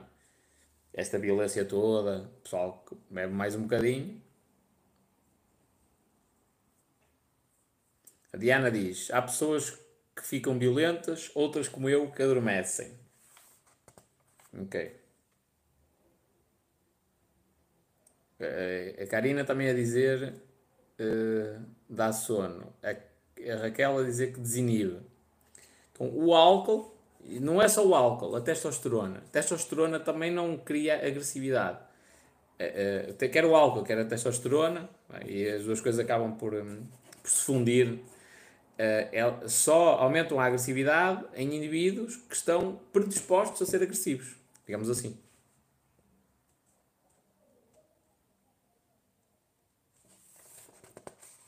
Porquê é que o álcool desinibe? Porque nós ficamos desfrontalizados. Ah, alguém dizia, um afrodisíaco, é um erro. Não é. Não é. Da mesma maneira que quem diz, pá, bebe um copinho antes de ir para a cama para dormir melhor. É um erro. Não é. É, é verdade. É beber um copinho de vinho antes de ir para a cama. Vai relaxar um bocadinho e tal, é verdade. Se calhar tem mais facilidade em adormecer, mas o álcool vai prejudicar o sono. Da mesma maneira que não existe nenhum comprimido, nenhum comprimido que vos regule o sono. Nenhum comprimido. Não tenho problema nenhum em dizer isto. Não há nenhum comprimido que vós podeis tomar para ter um sono normal. Há comprimidos que vos vão ajudar a adormecer, mas o vosso sono não está a ser efetivo. Okay? Por isso é que vós no dia a seguir, na maioria das vezes, acordais cansados. E depois precisais de outro comprimido, outro serviço de subscrição vitalício, para vos manter animados durante o dia. Não há nenhum comprimido que consiga regular o sono. Nenhum. Vou-vos voltar a dizer isto, que é uma coisa muito importante, especialmente para quem tem 15 comprimidos a tomar por dia. Não há nenhum comprimido que vos ajude a regular o sono. Nenhum. Nenhum. Ok? Epá, eu tenho que tomar um comprimido para, para dormir. Tens e isso está a fazer uma valente merda. Que não estou a dizer que não haja situação em que tenhas de tomar, ok? Por exemplo, eu estou exposto Agora estou com uma luz fraquinha aqui em cima, mas estou com os telemóveis, sou bastante sensível a isso. A luz azul uh, basicamente faz com que eh, impede a libertação de melatonina. A esta hora já devia ter sono, como estou com a luz azul aqui, para ter sono, eventualmente, até porque também já estou agitado, tenho que tomar melatonina para forçar isso. Okay? Não estou a dizer que volta e meia isto não possa acontecer, mas não é uma situação normal, porque o normal era às 6 da tarde eu já não ter contacto com tecnologia para evitar isto. Uh, mas e aqui é só para forçar a entrada no sono.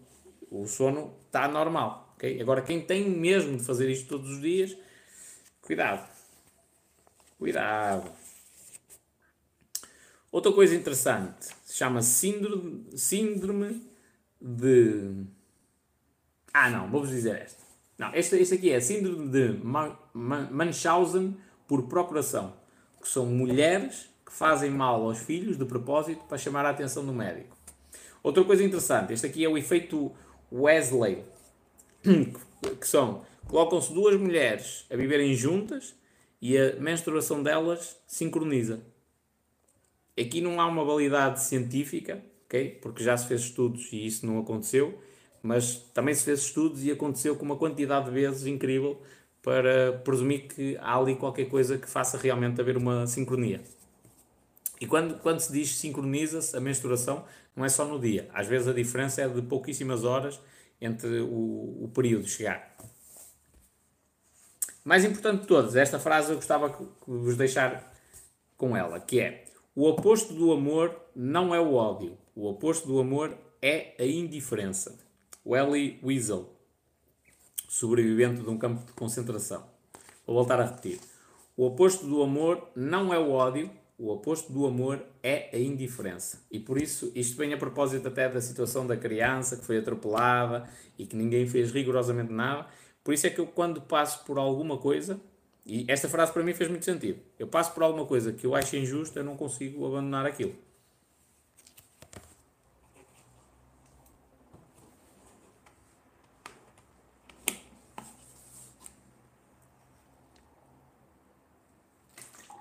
Pronto, isto era a propósito de nós estarmos aqui a, a, a falar sobre sobre sobre a irracionalidade do ser humano. Ah, a Diana disse aqui uma cena que era muito, muito interessante, que eu já passei o comentário, já o li. Espera aí. A Diana diz assim no YouTube. Eu sou muito ingênua, uh, porque eu não sei como é que esses corruptos se deitam, uh, deitam a cabeça de noite a saberem que prejudicaram milhares de pessoas. Uh, há duas questões aqui. Primeiro, eles não têm essa percepção direta, não é? Uma coisa é eu chegar à rua, está um sem-abrigo, mando duas chapadas no focinho e roubo-lhe o cobertor. Isto é, eu tenho essa percepção. Outra coisa é eu roubar um milhãozito, não é? Vender-se uns submarinos para Portugal, vendeu-se um milhãozito, mas eu não vi ninguém a passar fome por causa desse milhão que eu ganhei a mais. Então não tenho essa percepção direta. E depois outro problema, e por isso é que há muitos políticos corruptos, e tendencialmente são homens, eh, diz respeito a, a serem psicopatas. Muito, atenção que, vou dizer isto, para, para esclarecimento. Todos os serial killers são psicopatas, mas nem todos os psicopatas são serial killers, ok? Portanto, tens muitos psicopatas na, na, na sociedade, que isso só significa que eles tenham ali um problema, digamos assim, no, sistema de criação de empatia, estão-se a cagar para os outros, basicamente. Um, tens psicopatas que são canalizadores, outros que são, são taxistas, outros que são operários fabris, não é? e outros que são políticos. E o, o psicopata está-se a cagar para os outros. Os outros são uma maneira dele atingir um fim qualquer. Então é um político, é psicopata, ou, ou sociopata, Está-se a cagar para ti. É isto. Roubou. Tipo, qual é o interesse dele? Ele ganhou dinheiro com isso. Pronto. Não interessa se roubou ou se não roubou.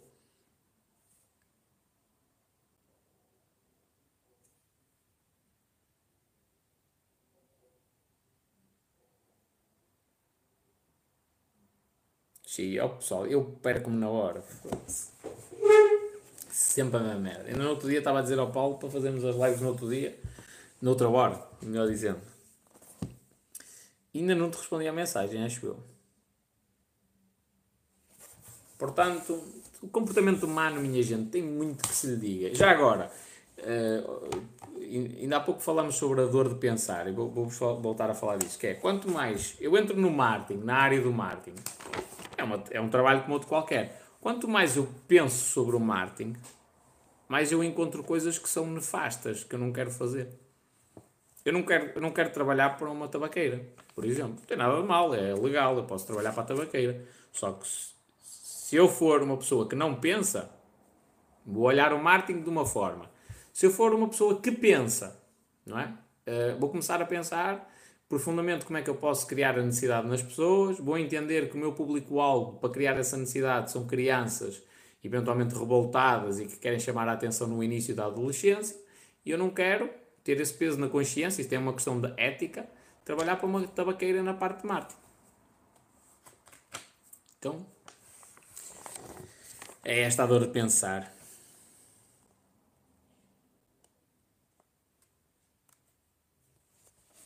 Diz a Diana, eu vi um filme sobre psicopatia, é assustador, são difíceis de identificar. São. Tendencialmente, os psicopatas são pessoas muito inteligentes.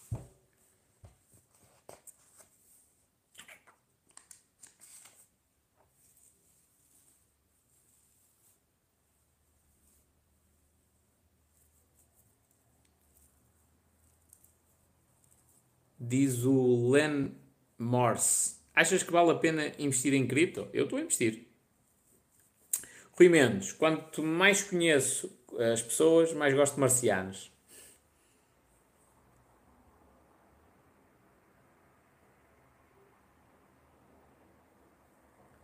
Havia um sócio de boné que fazia criptochurrascos. Qual é o nome dele? Um sócio de boné. É o Paulo Leão. Lion underscore talk. E não era churrascos. Isso dos churrascos havia gajos que faziam isso no Porto. Uma cena assim. É o Crypto Academy.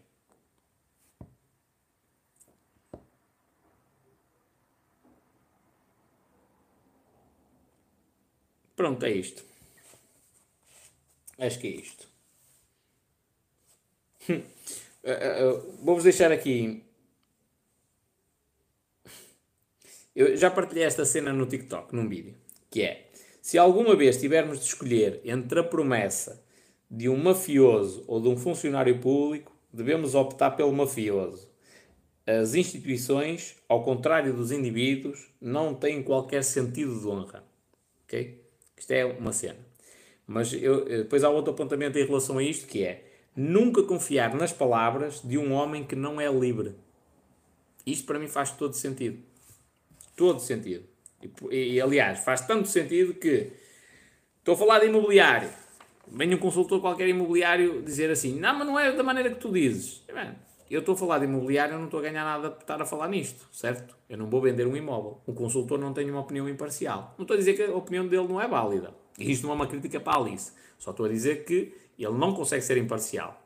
Porque ele, de certa forma, até para o emprego dele, se convenceu de que a opinião dele é que é a certa. Porque se ele se convencer que a minha é a certa, o negócio dele vai à ruína. Não é? Vou falhar, sou vegan, vou falar para um talhante, um, o gajo do talho, não é? A opinião dele não é imparcial. Ele depende da, da ideia das pessoas consumirem carne. É? Mas vou falar para um cidadão normal que diz que acha bem consumir carne. A opinião dele é válida. Quer dizer, todas as opiniões são válidas. Eu só estou a dizer que do talhante não é imparcial.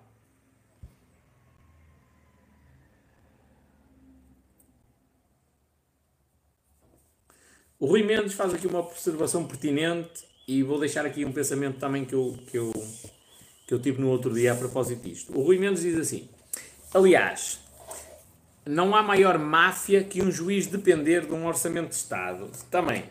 Isso é o que acontece transformando isto numa cena mais entendível para as pessoas. Isso é o que acontece com os bombeiros. É? O bombeiro devia ser um profissional remunerado. Não há cá bombeiros voluntários. Quer dizer, pode haver fim de semana e coisas assim do género. Mas a maioria dos bombeiros tem de ser profissionais pagos e remunerados pelo trabalho que fazem. Bem ou mal, não interessa. Só que o que é que o, o poder político faz? usa os bombeiros como instrumento para campanhas de, de marketing. É? Então, olha, agora vamos dar uma, uma ambulância aos desgraçadinhos dos bombeiros que não têm nenhumas condições. E os homens ali a arriscar a vida para salvar a população, para depois vir um político qualquer fazer propaganda graças aos bombeiros. Pronto. E o que acontece com os juízes acaba por ser um bocadinho desta forma. Mas mais importante do que isso, porque os juízes também não estão isentos de responsabilidades. Uh, eu não sei se, se, alguém aqui está por dentro do, do, da dificuldade que é entrar para a parte da magistratura, mas diz-se, diz agora vamos entrar no metaverso, que há muita corrupção. E que se calhar não é à toa que são as mesmas famílias que estão dentro de, da magistratura, que são juízes, não é? É quase tudo das mesmas famílias. Haver um, agora vou entrar no metaverso, não é? Haver um sistema que obriga os juízes a serem corruptos para exercerem a função de juiz é a prova flagrante de que a justiça não funciona.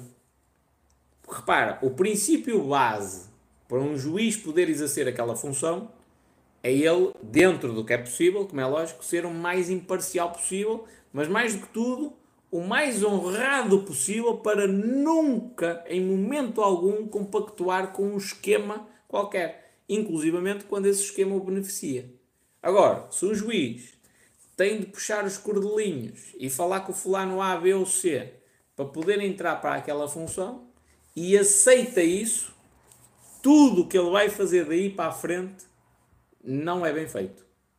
Porque ele quebrou com o princípio base. Tudo, todas as decisões que ele tomar daí para a frente, todas, sem exceção, são incorretas, porque elas não podiam ser tomadas por ele.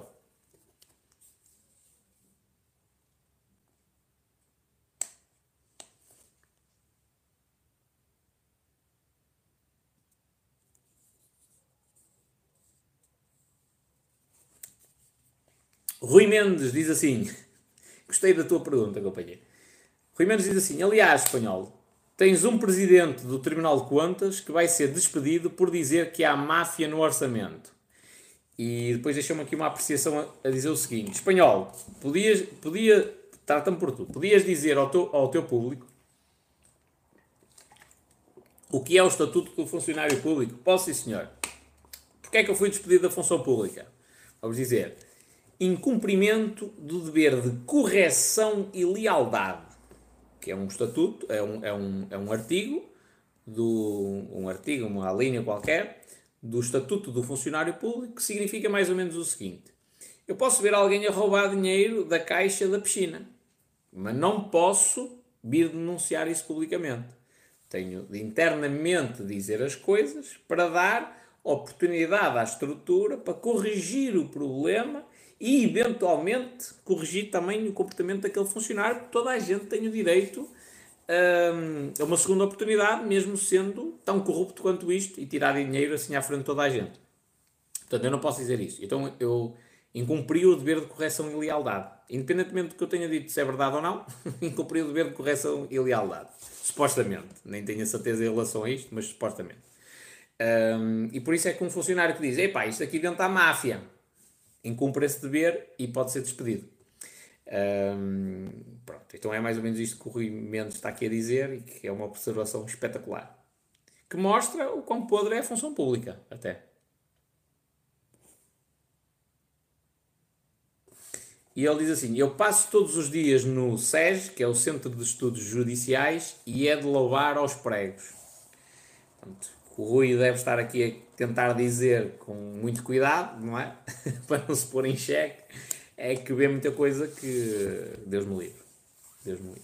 E, é, e isto, isto, volto-vos a dizer, a partir do momento, imagina o seguinte, eu sou um juiz, eu quero estudar para juiz, tenho boa fé, quero ir para juiz porque eu quero ajudar a, a que a sociedade seja justa, a que o, o, o, a pessoa que fez o mal seja condenada e a pessoa que, seja, que fez o bem ou que estava na sua vidinha uh, uh, tenha justiça. É? Então, o meu primo foi atropelado injustamente por parte da mãe dele e da viúva. O que é expectável é que a justiça ponha na cadeia a pessoa que o atropelou que não, não tinha motivo nenhum para o fazer. É? Então, alguém que quer ser juiz, para poder, poder ter este poder de dizer assim: não, tu fizeste mal e vais para a cadeia, e tu uh, vais ser remunerada desta forma, vais ter uma indemnização assim, para tentar minimizar o impacto daquilo que fizeram. Alguém que quer ter este poder, a primeira coisa que tem de ter, até pode ser um gajo, olha, que lê mal, é lento, chega atrasado, pode ter estes defeitos todos, enquanto juiz. Há um que não pode ter, que é o de ver corrupção e ficar calado. É, é, é, eu posso aceitar isso, eu não concordo, mas posso aceitar isso de um polícia, Posso aceitar isso de um nadador Salvador, posso aceitar isso de um Presidente da Câmara, posso aceitar isso de um vereador, posso aceitar isso de um gajo dos recursos humanos, só não posso aceitar isso de um juiz. Porque se um juiz aceita isso, todo o sistema de justiça não funciona. Porque, como é lógico, se eu sou corrupto numa pequena coisa que me favorece, imagina na grande, não é? Imagina nas cenas grandes, de muitos milhões. Hum, e eu já tive relatos de situações assim. Vos digo. Não, nem tem problema. No metaverso, não é? No metaverso já tive relatos assim. E já tive relatos. Olha, só, só para vocês uma noção. Aqui na minha zona, supostamente, que eu não, não abriguei o caso, mas há um advogado que está preso porque alegadamente falsificava a folha final da decisão do juiz. olha, olha a dificuldade que isto implica, não é? A quantidade de pessoas que têm de ser subornadas. Portanto, o juiz emitia uma decisão, às vezes uh, desfavorável ao cliente daquele advogado, e o gajo conseguia falsificar a decisão final. uh, e está preso, inclusivamente, por causa disso. Uh, já ouvi situações de homicídios, não estou a, fazer, não estou a falar aqui de brincadeiras, eu, eu, espero que o pessoal tenha consciência de uma coisa, que é, quando tu começas a denunciar merdas graves, o cidadão honesto, de certa forma, começa a se sentir protegido e começa-te a contar as coisas que vão acontecendo. Okay? Então, quanto mais eu denuncio, mais histórias chegam até mim. É? E mais pessoas me vão contando coisas gravíssimas para ver se eu denuncio algo do género. Tipo, eu já soube de histórias de pessoas que iam ser condenadas por homicídio, okay?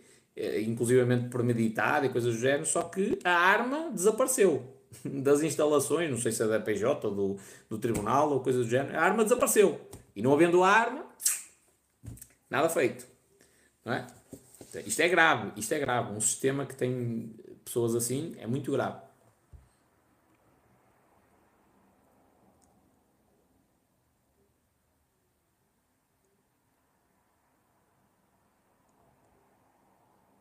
Grande homem esse advogado, diz o Rui.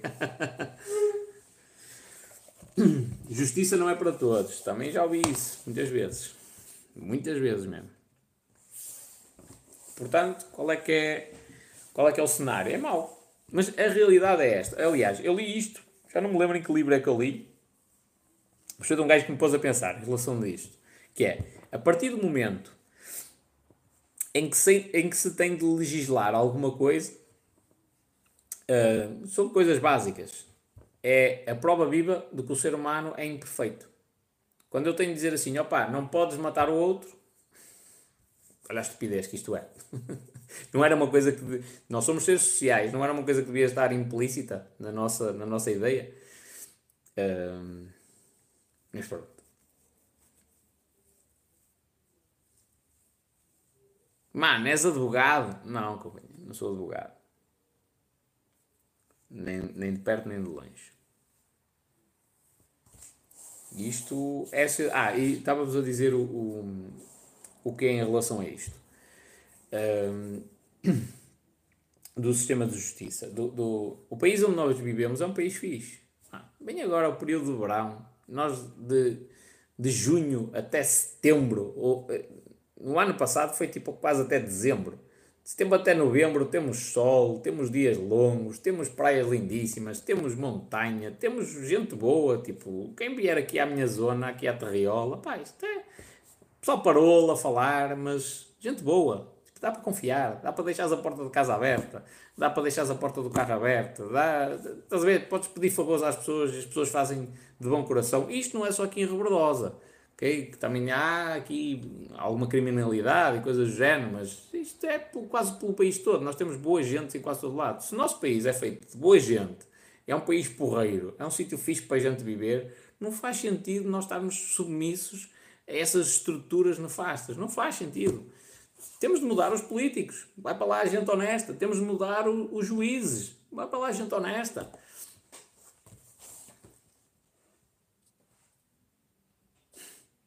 Rui Mendes a dizer aqui uma. a descrever aqui a realidade, que é. Vamos, a ver, vamos lá ver.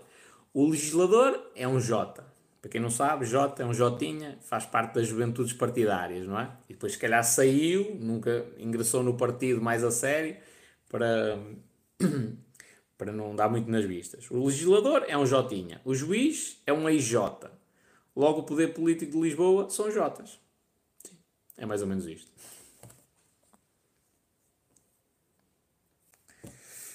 Uma adolescente pergunta assim: apoia a comunidade LGBT?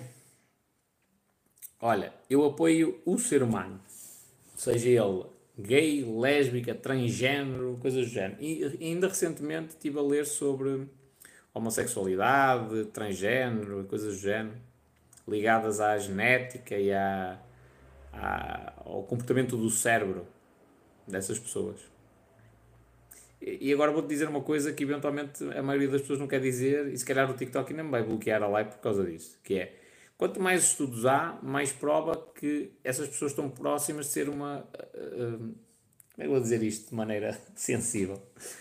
Ser a exceção à regra, ou seja, que a norma é uma e aquilo é uma exceção. Da mesma maneira que eu também sou uma exceção à regra, não é? Todos os seres humanos são diferentes. Sou uma exceção à regra porque eu penso de uma maneira diferente da maioria das pessoas. Eu falo de uma maneira diferente da maioria das pessoas. Se calhar não sinto vergonha em muitas coisas que outras pessoas sentem. Sinto em algumas, se calhar não sinto noutras. Portanto, se calhar também sou uma exceção à regra, não sei. Nunca estudaram o meu cérebro. Então isso é uma cena interessante. Eu, eu apoio o ser humano. Olha, vou-te dar aqui um, vou-te, vou-te contar aqui um caso concreto que me aconteceu comigo. Foi, houve uma gaja que me mandou umas mensagens assim todas aceleradas para o Instagram. E eu achei desde o início que havia ali qualquer coisa que estava mal. Não dá eu, não sou o decifrador de pessoas e não vendo palestras ou cursos ou coisas do género para ensinar como é que se decifra pessoas e como é que se olha para o, para o canto do lábio a levantar. Mas o meu trabalho é analisar o comportamento humano. E então achei que havia ali qualquer coisa que estava fora do padrão, que não era um padrão típico de uma mulher. Um, e mensagens e fotografias e coisas assim do género. Pronto, tudo muito bem. Um, mas havia ali uma certa anormalidade. E então o que era? Eu fiz, fiz um teste. e disse à pessoa para mandar em troca de favores sexuais que aceitava isso, mas que tinha de mandar no, no naquele dia um, uma fotografia do corpo, não precisava ter a cara, só do corpo, e com um, um papel uh, escrito espanhol à frente. Porque eu sabia, já sabia, quando disse isso, que todas as fotografias que tinham vindo até então não eram da pessoa. e a resposta foi, a espanhol, apanhaste. Descobriste que havia aqui qualquer coisa que não estava bem, apanhaste. Então o que é? É um travesti. É um homem que, pá, se calhar tem mente, cabeça de mulher, eventualmente, e, e pelo que eu percebi, volta e meia se veste como mulher. E o, o que é que eu fiz a partir daí? Tratei como um ser humano como tinha tratado até então. Okay? Então eu tinha duas possibilidades. Inclusivamente essa pessoa insistiu uh, noutras vezes em mandar-me na mesma mensagens com fotografias e coisas do género. E eu disse: Olha, companheiro, não faças isso porque te estás a magoar a ti mesmo. Eu tenho duas formas de lidar com isto. Que é, a primeira, vou-te tratar com repugnância, vou-te tratar mal, chamar-te nomes, vou-te ferir, mas tu, mediante os meus insultos, vais-me deixar de mandar estas mensagens e pronto, resolves o meu problema. Resolves o meu, não resolves o teu. Porque tu vais ficar mal. Eu não acho que seja justo, tu sendo um ser humano e tendo uma orientação sexual diferente da minha, ou um comportamento sexual diferente do meu, eu não acho que seja justo eu te estar a magoar porque tu sejas diferente. Então, o que é que eu te peço? Respeito. Que é, eu entendo, percebo que mandaste uma mensagem, se calhar, a tentar alguma coisa de cariz sexual, eu não tenho interesse, expressei esse meu desinteresse, estou-te a dizer que de certa forma me sinto constrangido por estás a insistir com essas mensagens e então só te peço o respeito, estás a ver? E depois tive de explicar porque é que ele não deve fazer isso. Porque ele está a criar a ilusão na cabeça de homens que vão. que esses homens pensam que vão ter com uma mulher que está afim deles e na realidade, quando chegarem ao mundo real, uh, passando a redundância, uh, quando chegarem ao mundo real, vão se cruzar com um homem. E isso vai gerar novamente o mesmo tipo de comportamento, que é o comportamento normal é eu fui enganado, estou a sentir isto como repugnante e vou ser violento. É esta a atitude padrão do homem. E isso só vai magoar mais aquele homem que tenta ser uma mulher. Estás a ver? Então, o que é que eu te quero dizer com isto? Eu apoio seres humanos, independentemente da orientação sexual deles. Eu falo aqui muitas vezes sobre a homossexualidade. Eu tenho amigos homossexuais, bastantes até. Não, não posso dizer que é a maioria, não é? Longe disso. Mas eu tenho amigos homossexuais. Já passei uma passagem de ano com amigos homossexuais. Eu, a minha ex-namorada, e outras pessoas também eram heterossexuais, mas tinhas vários homossexuais no grupo. E eu passei a passagem de ano com eles, vim para a rua com eles, não tive problema nenhum, não, não senti vergonha, nem nada do género. Então, o que é que eu apoio? O ser humano, independentemente da orientação sexual. Só que depois eu também penso sobre o mundo, não é? Agora imagina assim, pensa, pensa profundamente. Epá, se fôssemos todos homossexuais, a espécie tinha continuidade? Se os nossos antepassados fossem todos homossexuais, será que nós hoje estávamos aqui? Dá para pensar, não é?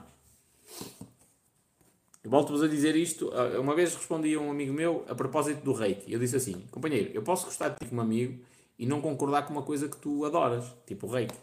É?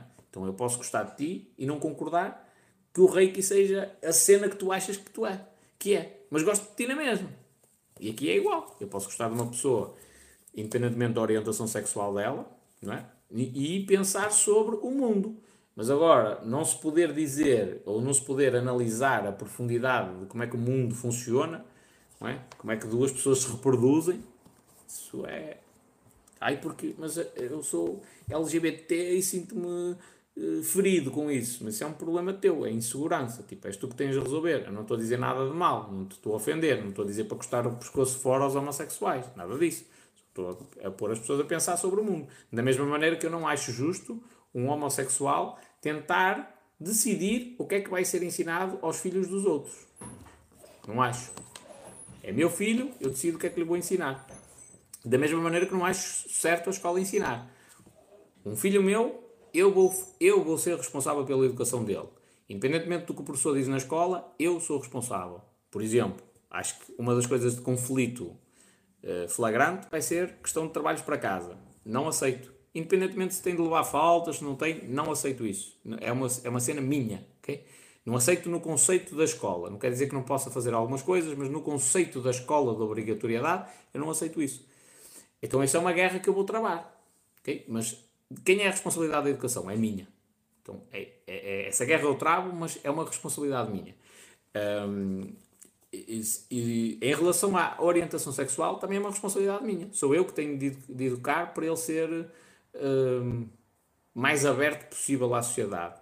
Porque essa é a minha ideia. É o meu filho, essa é a minha ideia. Se houver um pai que é mais conservador e quer ensinar mais no sentido, não no sentido de, de rejeitar a homossexualidade, mas mais no sentido conservador pró-heterossexualidade, esse pai tem esse direito. O homossexual não tem direito nenhum de interferir na educação dos outros. Ok? O que é que eu quero dizer com isto? Que é, eu não sou contra a homossexualidade, sou contra exageros que existem do lado da homossexualidade em prol de uma cena de igualdade.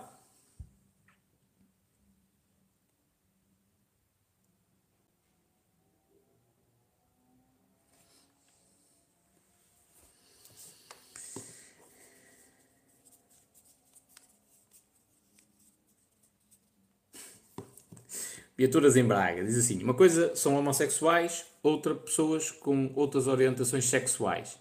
Cada um é livre de ter a sua, a sua orientação. Um, outra coisa são as paneleirices e propagandas. Tal e qual. Tal e qual. Já agora, um, o, o cérebro. Uh, tens muitas pessoas transgênero, não é? Que têm um, um órgão sexual ou feminino ou masculino mas a cabeça dessa pessoa corresponde ao contrário. O cérebro dessa corresponde ao, à identificação sexual contrária. Então o homem tem um pênis, né? é um homem, tem um pênis, tem musculatura de homem e tudo mais, mas o cérebro, fazendo uma análise ao cérebro, esse cérebro está mais próximo, digamos assim, do cérebro de uma mulher. E por isso é que há essa, esse conflito. O que é que eu quero dizer com isto? Tu, um, ainda ontem estive a ver essas cenas das, das transmutações, não, transcrições de genes e coisas assim do género. Com tantas transcrições que têm de ser feitas, é normal que exista alguns erros, em tudo. Okay? E depois pode haver um erro que faz com que a gente seja mais agressivo, por exemplo. E pode haver outro erro que também diz respeito à parte hum, sexual. Não estou a dizer que a homossexualidade é um erro, ok? Estou a dizer que existem mutações e, e na transcrição de genes. Um, então é inevitável a natureza, com tanta coisa que tem de fazer, não haver ali uma coisa ou outra que difere da média. Pronto, é isso. É só isso que nós temos de aceitar. E aceitar como seres humanos. Se eu tiver um filho homossexual, vou querer matá-lo quando ele é pequeno, cortar-lhe o pescoço fora? Não. Então, da mesma maneira que eu quero que aceitem um filho meu que possa ser homossexual, tenho de aceitar o filho dos outros. Tão simples quanto isto. Mas isto, a questão é, eu digo esta mensagem só likes e pessoal a bater palmas, sim senhor, que ser humano incrível. Eu digo uma mensagem a dizer assim: peraí, mas fôssemos todos homossexuais, qual era a continuidade da espécie? Tenho um vídeo bloqueado pelo TikTok, porque estou a fazer assédio e bullying. E isto está errado. Isto é um atentado à liberdade de expressão.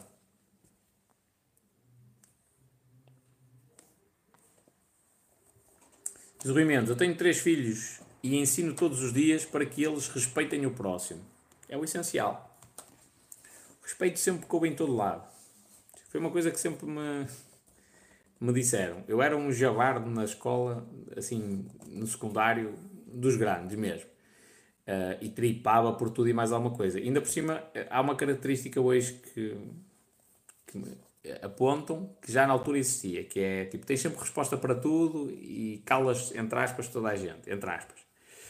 Um, e isso acontecia muito com os professores, porque os professores, já eu naquela altura, adolescente, pequenino, uh, no bito, já dizendo, uh, A maioria deles tem aquela mentalidade muito linear e eu sou um gajo que pensa a 360 graus, com uma cabeça muito criativa.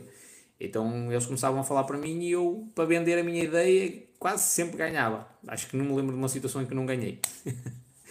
um, e como é lógico, ninguém gosta de perder. Pronto. Mas eu nunca faltei ao respeito. E eles diziam isso.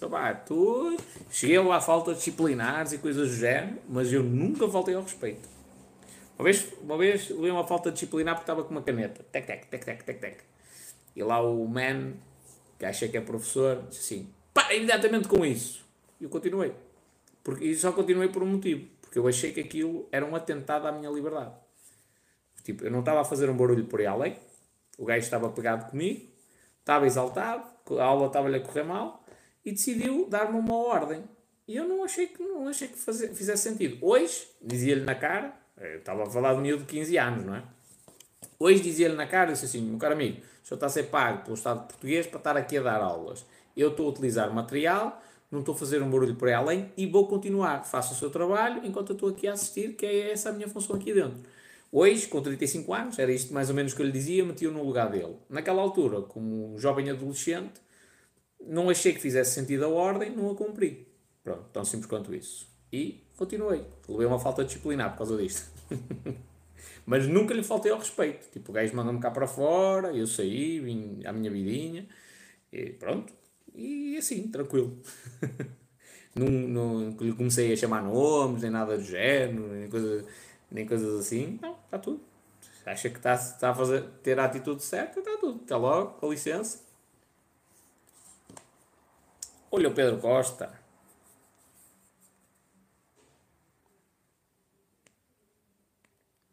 Diz o Frederico Pinto. Nós, os professores jovens, já não somos assim. Existe uma maior empatia entre nós e os alunos. Acredito, companheiro. Olha, o melhor exemplo que eu tive disso foi na praia. Um, e era. Eu acho que, era, eh, que até era a mesma. Não, não era uma escola, era um infantário. Mas eu até acho que era o mesmo infantário. E tinha duas turmas. Tinha uma professora já da velha guarda, que devia estar próximo da reforma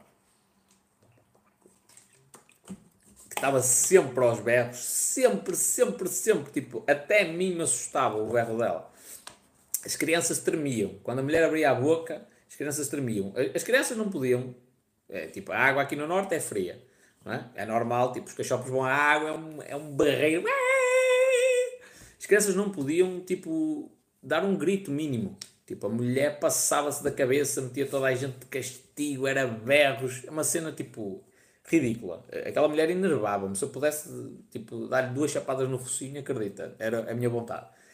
E na mesma, na, eu acho que era a mesma infantário, tinha outra professora que ia na mesma altura, mais nova, mas de uma serenidade, tipo, os miúdos faziam o que ela queria, tipo, ela fazia gato sapato deles, punha-os a fazer a macaca, a andar em filinha, todos para um lado e para o outro, tipo, um, ela tinha um controle sobre eles incrível. Onde é que estava o segredo disso? É empatia, é compaixão, tipo, era a ligação que ela tinha com os alunos.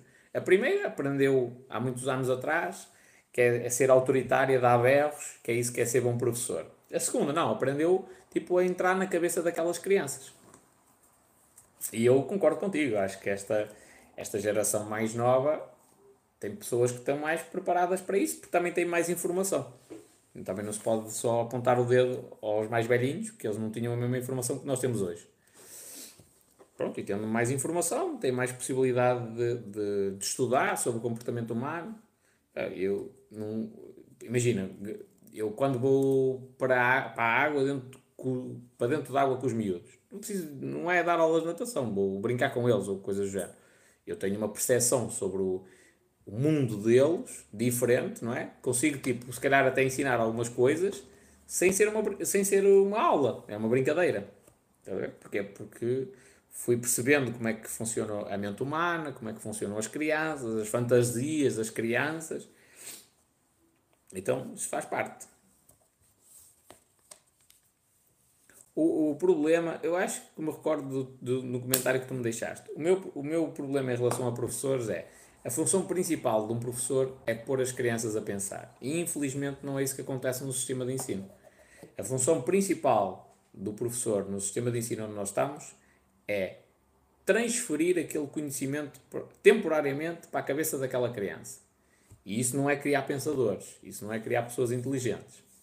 É transferir só a informação temporariamente, de um sítio para outro. Algumas dessas informações, até o próprio professor, o professor que as diz, nem sabe se elas são válidas ou não. Tipo, está a replicar dados que são de outras. E vá-se lá saber as fontes. Hum, pronto, então essa é a minha maior crítica. E isso era notório. Se a escola formasse pensadores, no final do 12 ano, 80, 90% das crianças queriam abrir um negócio. Se realmente formasse pensadores, era isto. Não havia crianças a, a, a entrarem com a ideia de vamos para a faculdade.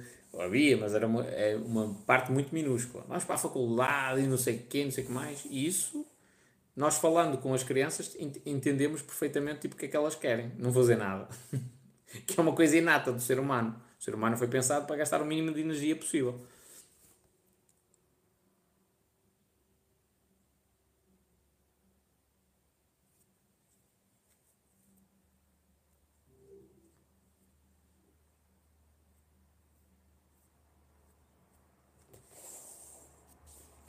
Rui Mendes diz assim: a função principal do professor é projetar o conhecimento deles no aluno e o aluno estar preparado. Não, companheiro.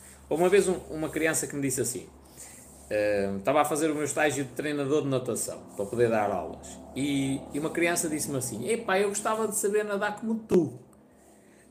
E eu disse-lhe: Não, o meu trabalho aqui não é fazer.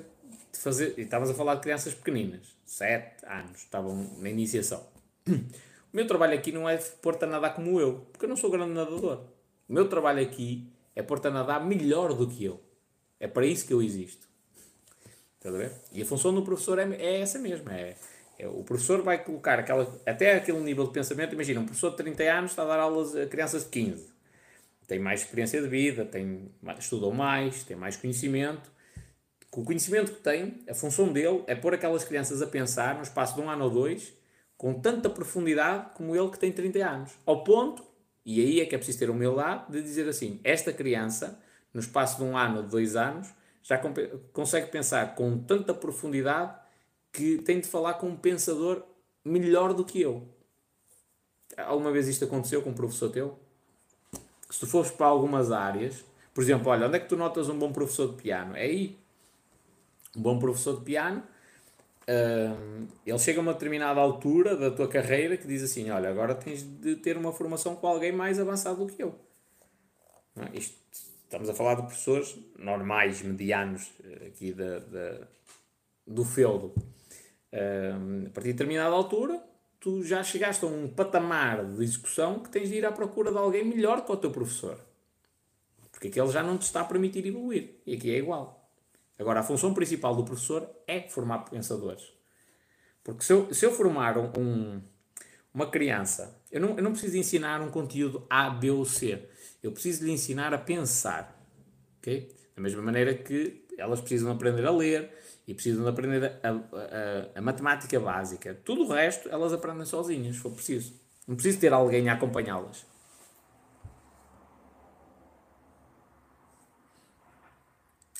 Diz aqui o Viaturas em Braga. Mas espera lá.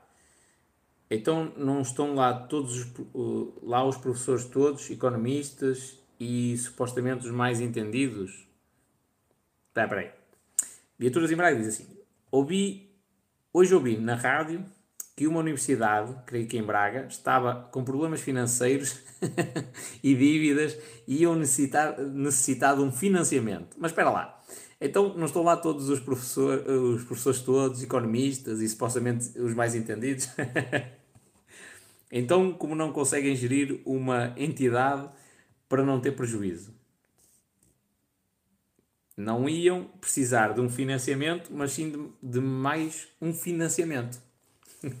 ok, resumindo isto, uma universidade que vai precisar de um novo financiamento porque está próximo de ir à falência e tem lá professores que são especialistas na área, não é? economistas e coisas assim do género.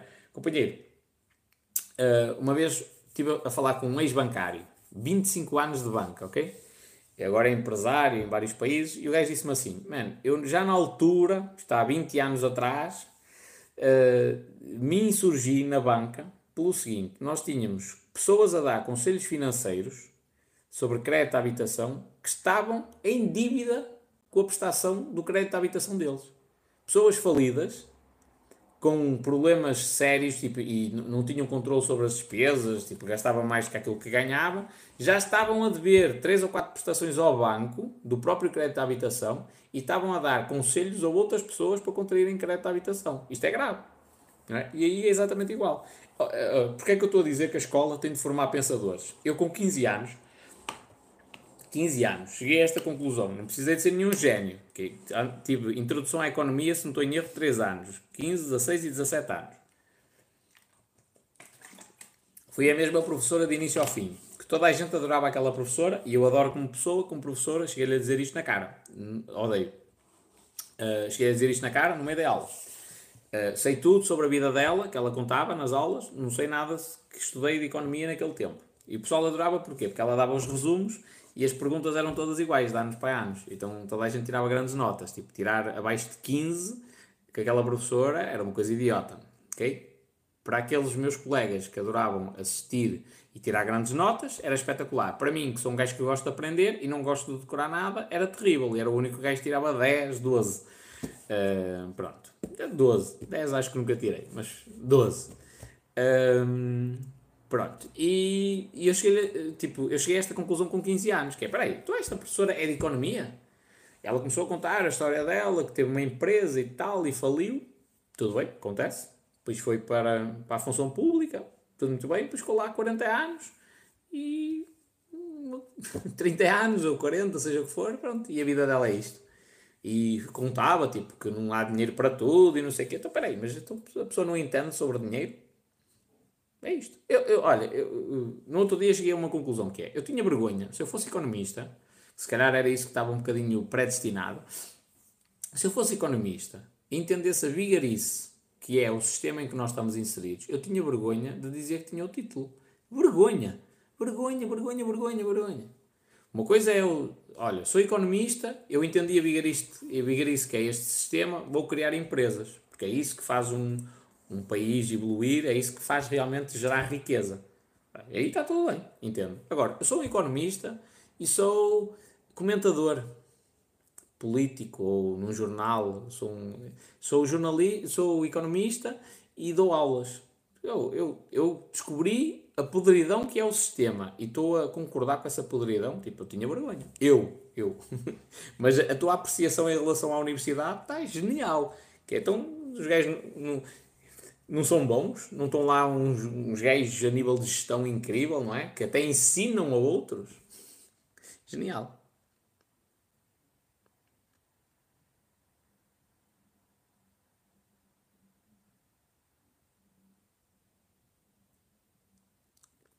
O Frederico diz assim: hoje em dia, nós, professores, somos mais guiadores do conhecimento do que expositivos.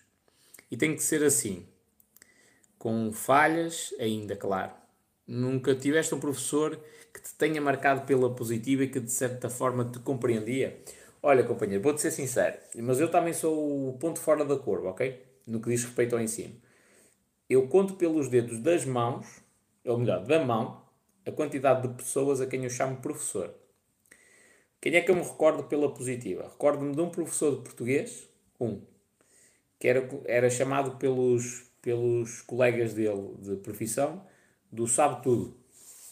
Foi, acho que assim, na minha memória, a nível de professor mesmo, acho que foi a primeira pessoa que eu considero um professor. Alguém que te obriga a pensar, alguém que percebe profundamente daquilo que está a falar. Foi assim o primeiro. Pá, e recordo mais um ou outro, que nem quero estar aqui a dizer, que, pá, que não eram a este nível, Estás a ver? Mas pronto, tinham gosto por aquilo que faziam e, e marcavam pela positiva, só nesse sentido.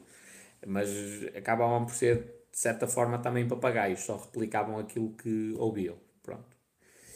Isto, companheiro, eu estudei 12 anos.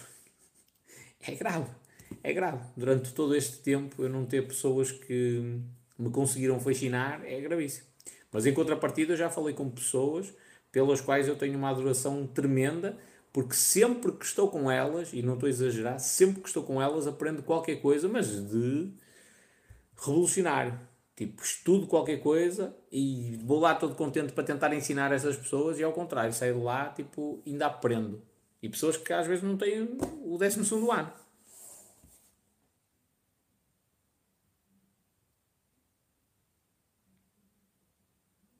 A Sara a dizer que foi preciso estar de baixa para ver a minha live. Espero que seja tudo bem com a saúde. O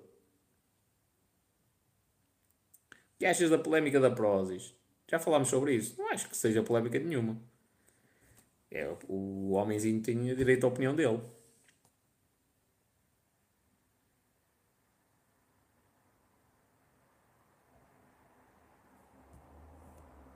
Diz o Rui Mendes, eu hoje em dia tenho 8 funcionários para gerir, 190 empresas que os donos não percebem nada de gestão. Tal e qual. Espanhol, um bom livro para ler. Tens no meu Insta, companheiro. Vai lá, tens uns destaques, tem lá 12 livros. Vai, mas é bagajas à festa. O Bruno Marques diz Sun Tzu, A Arte da Guerra. Não gostei do livro. Não gostei. Não, acho que não faz sentido nenhum em pleno século XXI se ler aquele livro.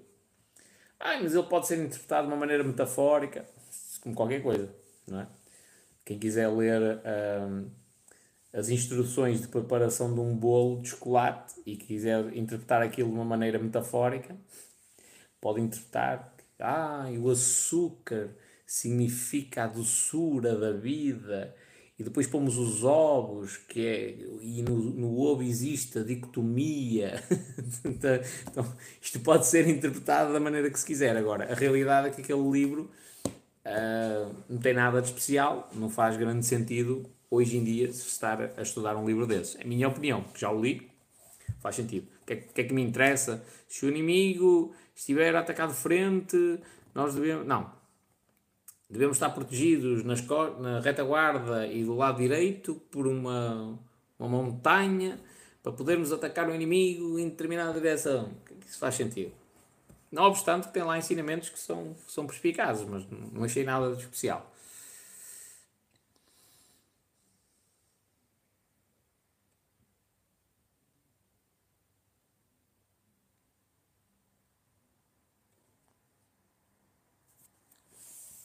Bons livros para aprender sobre negócios e finanças. Negócios é fazer.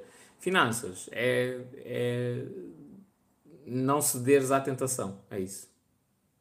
O que achas do Andrew Tate? Acho que é um gajo que não tem papas na língua, também diz o que lhe vem à cabeça. Está a fazer o trabalho dele, não é? Não deve ser ele propriamente, deve ser uma equipa de marketing. Estão a fazer o trabalho dele, por isso é que anda toda a gente a falar dele. Já vi um vídeo desse man, ah, Tótil. Só agora é que eu sei quem é. Já vi um vídeo desse gajo à Tótil. Ele a explicar porque tinha comprado um Bugatti de 5 milhões. E, e, já aí eu disse: Este gajo tem uma mentalidade top. O estava a dizer que se estava a cagar para o carro. Ele comprou o Bugatti de 5 milhões para poder entrar nas festas da Bugatti, para poder fazer networking com gajos que lhe podem fazer ganhar dinheiro. E a mentalidade é top. É bem visto. Não estou a dizer que está certa a atitude, mas a mentalidade do gajo, em muitos aspectos, está mais do que certa. Agora o que se tem vindo a falar é, é marketing.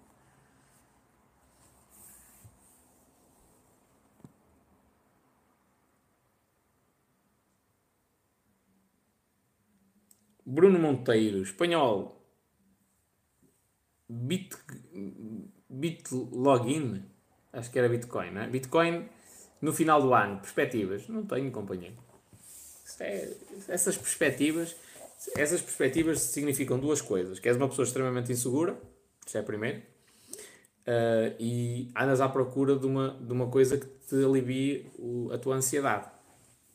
Então, esta incerteza em relação a qual é o fundo onde a Bitcoin vai chegar nesta quebra do mercado causa-te ansiedade e tu estás à espera que alguém te diga: pá, olha, vai, até o final do ano chega aos 35 mil, aos 45 mil. Não me interessa. Não faz diferença nenhuma. Qual é o valor? Eu acredito no projeto. Neste momento estou a investir. É isto. Ah, mas o espanhol, será que vai baixar mais 2 ou 3 mil dólares? Pode baixar. Para mim, o valor já é interessante, já estou a investir.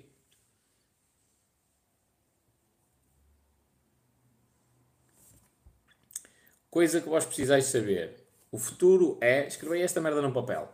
O futuro é aleatório e imprevisível. Ok? Aleatório e imprevisível. Não quer dizer que a gente não possa ter uma, uma ideia do que é que pode, pode vir a surgir ou não. Mas basear isso. Uh, imagina, eu acreditava que no período das férias ia haver uma pequena quebra. Apesar de que houve muito pessoal que entendeu isto mal.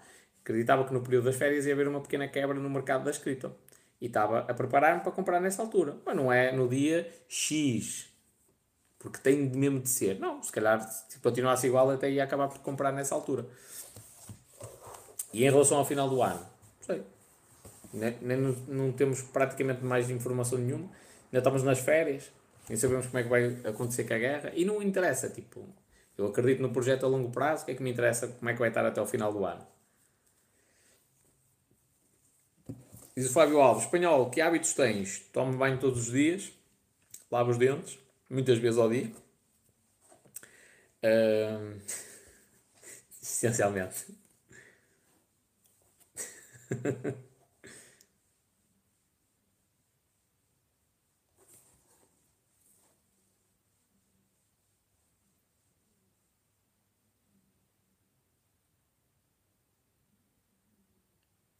Jesus, já me espetei aqui o comprido. Na hora.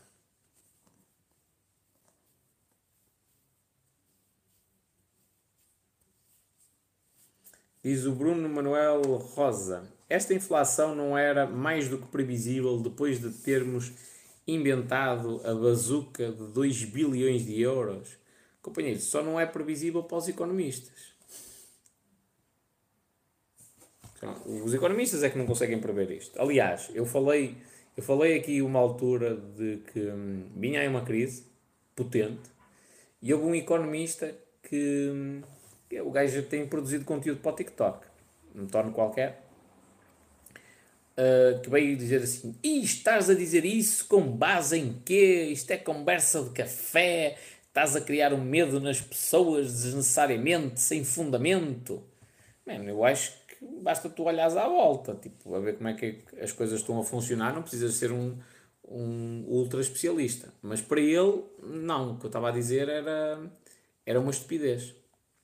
E pronto, e agora parece que se calhar vem uma crise potente.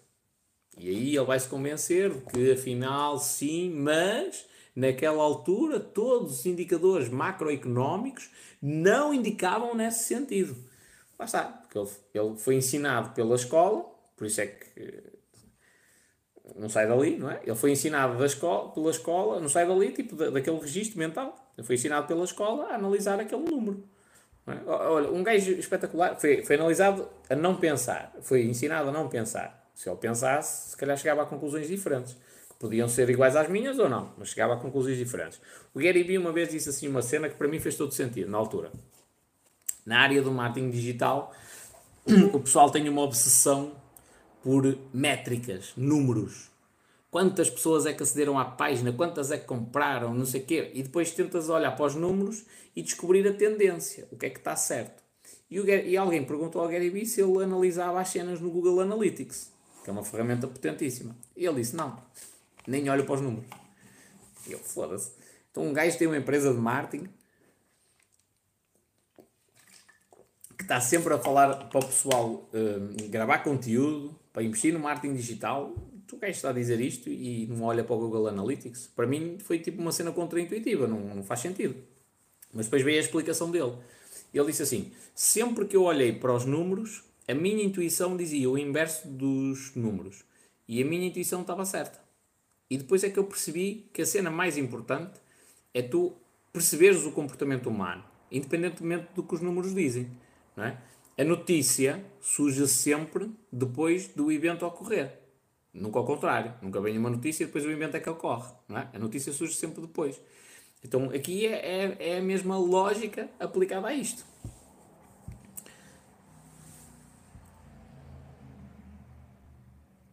É lá, tem aqui o um comentário que me deixou perplexo da Liliana. A Liliana disse assim: Boa noite, obrigada pelos teus vídeos, está tão por tudo, se faz favor, têm sido muito úteis para mim.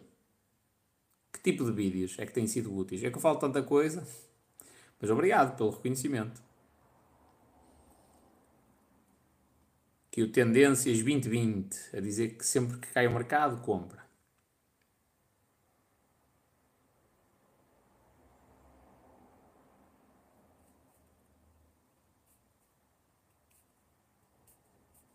Bruno Monteiro diz assim: Espanhol, nunca jogaste póquer? Como estratega conheces o jogo ou alguma vez tiveste interesse? Joguei.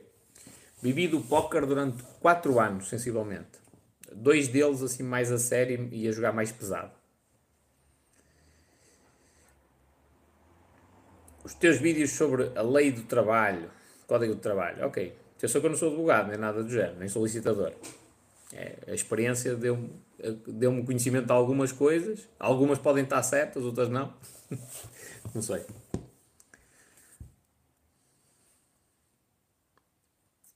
Poker Face, isso é erro. É, é, a análise no poker não é pelo comportamento das pessoas. Essa, essa ideia que alguém me está. que, que vos dão a entender de que o gajo.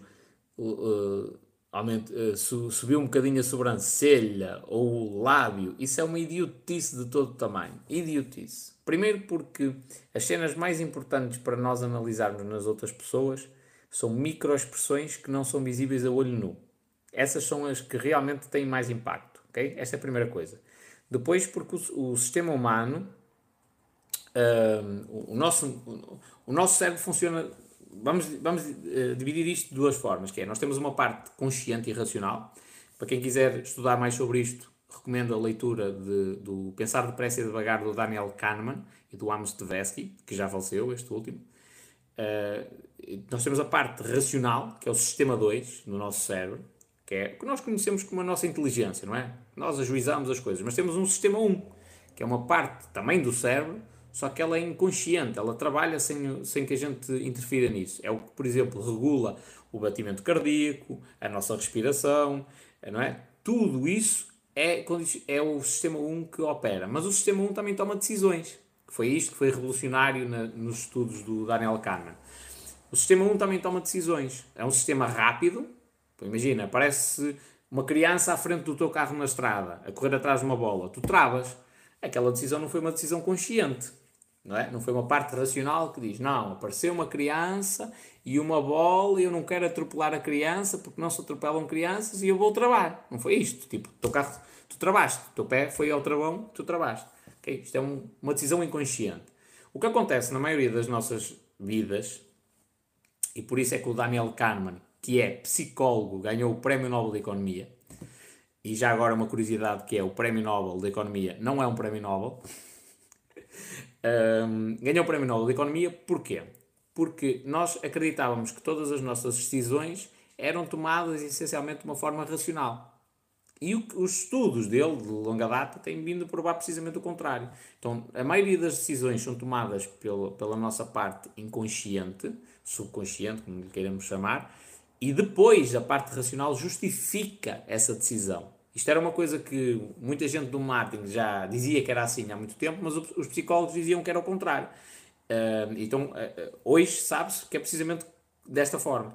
Há uma, há uma cena muito antiga que, que diz assim: As mulheres, quando entram dentro de uma loja, já compraram.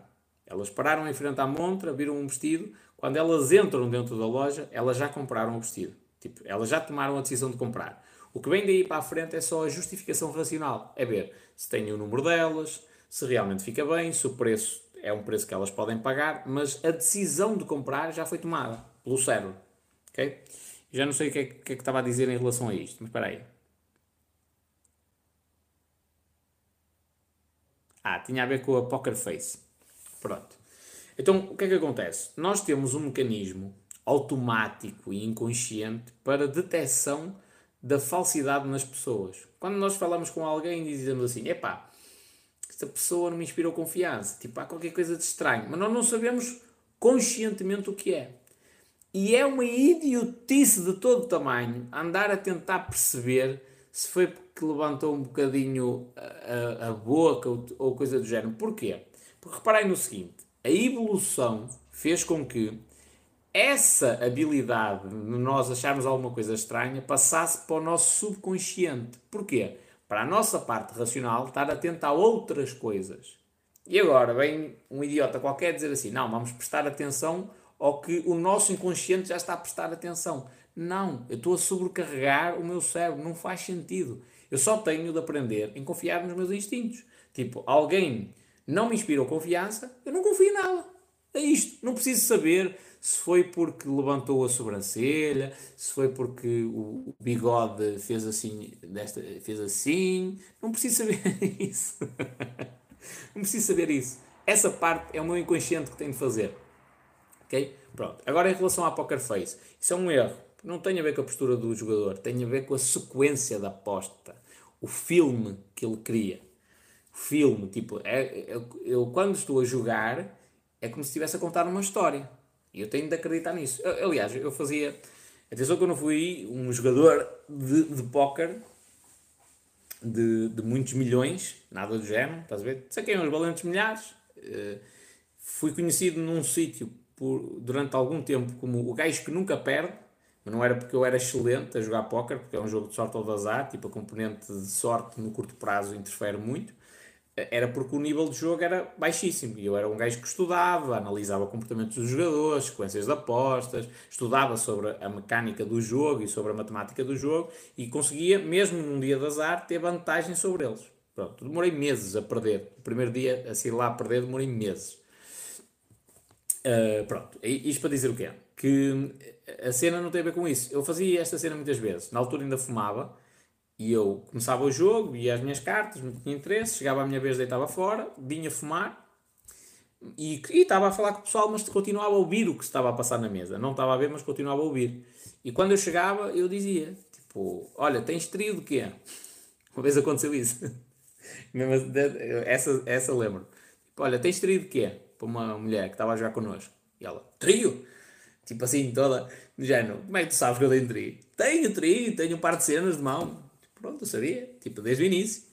Desde o início. E não vi as cartas. Tipo, porquê? Tem a ver com a sequência de apostas, tem a ver com a maneira como a pessoa reage àquilo. Estás a ver?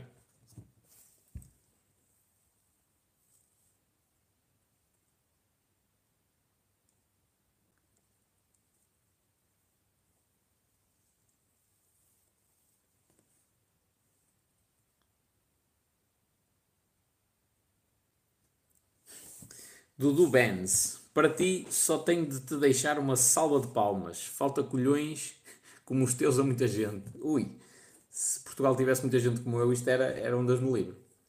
Viaturas em Braga. Falar em talho, achas que a carne produzida em laboratório será o futuro da nossa alimentação? Nem sei, companheiro. Mas sabes que há uma, há uma coisa que é curiosa, que é, a gente tenta replicar, hum, aliás, o livro que eu estou a ler, o gajo fala disso, que é, há genes que supostamente não fazem nada. Está errada esta afirmação. Tipo, eles é que ainda não descobriram qual é a função daquele gene. Tão simples quanto isto. Não é? Um, então, epá, a gente descobriu uma maneira de replicar carne. Será que é exatamente igual? Se calhar não é. Não é? Tipo, ninguém descobriu até hoje a fórmula de criar um ser humano do zero. Do zero, zero, zero, zero, zero. Tipo, criar um ser humano com consciência, com mente, tipo, não é só o corpo. Tipo, ninguém descobriu isso até agora. Então é provável que mesmo a criação de carne não seja exatamente igual. Mas se for, está tudo.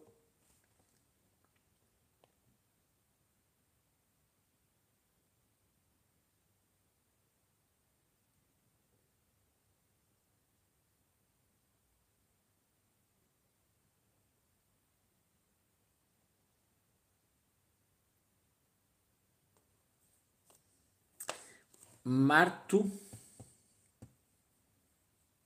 Martocas é Marta. A Marta diz assim: Vou apostar na formação de adultos, mas essas são financiadas. Adoro dar formação. Será uma boa aposta? Olha, eu vou-te. Lá está. Gajos com tomate têm de dizer a verdade em todas as situações. eu vou-te dar a conclusão a que eu cheguei, fruto da última formação que eu fiz.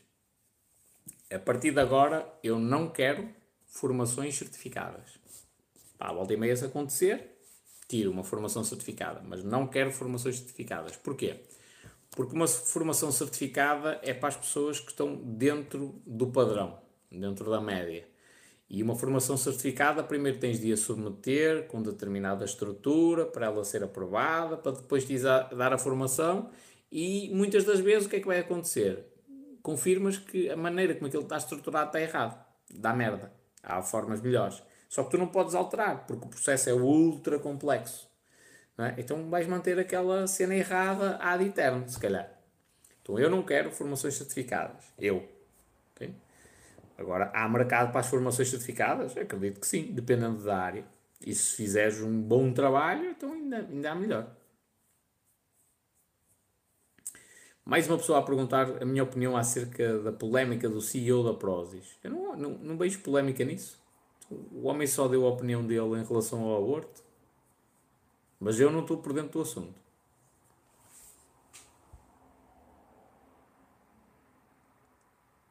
comem os, os tomates no Extremo Oriente.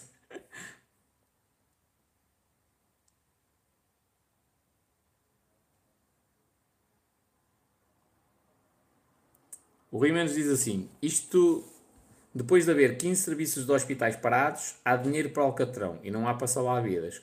Companheiro, quando, quando entrou o Covid-19, houve uma cena que a mim me chocou, que foi, uh, houve uma necessidade muito grande de de, de, de bens para a saúde, digamos assim, de, ou, ou serviços, de contratar mais enfermeiros e médicos, ou medicamentos, e merdices assim. Uh, e pronto, eu até entendo isso. Não, não acredito propriamente no Covid, mas até entendo essa cena.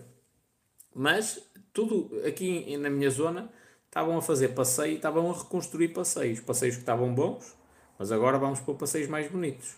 Portanto, eles estavam bons, foram feitos em cimento, já há 10 ou 20 anos que estavam ali e ainda estavam em boas condições. Vamos fazer outros mais bonitos, agora em, naquele paralelo pequenino, que é para aquilo estar sempre a sair e nós estamos a gastar sempre dinheiro. Uh, pronto, para, para dizer que a gente faz obras. Né? E construíram passeios em sítios que eu acho idiota, porque ele é passar lá uma pessoa de longe a longe. Aliás, na minha terra acabaram de meter uma, uma cabine, de, não é cabine, é uma paragem de autocarro, em vidro, toda bonitinha, toda XPTO, futurista, num sítio onde nunca passou um autocarro, nunca parou um autocarro, nem nunca vai parar. Ainda por cima, em cima de uma rotunda. Não é em cima, é no meio da rotunda. É uma rotunda assim meio estrambólica, mas tem um sinal de rotunda. Portanto, oficialmente aquilo é uma rotunda. E está ali. Hum, portanto, quem é o ignorante que faz isso? É o que é, é o país onde nós estamos. A culpa é nossa, não é deles. A culpa é nossa. Nós é que devíamos forçar a que isto fosse corrigido.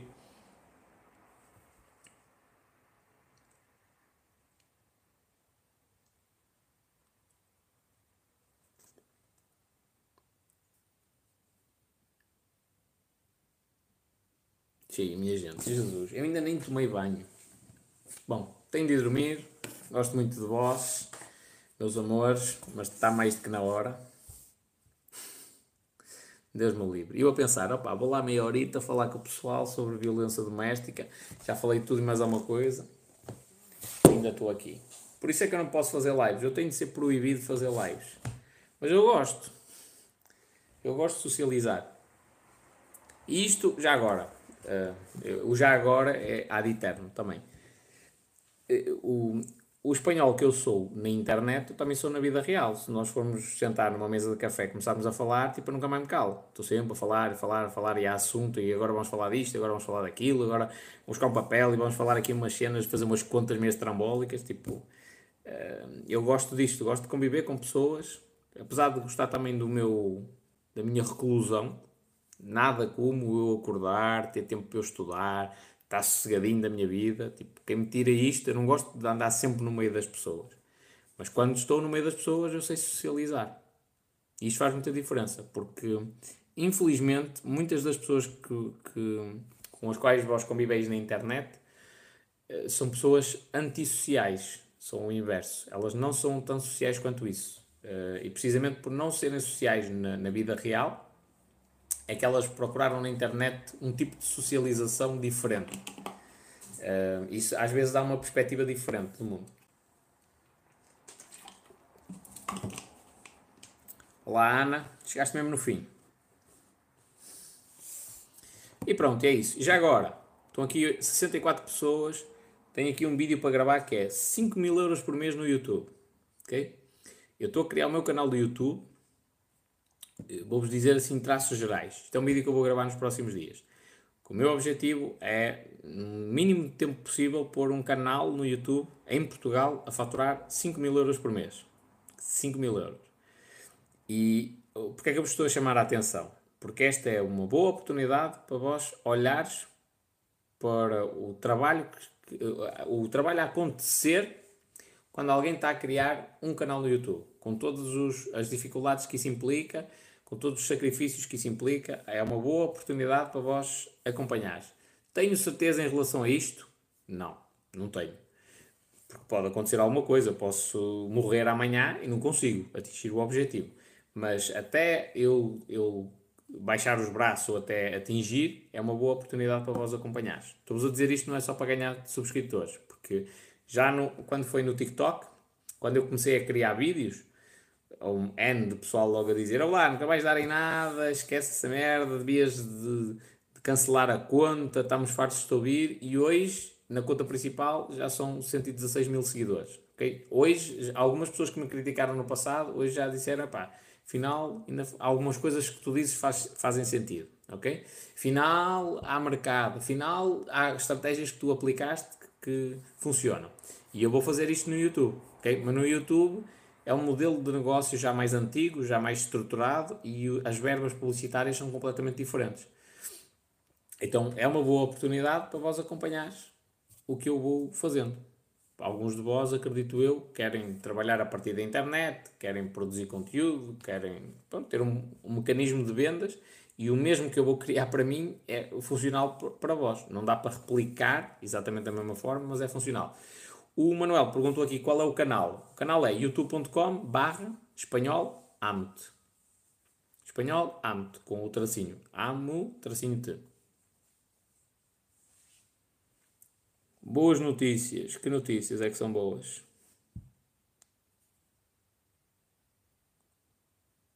E porquê que eu estou a dizer isto? Porque no YouTube eu tenho 7 pessoas a assistir. No TikTok tenho 69. Já tive mais de 100 no TikTok. Mas tenho 7 pessoas no YouTube. Ainda no outro dia fiz uma live para o YouTube. E se está aqui pessoal que teve no outro dia, pode confirmar que estávamos menos de 10 pessoas. Tivemos ali picos de 16, quase 20 pessoas, mas eu tive quase toda a live a falar para 5, 6, 7 pessoas. Ok? 5, 6, 7 pessoas, 5, 6, 7 pessoas. Porquê é que isto é importante? Porque eu estou habituado a abrir uma live no TikTok, passado 5 minutos tenho 100 pessoas. Isto é um controlo sobre o ego. Quer dizer assim, não, eu vou falar só para 10 pessoas. O 10% daquilo que eu falaria em uma situação normal. É? Menos interação, mais dedicação a cada uma das pessoas, mais atenção às pessoas que estão lá. E este processo é, é válido para toda a gente. Não tenho a mínima dúvida que daqui a uns tempos eu vou abrir uma live no YouTube e vou ter 100 pessoas a assistir. Ok? Então é, é, acho que é interessante para quem quer uh, olhar para a cena dos negócios na internet, marketing na internet, acho que é interessante acompanhar isto e pelo ponto, não só porque eu vou falar sobre questões de dinheiro, é inevitável, vou falar de outros assuntos, mas também pelo uh, pela questão de entender como é que o sacrifício que é, é necessário, ok? Manuel diz, o YouTube está um bocado em declínio, não está, companheiro. Eu percebo o que é que tu estás a dizer, o YouTube vai ter de se reestruturar, mas o YouTube é ferramenta potente para caraças para isto. Potente mesmo. YouTube não vai estar em declínio porque permite uma conversão maior. Eu aqui no TikTok falo de uma empresa, ela não consegue medir quantos clientes é que eu lhe consegui trazer. Estás a ver? Um, se eu e 100 pessoas estivermos a falar sobre a mesma empresa, como é que ela sabe? Não sabe. Não, não dá para ter links clicáveis, não sei na biografia, que não é um sítio propriamente fácil de tu colocares. Então não dá. O YouTube dá. Metes na descrição. Estão as verbas no YouTube, mano, esquece. Esquece lá isso.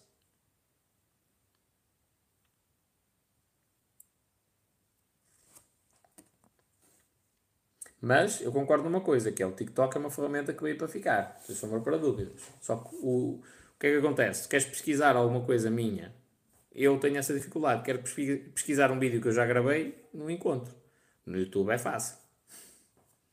Então, é, tipo, são duas ferramentas que se complementam uma à outra. Não tenho um foco tão grande no Insta, por exemplo.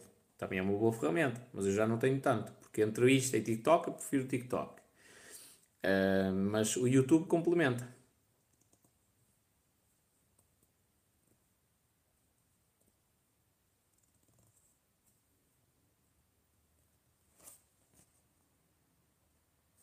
Bom, minha gente, está mais do que na hora. Beijos e abraços a todos. Foi um prazer. Até uma próxima. Até logo, pessoal do YouTube.